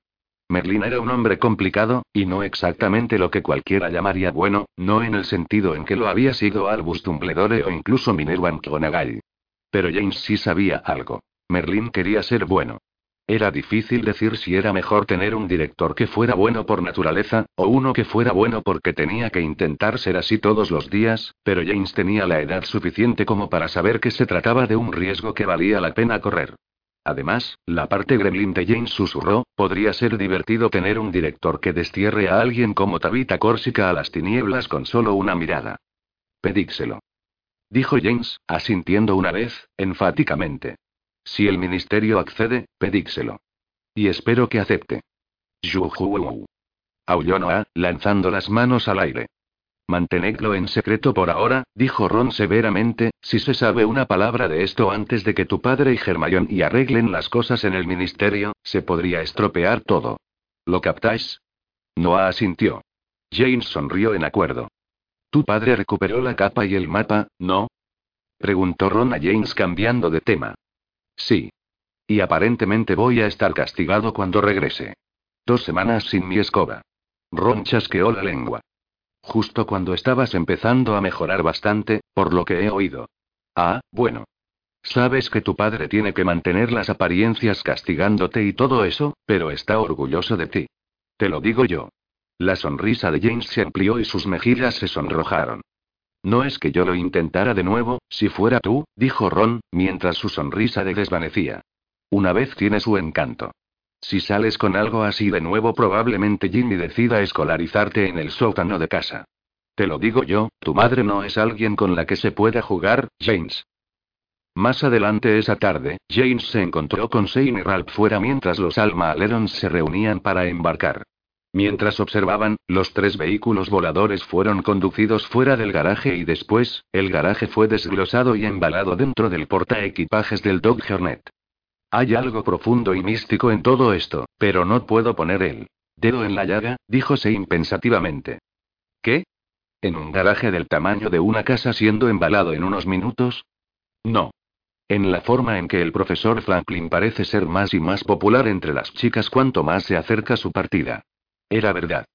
Franklin era muy popular entre las damas, desde las matronas más viejas hasta las chicas de primero, que se reían tontamente cuando él pasaba a su lado, tocándolas suavemente a cada una en la cabeza. Las únicas mujeres sobre las que no parecía tener efecto eran la directora y Victoire, que afirmaba creer que era un viejo charlatán presuntuoso. Ted había explicado que una de las ventajas de ser viejo era ser libre de coquetear con cualquier chica, porque ninguna de ellas se lo tomaba lo suficientemente en serio como para sentirse ofendida. Sein encontró esto extraordinariamente instructivo. Cuando sea viejo, voy a coquetear así, dijo melancólicamente. Ni siquiera coquetea, dijo James, entrecerrando los ojos. Apenas les sonríe y actúa modestamente, como siempre. Eso solo demuestra que sabe lo que es coquetear. Ralph puso sus ojos en blanco. Me sorprende que no estés tomando notas. Debería ofrecerse a dar una clase, dijo Sein seriamente, observando a Franklin inclinarse y besar la mano de Petra Morganstern como despedida. Petra sonrió y le miró de reojo, ruborizándose un poco. Cuando Franklin se enderezó, ella se inclinó hacia adelante y le dio un beso recatado en la mejilla. Damas y caballeros de Hogwarts, dijo Franklin, girándose para dirigirse a la multitud. Ha sido un gran placer para nosotros servirles este año. Ha sido, como sabía que sería, un año notablemente instructivo para nosotros. Hemos consolidado nuestra disposición a trabajar con la comunidad mágica europea en mantener la justicia y la equidad en todo el mundo, no solo en el mundo mágico, sino también para toda la humanidad, escudriñaba a la muchedumbre, sonriendo, entonces se quitó las gafas y suspiró. Estamos, sospecho, al principio de tiempos desafiantes. Soplan vientos de cambio. A ambos lados del océano nos enfrentamos con fuerzas que sacudirán los cimientos de nuestra cultura. Pero nos hemos hecho amigos, vosotros y nosotros, y permaneceremos unidos, sin importar lo que pueda venir. Llevo por aquí mucho tiempo, y puedo decir con un cierto grado de confianza que ese cambio siempre ha estado en el viento. El reto para los hombres buenos no está en impedir el cambio, sino en moldear lo que venga, a fin de que pueda beneficiar en vez de destruir. Después de este año, estoy indudablemente seguro de que podemos tener éxito en esta empresa. Hubo una ronda de aplausos, a pesar de que James la sintió un poco superficial. No todos en aquella muchedumbre estaban de acuerdo con Franklin, y no todos por las mismas razones. Aún así, había sido un buen discurso, y James se alegraba de que Franklin lo hubiese hecho. Mientras la multitud seguía vitoreando, Franklin se subió al escarabajo Volkswagen, saludando una vez más desde la puerta abierta. Alguien dio un golpe a James en el hombro. Se dio la vuelta y luego tuvo que mirar hacia arriba. El profesor Jackson estaba de pie detrás de él. Alto y vestido de negro Jackson parecía más imponente que nunca. Miraba hacia abajo con la nariz erguida y las cejas túpidas bajas. Pensé que podría querer conservar esto, dijo Jackson. James notó que el hombre sostenía una pequeña caja de madera. Jackson la observó, sostenida entre sus manos y después se la entregó a James. Fue encontrada en las habitaciones de Madame de la Croix. Creo que le pertenece a usted más que a nadie. Disponga de ella según sus necesidades. James sostuvo la caja, que resultaba asombrosamente ligera. Era de un extraño color verdoso, cubierta de profundas tallas decorativas. Le recordó a las enredaderas de la puerta del santuario oculto. Levantó la mirada para preguntar al profesor Jackson qué era, pero el hombre ya cruzaba a zancadas el patio hacia el Stutz. Se detuvo cuando llegó al vehículo y luego se volvió, levantando una mano hacia la asamblea, con su cara de piedra, como rezaba su apodo. La multitud vitoreó, una ovación mucho más larga y sostenida que la que Franklin había recibido. Asombrosamente, Jackson se había convertido en el favorito de Hogwarts, no tanto a pesar de su conducta de cascarrabias como a causa de la misma. Una vez Jackson hubo abordado al vehículo, el resto del grupo subió a bordo rápidamente. Los delegados de capas grises del Departamento Americano de Administración Mágica habían llegado de Londres un día antes para reunirse con sus compañeros para el viaje de vuelta a Estados Unidos. Se metieron en los vehículos, haciendo gestos de despedida con la cabeza al grupo. Los últimos fueron los conductores, que acomodaron el enorme montón de maletas en los portaequipajes aparentemente sin fondo de los vehículos, y luego se subieron a los asientos delanteros para conducir. Las alas se desplegaron de los vehículos suavemente, con delicadeza, y comenzaron a azotar el aire. El Dodge Hornet despegó primero. Con un chirrido de resortes y un crujir del metal, se levantó en el aire, girando lentamente. El Stutz Dragonfly y el escarabajo Volkswagen le siguieron, el bajo zumbido de sus alas sacudió el aire, haciendo ondular el césped del patio. Luego, con gracia y velocidad repentinas, flotaron, levantándose, con los morros inclinados hacia el suelo. En menos de un minuto el ruido de su partida se había perdido entre las últimas ráfagas de viento que soplaban sobre las colinas. Ralph, Sein y James se dejaron caer sobre un banco cerca de la entrada del patio. ¿Qué hay en la caja que te dio Jackson? Preguntó Ralph, estudiándola curiosamente. Si yo fuera tú, ni siquiera la abriría, advirtió Sein. ¿Recuerdas lo que dijo sobre hacer nuestras vidas interesantes? Es la clase de tipo que espera justo hasta el momento de partir para obtener su venganza sobre ti. De esa forma ya no está cuando comienza el problema, Shane se golpeó con un dedo el costado de la cabeza sabiamente. James frunció el ceño y sacudió la cabeza lentamente. Estudió la caja que reposaba en su regazo. Tenía un pestillo de metal en la parte delantera que mantenía la tapa cerrada. Sin decir nada, giró el pestillo y levantó la tapa. Shane y Ralph se inclinaron hacia adelante, estirando el cuello para ver. El interior de la caja estaba forrado con un terciopelo púrpura. Había un objeto adentro, situado sobre un trozo de pergamino enroscado. No lo capto, dijo Ralph, volviendo a recostarse hacia atrás. Es un muñeco. James lo sacó y lo sostuvo en alto. En efecto, era una pequeña figura, toscamente fabricada de arpillera y cordel, con botones desiguales como ojos. Shane le echó un vistazo con cara seria. Es, eres tú, James. Efectivamente. La figura tenía una llamativa similitud. El hilo negro de la cabeza hacía una buena representación del pelo revuelto de James. Incluso la forma de la cabeza, la línea de la boca cosida, y la colocación de los ojos de botón formaban un espeluznante retrato. James se estremeció. Es un muñeco vudú, dijo. Recordó la nota dentro de la caja. Los tres chicos se inclinaron para leerla cuando James la desenrolló. Señor Potter seguramente reconocerá este objeto. No hubo tiempo este año en el plan de estudios de tecnomancia para discutir el arte antiguo de las representaciones armónicas, arte figurativo armónico, pero sospecho que comprende usted lo que implica.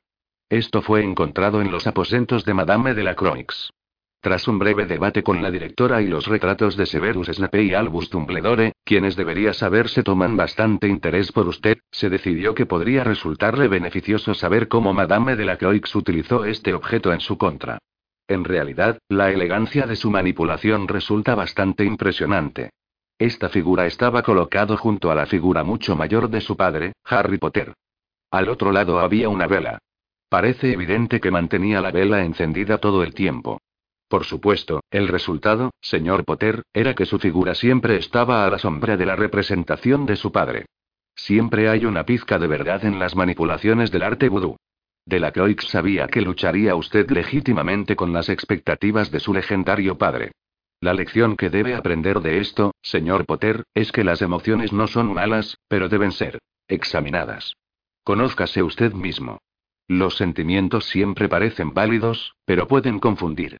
Y pueden, como ya ha visto, ser utilizados en su contra. Repito, como su maestro y hombre mayor que usted, conozca sus sentimientos. Domínelos o si no ellos lo dominarán a usted. Theodore Irsay Jackson, vaya. Suspiró Ralph. No la llamábamos la reina del vudú por nada. Sein preguntó. ¿Qué vas a hacer con él, James? Quiero decir, si lo destruyes, ¿serás destruido tú de alguna manera? James fijó la mirada a la pequeña y poco atractiva caricatura de sí mismo. No lo creo, respondió pensativamente. No creo que Jackson me lo hubiera dado en ese caso. Creo que solo quiso que recordara lo que ha ocurrido. Y tratar de asegurarse de que no vuelva a suceder. ¿Y? repitió Sein, ¿qué vas a hacer con eso? James se levantó, metiendo el muñeco en el bolsillo de sus pantalones. No sé. Creo que lo guardaré. Por lo menos durante un tiempo. Con eso, los tres chicos vagaron sin rumbo fijo hacia la escuela, decididos a hacer lo menos posible en su último día de clase. Más tarde esa noche, incapaz de dormir por la emoción de la partida del día siguiente, James salió de la cama. Se deslizó escaleras abajo hacia la sala común, con la esperanza de que alguien más pudiera estar aún levantado para una partida de ajedrez mágico o incluso de Winkles y Augers. Por el brillo de las brasas, la habitación parecía estar vacía. Mientras se daba la vuelta para marcharse, algo atrapó la mirada de James y observó de nuevo. El fantasma de Cedric Diggory estaba sentado cerca del fuego. Su forma plateada era todavía transparente, pero notablemente más sólida que la última vez que lo había visto. Estaba intentando pensar en un nombre para mí, dijo Cedric, sonriendo cuando James se lanzó sobre un sofá cercano. Ya tienes un nombre, ¿no? respondió James. Bueno, no un nombre fantasmal apropiado. No como Nick casi decapitado o el varón sanguinario. Necesito algo con estilo. James lo consideró. ¿Qué tal el cazador de mugles fastidiosos? Es un poco largo. Bueno, puedes mejorarlo tú. Yo estaba pensando, será mejor que no te rías, dijo el fantasma, lanzando a James una mirada severa. Estaba pensando en algo así como el espectro del silencio. HMM, respondió James cuidadosamente, pero no eres silencioso. De hecho, suenas mucho mejor ahora. Tu voz ya no suena como llegada del más allá. Sí, estuvo de acuerdo Cedric, estoy un poco más, aquí, en cierto modo. Ahora, soy tan fantasmal como el resto de los fantasmas de la escuela. Aunque estuve en silencio durante mucho tiempo, ¿no?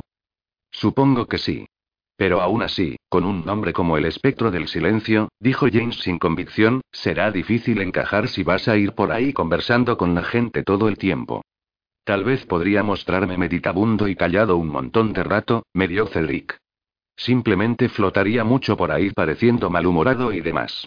Y entonces, cuando pasen por mi lado, la gente se susurrará unos a otros, ¿eh? Ahí va. El espectro del silencio. James se encogió de hombros. Vale la pena probar.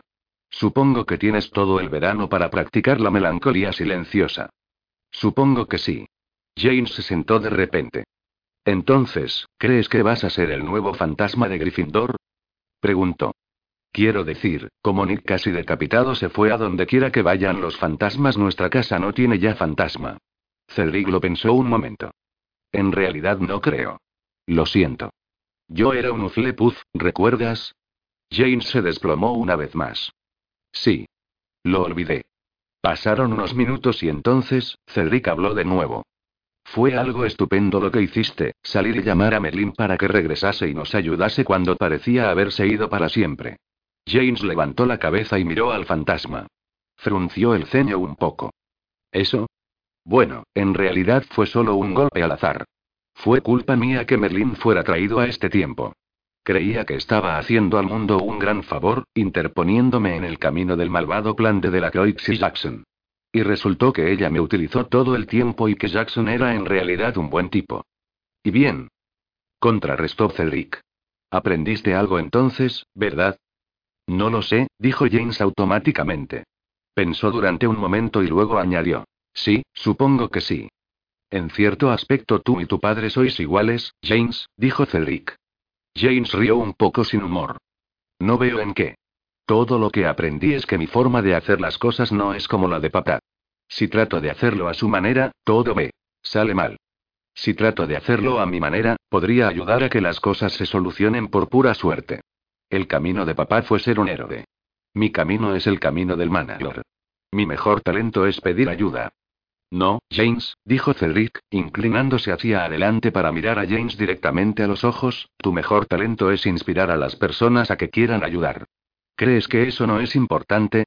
El mundo necesita gente como tú, porque la mayoría de la gente de ahí afuera no tiene el coraje o la pasión o la dirección para ser héroes. Quieren serlo, pero necesitan que alguien les diga por qué, y les muestre cómo hacerlo. Tienes un don, James. Tu padre fue un héroe porque era el chico que vivió. Tenía un destino. No fue un camino fácil para él, pero era un camino evidente. Estaba Harry y estaba Voldemort. Él sabía dónde estaba y lo que tenía que hacer, incluso si le mataban. Tú, sin embargo, eres un héroe porque eliges serlo, todos los días. Y tienes talento para animar a otros a que elijan también. James clavó la mirada en los carbones ennegrecidos del fuego. Yo no soy un héroe. Cedric sonrió y se recostó hacia atrás de nuevo. Piensas eso solo porque crees que los héroes siempre ganan. Confía en mí esta vez, James. Un héroe no se define por ganar. Muchos héroes mueren en el esfuerzo. La mayoría de ellos nunca obtienen ningún reconocimiento. No, un héroe es solo alguien que hace lo correcto cuando sería mucho, mucho más fácil no hacer nada. James se giró para mirar al fantasma, con una sonrisa ladeada. Quizás debiéramos llamarte el espectro de la cursilería, ja, ja, respondió el fantasma. James se puso de pie de nuevo. Gracias, Cedric. Eso, ayuda. Cedric asintió. James se dirigió de nuevo a las escaleras, pero se detuvo con el pie en el escalón inferior. Sin embargo, hay algo que todavía me molesta, Cedric. Tal vez sepas algo al respecto, siendo un fantasma y todo eso. Tal vez. Dime. La dríada del bosque dijo que existe un heredero de Voldemort. Dijo que esta persona estaba viva y muy cerca, aquí en los terrenos de la escuela. Cedric asintió lentamente. Yo estaba allí cuando se lo contaste a Snape. Bueno, quien quiera que sea, creo que fue quien cogió el game deck de Ralph y usó el nombre de Austramalx. Si eso no hubiera ocurrido, nada de esto hubiera pasado. Quien quiera que sea tiene que haber estado trabajando con la señorita Sacarina desde el principio. Cedric apartó la vista, mirando a través de una ventana cercana. ¿Crees saber quién es? Tabitha Córsica, dijo James rotundamente. Creí que podría ser ella tras hablar con Snape y todavía sigo pensando que puede ser ella. Vale, su escoba no era del báculo de Merlín.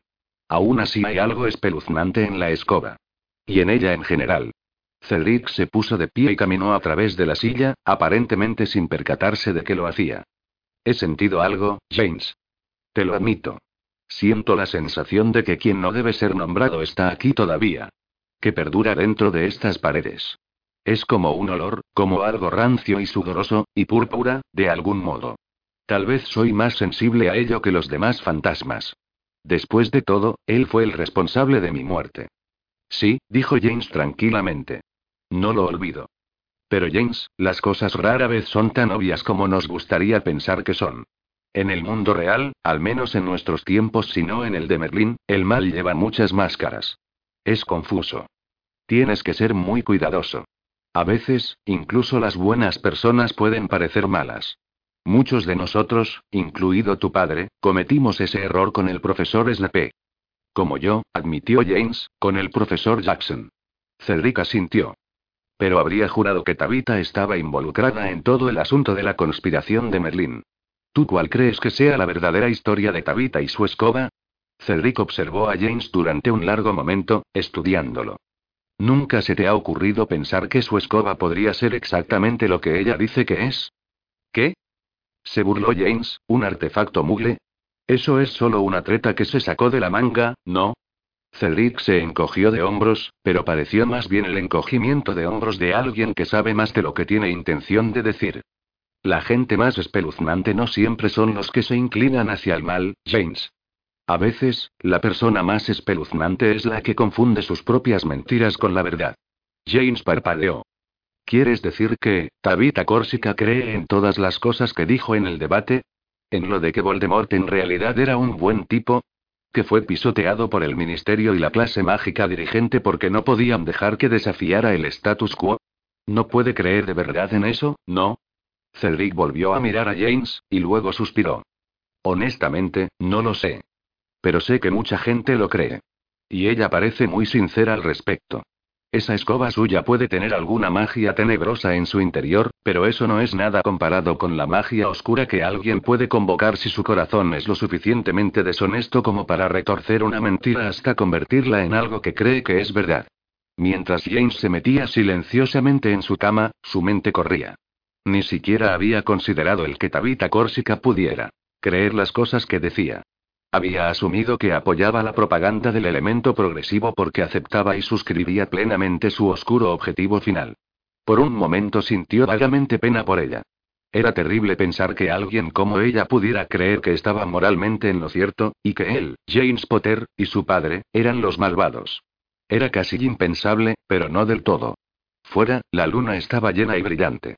James se durmió con sus rayos en la cara, pálidos y fríos, y la frente aún ligeramente fruncida. Al día siguiente, James, Sein y Ralph avanzaban con el expreso de Hogwarts hacia el andén 9 y tres cuartos. Los padres de Sein estaban allí, junto con su hermana menor, Greer, que miraba a la gigantesca locomotora carmesí con sobrecogido asombro. De pie cerca de ellos, James divisó a su madre y su padre arreando a Albus y Lily para que avanzaran con ellos. Sonrió y saludó. Parecía como si apenas hubiera pasado una semana desde que los había visto desde el tren mientras éste se alejaba de la estación, llevándole junto con la incertidumbre de su primer año en Hogwarts. Ahora estaba en casa de nuevo. Hogwarts era maravilloso, pensó para sí mismo, pero se alegraba de volver a casa después de todo. El próximo año estaría acompañando a Albus en el tren que la llevaría a su primer año. Se burlaría de Albus interminablemente sobre en qué casa terminaría. De hecho, ese iba a ser su proyecto de verano.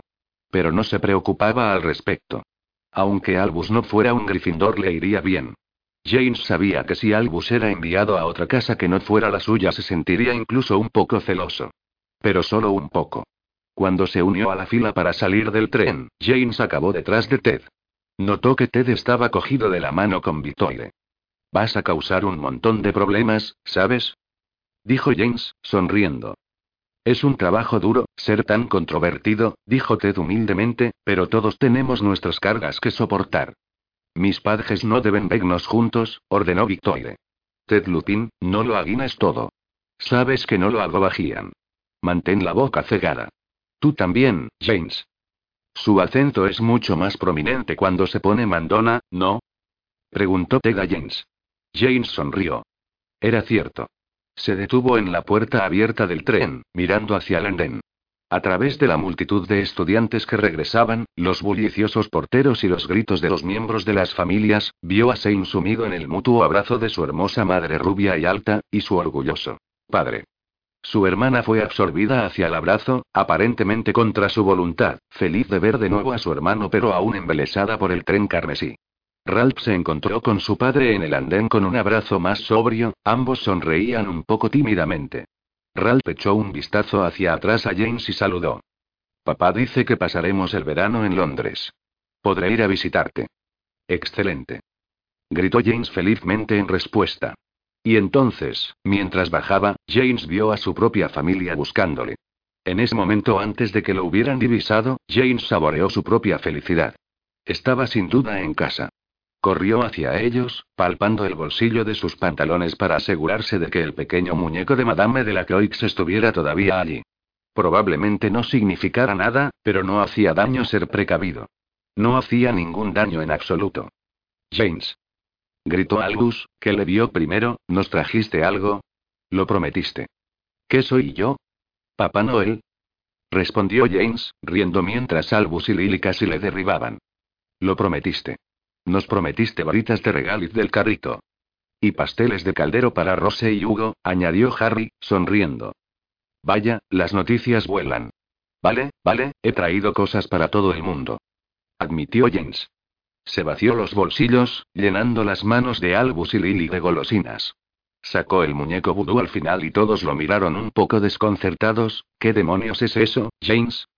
Dijo Jamie, abrazándolo y luego estudiando el objeto en las manos de su hijo. Se parece, bueno, a ti. La cara de James se rompió en una sonrisa. Es para ti, mamá. Pensé que te gustaría guardarlo para cuando vaya a la escuela el próximo año. Ya sabes, para te acuerdes de mí. Jimmy lo miró con curiosidad, y luego le echó un vistazo a Harry. Él se encogió de hombros y sonrió. Bueno, es un poco raro, pero vale, dijo ella, quitándole el muñeco. Si lo abrazo, ¿lo sentirás?